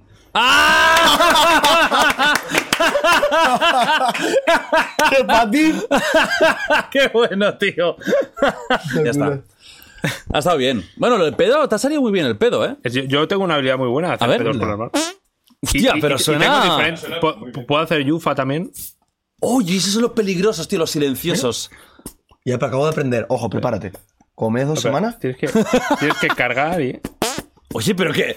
¿Pero cómo lo haces tan bien? O sea, ¿así te sacaste el doctorado? Así me... Bueno, ¿y tú qué estás haciendo? Que. sí, que. que- Pues me da pena porque tengo un colega que es buenísimo en chistes, buenísimo. Es, es, es tontuno, de verdad, que no puedes hablar con él porque no paras de reírte. Ajá. Y siempre que me cuenta digo, hostia, este me lo apunto. Y nada, no hay manera, tío. No te ha quedado, no te ha quedado. No, no te ha no, quedado Pero, pero es ¿eh? contarlos, porque... Bueno, la verdad que hay gente para eso y gente que no. Sí, sí, yo no Joaquín, sirvo. Joaquín el del Betis. Hostia, ese es una puta máquina, es uno Es tras otro, eh, tío. Pero no entiendo ni cómo se- son capaces de acordarse. y el otro, el pelado, el, el, El comandante el Lara. comandante Lara. Esos dos juntos. Sí, sí, sí, no paran, es non-stop, pa, pa, pa, Sí. pa, pa, pa. Bueno, va, que ya vamos con las últimas. Después de esto que me he quedado descuadrado eh, con este chiste. Hostia, Buenísimo, momento- momento de tío. humor, tío. Me he reído mucho. Bueno, se ha celebrado una nueva edición del Ibai Néfico, que es lo, eh, bueno, el evento benéfico que cada año hace, hace Ibai, y en el que ya llevan, hostia, más de seis años y han recaudado un, un total, si sumas todo, de un, un millón de euros. ¿eh? Este año lo han hecho en modo fútbol, aprovechando un poco el tema de la Kings League y tal, y han recaudado 32.000 pavos en donaciones, más patrocinios de 145, más 50.000 de él, vamos, en total, pues más de 200.000 pavos, que ayudará a personas con lesiones medulares, daño cerebral adquirido u otra discapacidad de origen neurológico. A mí estas cosas me parecen espectaculares, fantásticas. Eh, que sepáis, ya lo he explicado en algún podcast, pero bueno, recuerdo que en el último, la, la última tertulia del año, que va a ser el día eh, 10, sí, 19, la voy a publicar el día 19 de diciembre, porque luego, lo que es Navidades, vamos a hacer un descansito, ¿eh? y cada uno con los polvorones y los turroncitos, ¿eh? y Nacho con sus cosas blancas, todo el mundo bien contentito. Exacto. Exactamente. Des- yo quiero que descanséis, porque yo, si fuera por mí, haría ese día cada día directo. Fíjate lo que te digo, pero bueno, y lo hago por vosotros. Pues el último podcast del año, que tenéis que verlo porque voy a ir disfrazado otra vez, o sea, es para verlo, evidentemente. Pues va a ser un día chulo porque va a haber sorteo de una cosa muy guapa, pero lo más importante, y ahí venía el tema benéfico, es que le diremos adiós al Justin Bieber de la suerte. Ha sido un placer guapo tenerte aquí durante estos tres años. Que voy a em, subastar en una subasta por eBay, subastar y todo lo que se recaude, que espero que sea mucho, va a ir a, pues a una causa benéfica. ¿De acuerdo? Ese día va a ser el día en el que pondré la subasta en marcha y en el que tendremos que elegir ya. Lo marcarás un poquito, ¿no? Sí. De, hecho, de hecho, podríamos hacerlo en directo, el último. Ahora que lo estoy pensando, estaría guapo hacerlo en directo, el último podcast. Ah, ya sé, a ver si ves la puja como. Sí. No, bueno, no, la puja la dejaré unos días, ¿eh? Vale. O sea, a lo mejor lo dejo hasta, hasta después de. Hasta el próximo podcast, eh, próxima tertulia. Sí, creo que lo haré en directo, estará chulo. Bueno, pues lo pondré en subasta y pues todo lo que vaya se, se recaude y tal. Y luego Se elegiremos. puede llevar a la velada incluso. Ponerlo por ahí. Uf, pero ya, ese ya no nos iríamos a febrero, es demasiado tiempo, ¿eh? No, no, Yo pero. No, doy pero. ideas, doy ideas, ya píllalas que. O sea, ninguna. No, pero. Pero, importante. Sí. Vamos a elegir el sustituto. Ah, Porque oh. se va Justin, pero entra alguien. Voy a daros tres opciones de quién va a ocupar este maravilloso espacio vacío que va a quedar. Y entre todos elegiremos tres opciones que ya os aviso que serán eh, de AUPA. ¿Vale? O sea, van a ser opciones De high level. de high level todo. Y haremos lo mismo, eh, estará unos años más y luego ya lo- lo- me retiraré y me lo quedaré y me enriqueceré de, ese- de- de ese, de ese, Crearé una ONG y Sí, una será para ONG que se llamará. Wild Style y todo para el nene. No, la verdad es que tengo ilusión, ¿eh? Y me, me- me hará mucha gracia que alguien se lo quede, porque fuera de coñas. ¿Cuál fue la primera? ¿Lo recuerdas? No, no, no me acuerdo, tío. Bueno, se podrá mirar en archivo. No, no, eh, Eh, datos, datos. Sí, sí, sí, le- se, se lo he preguntado, porque Mira, seguro que lo tiene apuntado. ¿De quién ha firmado esto exactamente? Porque aquí hay firmas que muy lista, ¿no? Sí. Sí, sí, sí. No, no, hay muchísimas. Sí, no, es una, es, es una. O sea, esto vale, esto vale dinero, ¿eh? Esto vale dinero. Hay firmas muy importantes. Bueno, y el último día, pues también meteré mi firma, que esa vale dos céntimos y medio. La dejaré ahí para, para vosotros. Bueno, ya lo, ya lo sabéis. En el, en el último podcast del año, tertulia, perdón, del año, vamos a subastar el Justin Bieber de la suerte. Y vamos con la última. La última ha pasado en Estados Unidos. ¿Os acordáis del caso de George Floyd? El afroamericano que eh, fue asesinado por un policía porque le puso Hola, la rodilla en el cuello, sí. hasta que lo, lo- lo acabó asfixiando. ¿no? Sí. Bueno, pues el, el asesino, que es Derek Chauvin, fue condenado a 30 años de cárcel. Acaba de ser apuñalado 22 veces en la cárcel. Hola. Ha sobrevivido No puede ser. ha sobrevivido y esto ha sido porque realmente lo- lo- los, los- bueno la, la- los- la gente de, de, de prisiones que estaba ahí se enteró rápidamente y lo salvó porque si no por supuesto hubiera muerto desangrado. Hostia este tío lo que decíamos de la vida infernal que te espera esto ya es otro nivel o sea va a estar en- en- encerrado en una cárcel siendo reconocido lo sea o no como el tío más racista de Estados Unidos en una cárcel donde hay bandas afroamericanas que van a estar ahí esperándole. O sea, este tío no sé lo que le espera en la cárcel. 22 veces, ¿eh? No es que le metieran dos mojaditas. No, no, no, fueron, fueron a por él y, Sí, sí. y fueron a matarlo. El- ahora, el que, el que lo apuñaló 22 veces y no lo mató estará diciendo... Claro, pero eh, llevaría un, Bueno, un un- cepillo de dientes o algo así. Sí. Bueno, depende de la cárcel que esté, ahí se filtra de todo muchas veces, ¿eh? O sea, armas en las cárceles. Aquí Yo- he tenido gente que está en la cárcel y ha contado cada historia increíble. Yo no, no, no voy a defender la violencia públicamente porque está feo, pero. O sea, no voy a decir que se lo merecía, pero. La vida a veces te paga las Sí. cosas. Este, este para mí solo tiene una opción, que es igual que hay bandas de, de tipo gueto en, en, en- en las prisiones, también hay bandas de skinheads y de neonazis. Casi la única opción que le queda es unirse a alguna una de de estas. Porque la- los- las bandas latinas ni lo va- no lo van a querer en pintura. Yo no sé si los neonazis lo van a querer con la. con los problemas que le va a generar. Es que fue muy heavy, ¿eh? Fue, una- muy una- heavy, fue muy heavy. heavy. Un asesinato público, delante de la gente, de una manera horrible. Sí. Sin ninguna lógica. Un Sin tío que estaba inmovilizado. Y, de, y, y la manera. O sea, qué agonía ese pobre hombre. Total, qué agonía, tío. Si ya lo tienes ahí, ya está, ya está. Ya no, no puede hacerte nada, no, no. No, o sea, todo el mal que le pase, se creo que se lo ha ganado. ¿eh? No, no, te digo, no le deseo que le pase nada malo porque no. pero no- lo desea. No, o sea, no lo, Pero- no lo de- no- te daría pena. Exacto, exacto. No te daría pena. No, no. Sí, al final fue, fue terrible, fue terrible. Fue un caso que, que, bueno, es, es uno de los casos más importantes de la, de la historia de un brutalidad movimiento, policial. Exacto. movimiento, el Black Matters. El o- Black Lives Matters. Black Lives Matters. Sí, sí, sí. Ahí empezó. o sea, bueno, Sí. ahí empezó también. Empezó con este y empezó con otro caso que no me acuerdo del nombre de un. De, también de, de un afroamericano que lo engancharon entre tres. Sí, este, este fue Estaba muy famoso. un poco más gordito. Pero es ¿no? antiguo, es, es antiguo. Sí, pero a lo mejor hace tres años o, muy- Sí. O- o dos años y pico, ¿no? Que fueron bastante seguidos. Y este fue como Sí. ya la gota que, que colma el vaso. A mí me da pena porque por, por escoria así Mm. se mancha eh, el trabajo de mucha gente. Porque Que hay policías maravillosos. Maravillosos, Marav- honrados, buenos. de todas las razas. que- de todas las razas, todos los colores, que no son racistas. Y por, y por, por excrementos así, se- mira, mira la que se lió en Estados Unidos. Y también asesinaron policías y no sé qué, no sé cuánto. O sea, al final. eh, no sé. No, este tío tiene- le espera una vida complicada. Si no lo matan, le espera una vida complicada. A lo mejor lo van a, van a tener que hacer, bueno, lo típico que hacen con casos así, ¿no? Meterlo en una celda solo, puro. aislamiento Sí. y poco más. Porque Sí, si sí. no, a no ser que se metan alguna banda esto de, de- de skinheads, ahí... Es que las cárceles de Estados Unidos es un mundo, ¿eh? He visto alguna, alguna vez algún documental Sí. y había un youtuber que lo tengo perdido, tío. Weston no sé qué, que era un pavo con una pinta chunga, pero un real. O sea, un Que se metía en las prisiones de y la hostia. No, no, no. Que era un tío que había estado en la cárcel varias veces. Y había estado, él contaba cómo iba el tema de las bandas. Había, aquí hay tres bandas, la de negros, la de latinos y Los la chicanos y, los- nazis. sí. Y él formaba parte de los blancos, claro, de los nazis, ¿no? Y ahí había gente tanto convencida, Aryan Brothers, como... No me queda otra que que estar en este bando porque si no me pegan los negros y los chicanos. Sí. Y, y- y contaba cómo se. cómo- que realmente, tío, él, él- él era como que abo- abogaba mucho por no la caguéis, no os metáis ahí, porque eso es un puto infierno. Y explicaba, el tío estaba mazadísimo. Ah, No sé si aún sigue haciendo vídeos, pero durante una época miré muchos vídeos suyos. Se volvió un poco repetitivo, espero que no me entienda porque me mata. Se volvió un poco repetitivo y me cansé. Pero en su momento me parecía de, de los canales de YouTube más interesantes que había. Era Weston algo. Eh, y bueno, es que a ver si encuentro, si tengo la suerte de encontrar alguna. algún. de, que sea algún vídeo antiguo, pero tú le veías la pinta y ya decías, buah, este tío ha vivido más que, vamos, que Carlos ¿Has visto, por cierto, el tema del Salvador? Como, como ayer leí 500 días sin crimen. Ah, es 500 verdad, iban a cumplir- a- Estamos tú y yo, ¿no? Puede ser, cuando lo de... Lo, sí. de, lo de análisis de Bukele.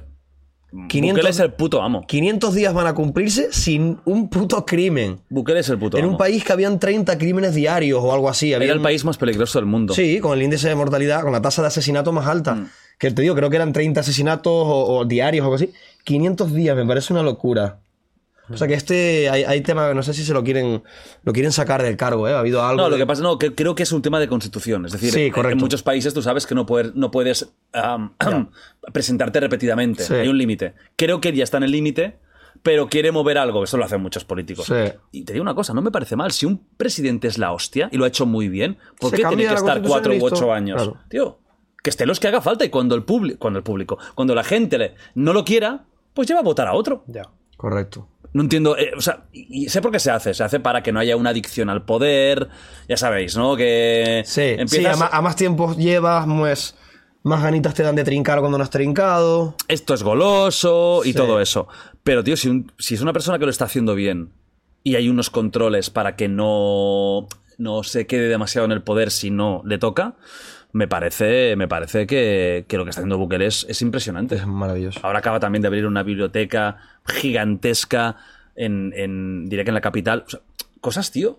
Se puso que está el- modernizando con el el país. Bitcoin, El Sí. Salvador. Sí, sí, bueno, ahí, Bueno, creo que ahí se la jugó. sí, ¿no? ahí, ahí se, ahí se la Bueno, jugó un ahora, hoy, más. hoy leí que había, que había subido el Bitcoin. Sí, o sea, el Bitcoin está muy bien ahora. 47 mil dólares, algo así. que pues está en el- a todos porque vamos a ser millonarios. Mira, mira, es este pavo, es este pavo, es este pavo. Este, este- estos vídeos son los que veía yo. Espera, pondré muy poquito. Ponlo en pequeño solo, Nacho. Porque no, no creo que pase nada, pero a ver si hay un tema de monetización, strike o lo que sea. Simplemente quiero que lo veáis un momento y ya está. Vale, es este tío. Hombre, vaya. Ese tío vaya es un perfil. true, pero este tío es un true. Check it out. Vale, eso este tío te cuenta, ¿no? Te cuenta cómo es la vida en la cárcel, cómo funcionan las, las, la- las gangs y cómo van, cómo, cómo, cómo se castigan a los chivatos. Y este tío es un true de la hostia. Ya ves. Pero de la hostia. Y seguramente lo que hablábamos de anabolizantes, chicos, pues. Sí, no, no, sí, sí, hombre. seguramente sí, sí. lleva unos cuantos Sí, y, cajas de. y en la cárcel, evidentemente. Evidentemente. Es que estos temas de anabolizantes, tío, es, es una locura y hay mentiras que hay. ¿Sabes que ahora está de moda un tipo de canal? Ya es lo último, esto no entraba, pero bueno, ya, lo- ya que estamos. Un tipo de canal que son africanos, como haciendo pesas en sitios rudimentarios, con pesas hechas con cemento, muy, muy, muy rudimentario. Y hay un pavo con un fisicazo loco que dice que es pura genética.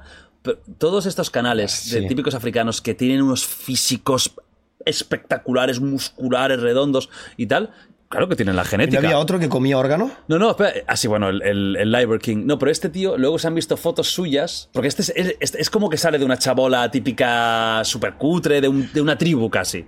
Se han visto vídeos de este pavo hace un tiempo, que era mucho más rollo emprendedor, con un coche, una casa de puta madre. No os fiéis, todo lo que veáis en redes sociales que se parezca increíble, lo más probable es que sea mentira. Otra mentira muy grande de redes sociales y de YouTube.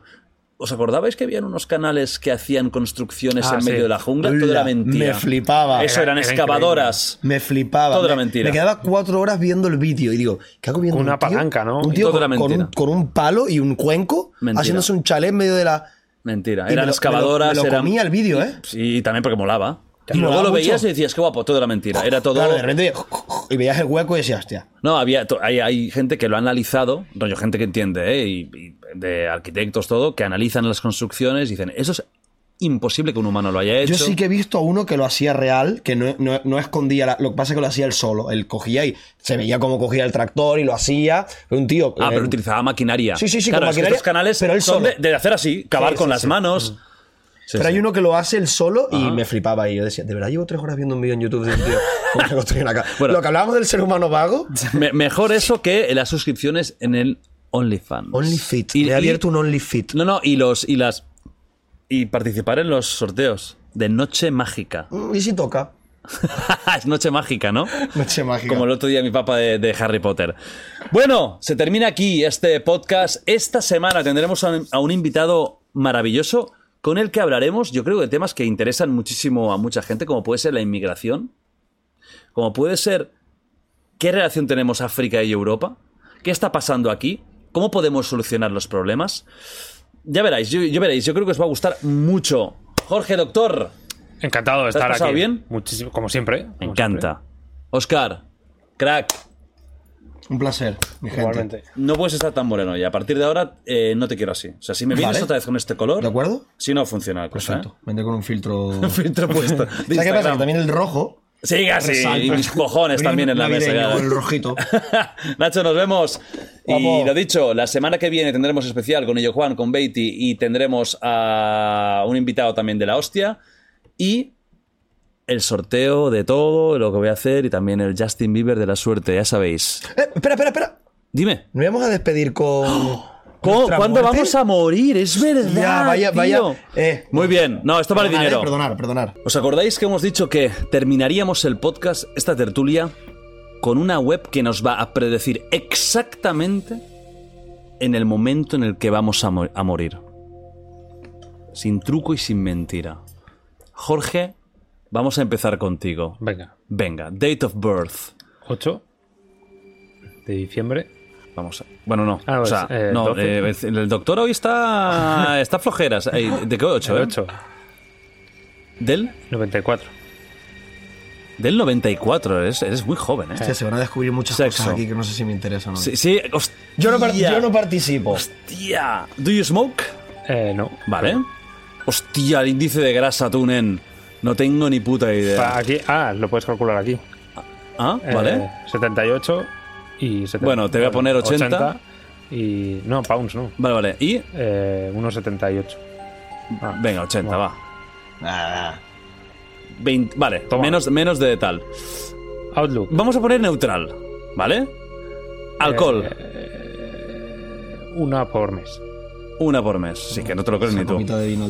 Sí, sí, sí. no, una por, sí, pon una al año, Ya, sí, ya sí. soy abstemio. ya. Sí, a ver, Spain. Spain. Venga ya. Vamos allá, ¿eh? Directamente, sin fitness ni polla. Vamos. Incluye fitness y dieta. Ah, hostia. Va, level of fitness. Ser real. Eh, el Iron Man. Moderadamente activo. Y dieta. Y dieta. Ok. Bueno, que es terrible. O sea, él, sa- él- vale, eh, a él- lo que salga a él le quitamos 5 años, ¿vale? No, te- no tengáis ninguna duda. Vas a vivir hasta los 72 años, 8 meses y 12 días. Es decir, te quedan 44 años de vida a partir de este momento. Ah, pero no te di- La web, ah, la otra, o sea, Ajá. la, la antigua te decía cómo ibas a morir, que era muy gracioso. Claro, esto es natural, ¿no? Plan- Claro. Bueno, 72 años, pues calcula. Nah, yo creo más, ¿eh? No, es lo que creas, es lo que sí, toca. Sí, o sea, es lo que toca. A ver.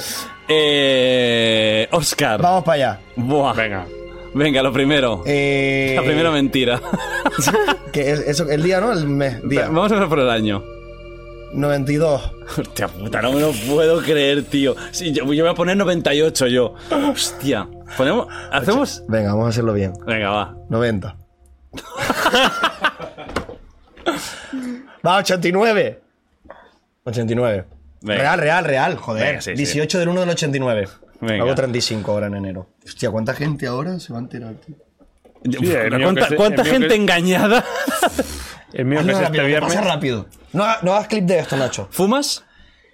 Muy poco. ¿Cómo lo valoramos eso? Sí. Ah, mira, sí. Te permite, te permite decir. Ah, pues pon dos diarios. Te digo que a veces son cero y otros días son cuatro. ¿Por cuántos dos. años?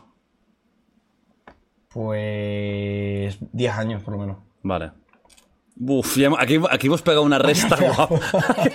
aquí hemos pegado una resta guapa. No, y, menos, y menos mal que no te pone ahí can- canuto y tal. Vale, aquí. Eh, ¿Qué? 80. eh, sí, 77. Es que no, es de un 5 en 80, 5. sí. va a ser lo mismo, va a ser aquí. Vale. Vale, va. Eh, vamos a poner neutral, ¿eh? Vamos a ser neutrales. ¿Eso qué es? Eh, Eso es con un poco si tira más para arriba, para abajo, ¿sabes lo que te digo? No, pero yo soy optimista, tío. No, pero yo creo que es lo que. Pesimista, suicida. Pero Outlook, yo lo entiendo como que te hacen un cálculo más bien. Vale, optimista. neutral, O sea, creo que es. Venga. No, creo que no es el Ah, carácter, yo, vale. como lo entiendo yo. Vale. Bueno, nos ponemos todos en neutral Hecho, y ya vale. está. Alcohol, Eh, un par de veces al mes. al, al mes. Al mes, sí. Solo tomas. Cuando salgo, yo no tomo birras ni nada en casa. Vale. Cuando salgo y pues ponle que salga dos veces al mes. Vale, España. ¿Qué ponemos aquí? País África, perdona. Canario, tío. Así- ah, Y tengo rasgos africanos. estás diciendo, estás diciendo aquí que Canarias es África. No, estoy diciendo Que que, forma los parte- canarios tenemos un rasgo africano que vosotros Bueno, no, que realmente, espera, eh, forma parte del continente africano, ¿no? Eh, lo que es como continente. Geológicamente. Geológicamente Correcto, sí, lo y- es que es, y- es a España, claro. Correcto, y los antepasados de los canarios, o sea, los guanches. venían, eran bereberes, venían de África. O sea, ¿qué país que te pongo? no, déjalo ahí. Andorra, Vale. Andorra. Andorra. Fitness. Bastante, ¿qué, qué, cuál es el máximo? O sea, Ah, very active, Iron- ¿no? Sí, sí. No voy a poner que Y Man. diet. Muy buena. Fue un good. Good, va. Sí. Venga, vamos allá. Uf. Vamos para allá. Hola, Jorgito, toma, ¡Hostia, ¡Qué Doc. palizón! Toma, Doc. Muy buena. A los 84. Que te queden. cin- Que va a morir antes el que tú. Sí. Y va, va a Hostia. morir haciendo el amor. A 50 años, Ah, no nen. pone cómo, o sea, pero, ¿no? eh, pero eso es una triunfada. Mira, vas a morir Enfada. Ah, el 3 de agosto del 2073. Hostia, 3 de agosto, me, me cae mal. Ponlo. Pisa el veranito. Sí, no es el mejor Estoy momento. de crucero con las yayas. Ahí está, sí, 84, muy bien. sí. Eh, muy bien. Y mira, ¿no? mira el contador. Uy, eso me da paranoia que empieza a restar el contador. Sí, mira, 2, 1. Y eso, claro, luego esto resta, esto resta y esto resta, ¿eh? Unos 50 años aproximadamente, vale. Hay Venga, tiempo, hay bien. tiempo. Se puede hacer muchas cosas. Sí, aún. Vamos con Vamos ahí. A ver, estoy cagado, ¿eh? 28 del 8. 84. Eh, female. bueno, ¿y por qué no puedo decir yo. Que me siento Claro, neutro. Exactamente, no. Fumar no. Bueno, Esto ya va a ser seguramente esto. Neutral. eh, alcohol. eh, pff, estaría- Sincero, va. ahora mismo, ahora mismo muy poquito, ¿eh? De hecho, no estoy bebiendo casi entre ¿No semana. eres de cervecilla en casa? No, No, yo, yo no, lo odio. No, Vale. yo casi no bebo nunca alcohol. Y Vale. fitness, mira, como tú, very active y good. Tampoco no excelente, pero va, good. Atención. ¡Hola! ¡Grande! ¡Grande! ¡Sí, señor! ¡Sí, señor! ¡Qué grandes! Estoy muy feliz. Bueno, me quedan, me quedan 53 años. ¿Sabes que esto estoy seguro que va a ser al revés? O sea, yo palmo rápido, tú después, Jorge aguantando. Bueno, queda Nacho. A ver. Nacho, lo hago muy rápido. Nacho, ahora me dices eh, la fecha exacta, ¿vale? Pero fumas, sí. Eh, ¿Cuántos cigarros? La chimenea. ¿Cuántos años? 49. Eh, esto, esto, 44. Sí. Esto, Pesimista, pe- suicida. suicida. Esto. que Eh, estoy borracho todo el día. Sí, país, cámbiale por Angola o País. Azerbaiyán, que lo tenías por ahí. Austria, que quiera. Ahí, Azerbaiyán. venga, me gusta. Eh, nivel patata. Y dieta eh, terrible. Vale, que, que vamos a hacer al menos algo bien. Sí. Venga, va, 26. Ah, no, el 7 del. O sea, 26 del 7. ¿Vale? 42.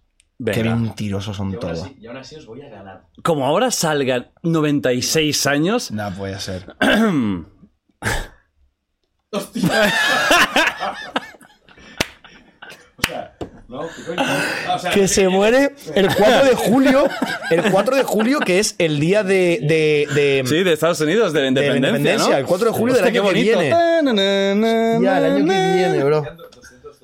212 días. Hostia, Nacho, eh, ¿qué hacemos? Terminamos el Bueno, no. podcast. Eh, chicos, Estoy poniendo una oferta de pulso. te iba a decir, te iba a decir, da la noticia y buscamos. Eh, se busca realizador, tiene que saber apretar un botón y, y poco más. Bueno, pues Nacho, ha sido un placer eh, tenerte aquí en el podcast durante todo este tiempo. nos Molaría. vemos, ahora sí, nos vemos la semana que viene, bueno, nos vemos este jueves y luego nos vemos la semana que viene con más tertulias y más historietas. Un besazo enorme, gracias. Chao.